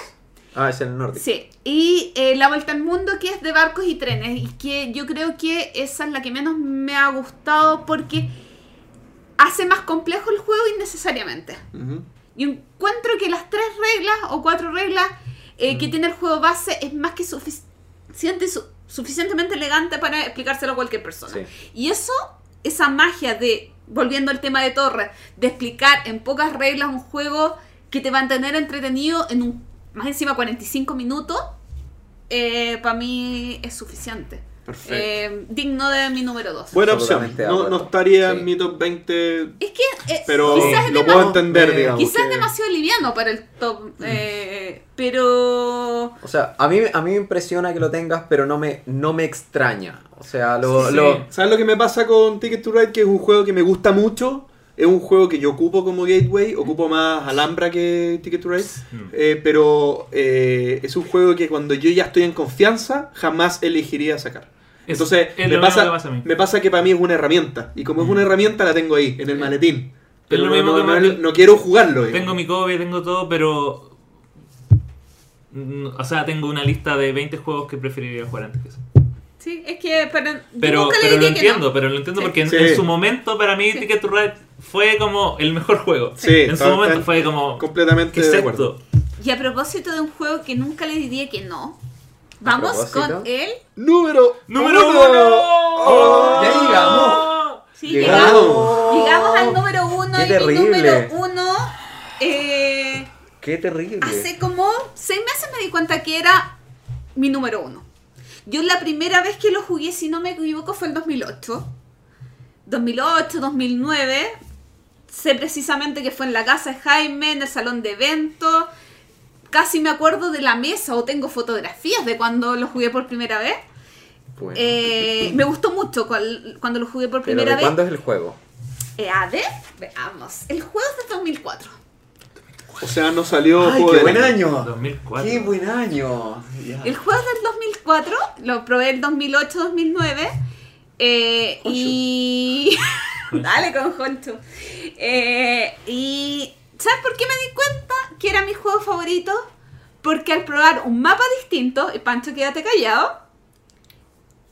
Al probar un mapa distinto me di cuenta que realmente era una sensación Honshu. que era una sensación distinta. Igual me llama la atención que sea el único juego de ese autor que me gusta. ¿Es euro? Ah. ¿Es euro?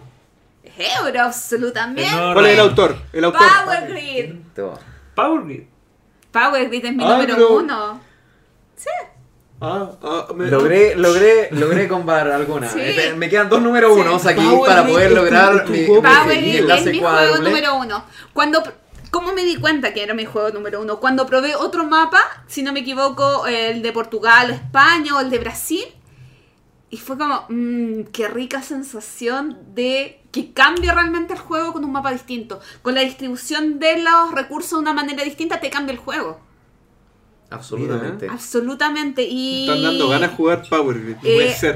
realmente es, es un juego que me provoca y me gusta.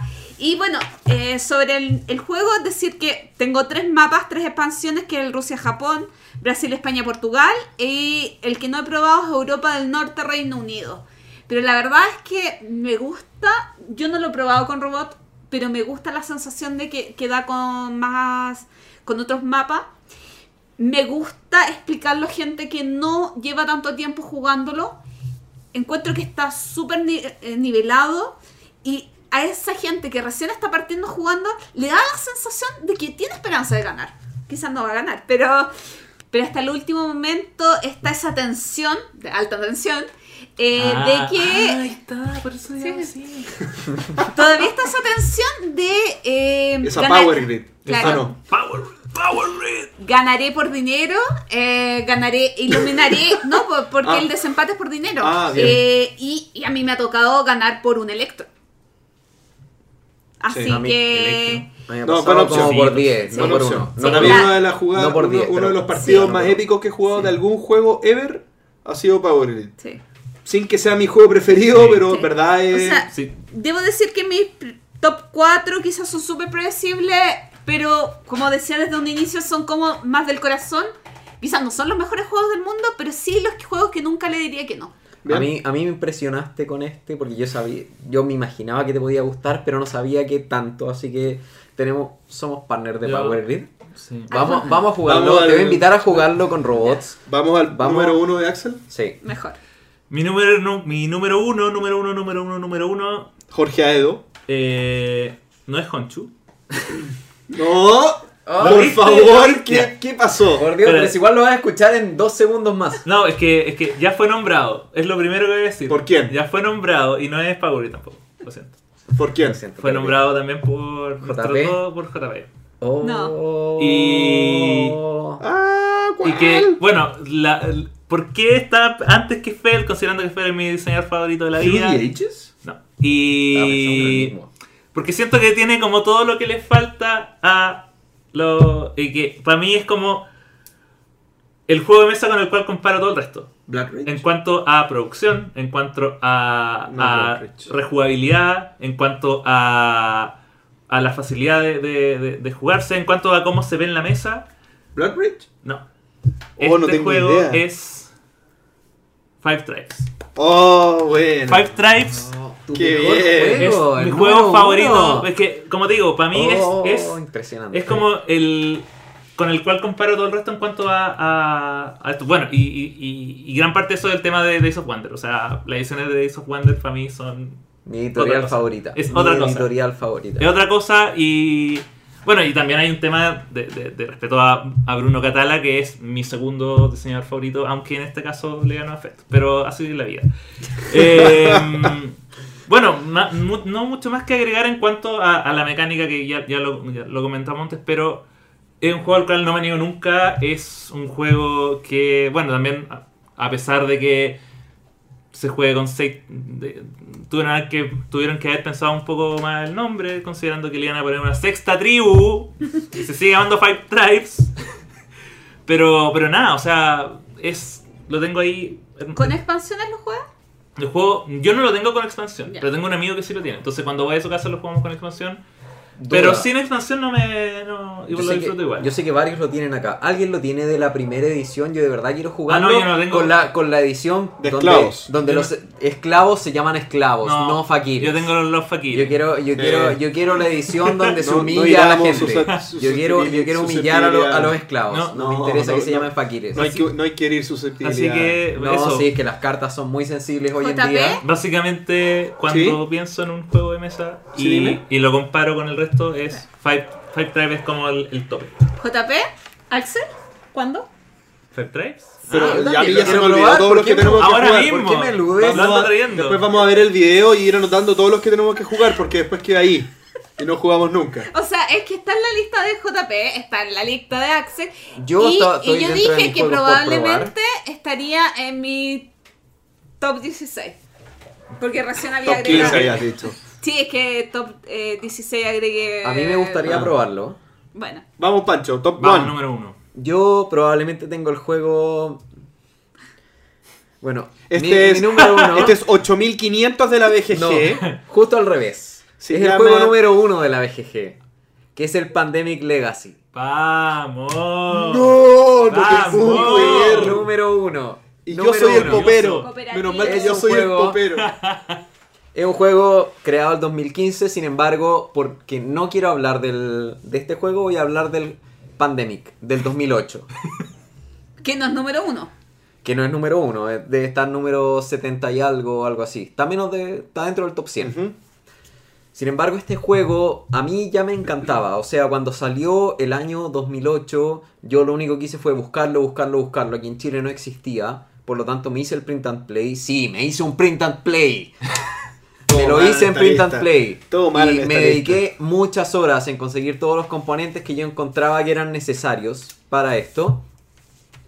Y de verdad, es un juego que, in- o sea, de partida puso de nuevo en, en el plano a la mecánica, o sea, a la, me- no es la mecánica, pero el estilo de juego de cooperativos, que antes no estaba en boca de nadie. Ya existían cooperativos No, desde mucho antes, partiendo eso- por el Frutal, que es como de 1980. Como en boca de nadie. Pero antes de antes del 2008, ¿cuántos cooperativos? Tú no siquiera jugabas en ese tiempo. Ah, Pero- estoy hablando de Pandemic normal. Pandemic normal. La el Pandemic isla- normal. Survi- la No, isla, no, no, la no, isla la Survive. eh, ¿Cómo se llama esta cosa? no, está bien, está el bien. está 2008, bien. La prohibida. el 2008 cuando salió Pandemic, empezó a- se empezó a hablar de nuevo de los cooperativos. Adicional, bueno, el 2007 ya se habla, no, 2005, perdón, se hablaba del del Arkham Horror, pero es un estilo Sí, súper diferente. sí, sí, sí. Eh, por otro lado, él metió esta mecánica que es de ir sacando cartas, barajarlas y ponerlas de nuevo arriba del mazo. Metió la mecánica de las explosiones que si bien mucha gente no lo encuentra temático, yo no lo encuentro un juego absolutamente temático, pero de verdad yo siento que efectivamente cumple con su misión. Y yo siento que yo estoy rescatando al mundo en el momento en que juego a Pandemic. El Pandemic Legacy le dio toda una mecánica, o sea, toda una historia Toda una detrás temática. toda una temática detrás que era increíble, así que, o sea, solamente jueguenlo. Yo no entiendo cómo hay gente, como tú dices que hay gente que lo ha jugado hasta la mitad. Mm. Para mí es increíble, el- la persona que juega el Pandemic, la mayoría de los malos comentarios que he escuchado al Pandemic es porque jugaron antes la Isla Prohibida, sin embargo no se dan cuenta que todas las mecánicas de la Isla Prohibida venían del Pandemic y creen que la Isla Prohibida es de antes del Pandemic. No, la Isla Prohibida salió después del Pandemic, pero bueno. Y aparte que el mismo diseñador que están hablando. Es el mismo diseñador. ¿Qué están hablando, Sí, loco? Matt Leacock Sí. reimplementó la Isla Prohibida como para niños. O sea, Don- reimplementó don el Pandemic para niños y hizo la Isla Prohibida. Y la Isla Prohibida la reimplementó para más jugadores y armó el Desierto Sí, Prohibido. Así que por favor, Pandemic Legacy, jueguenlo. Uy, estoy sorprendido, sorprendido. Mi número uno es eh, un juego que nace o se publica el año 2008. Es un juego que en esencia es un worker placement. Como el Pandemic. No, no es Workers. En esencia es un worker placement. Ah. No, no es Está lanzado por Lookout Games, en español por Homo Ludicus. Eh, y aquí Ah. vamos acotando, y aquí Pancho ya sabe cuál es. El diseñador es Uwe Rosenberg. Y es un Ah. juego. Eh, A ver. 2008 dije. 2008. No. Es empieza un juego basado Ah, en un puerto francés. Me Sí. refiero a Le Havre. Tengo que decir que le achunté a uno en la lista de los tres. Achataste uno.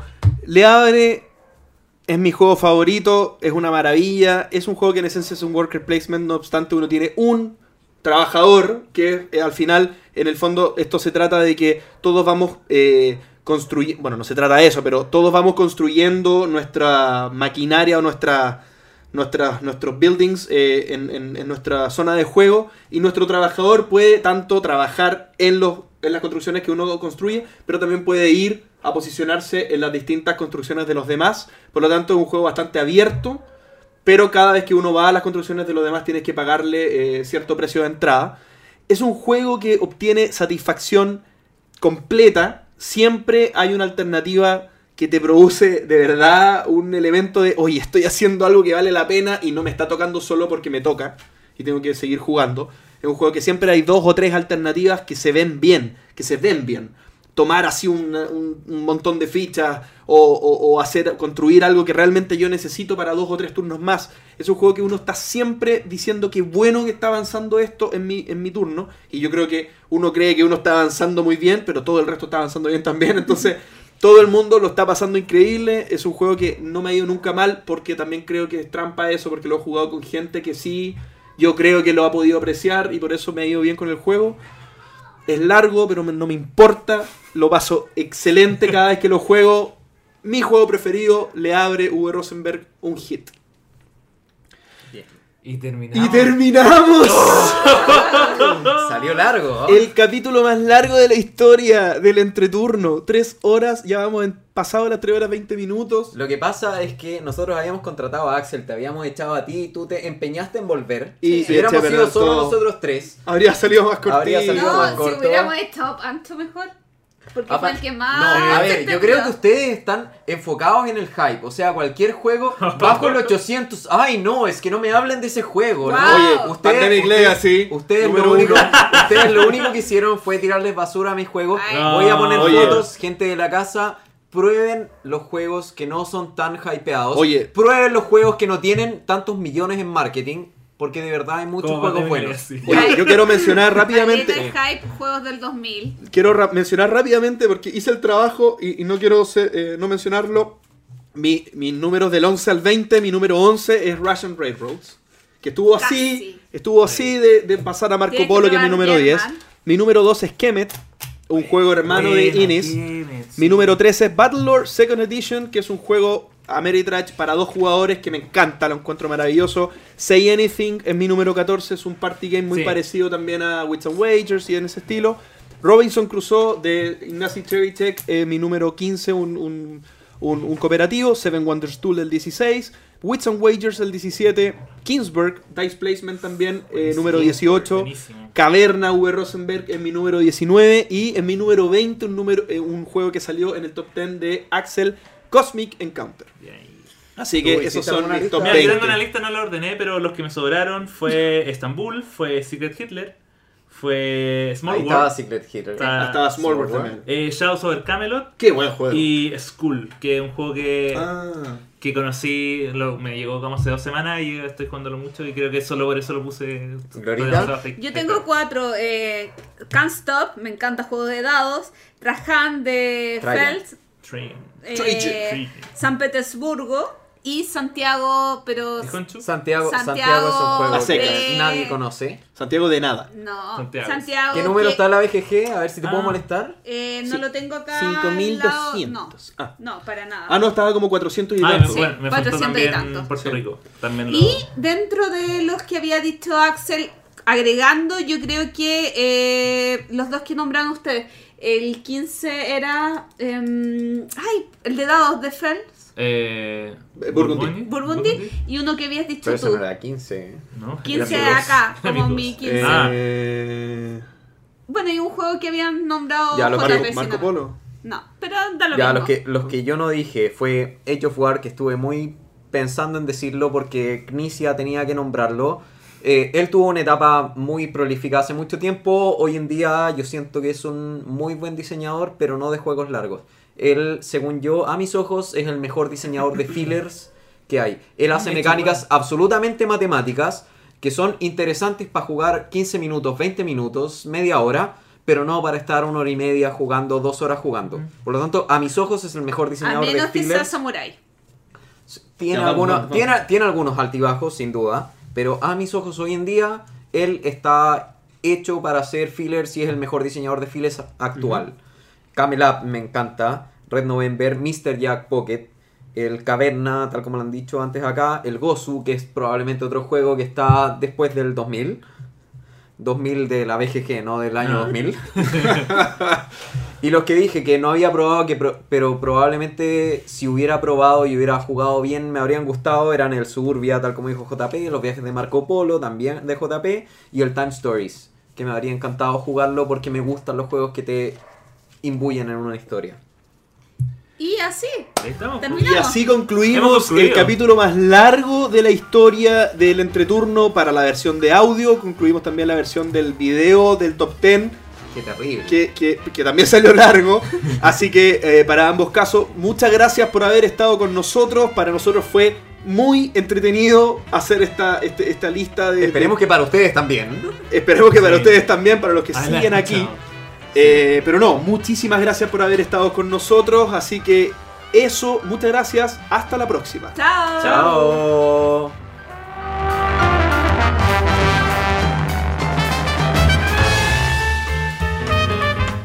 Gracias por escuchar el entreturno. Y recuerden, suscríbanse ahora a nuestro canal de YouTube. Iremos añadiendo nuestros capítulos además de nuevos contenidos.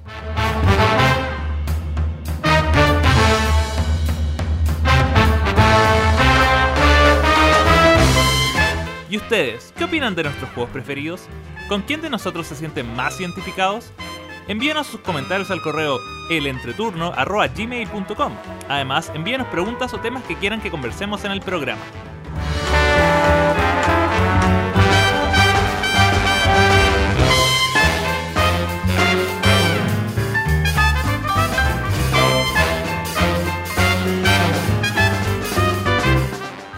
Escúchenos en dos semanas más en nuestro próximo capítulo de El Entreturno. gracias de nuevo y hasta la próxima.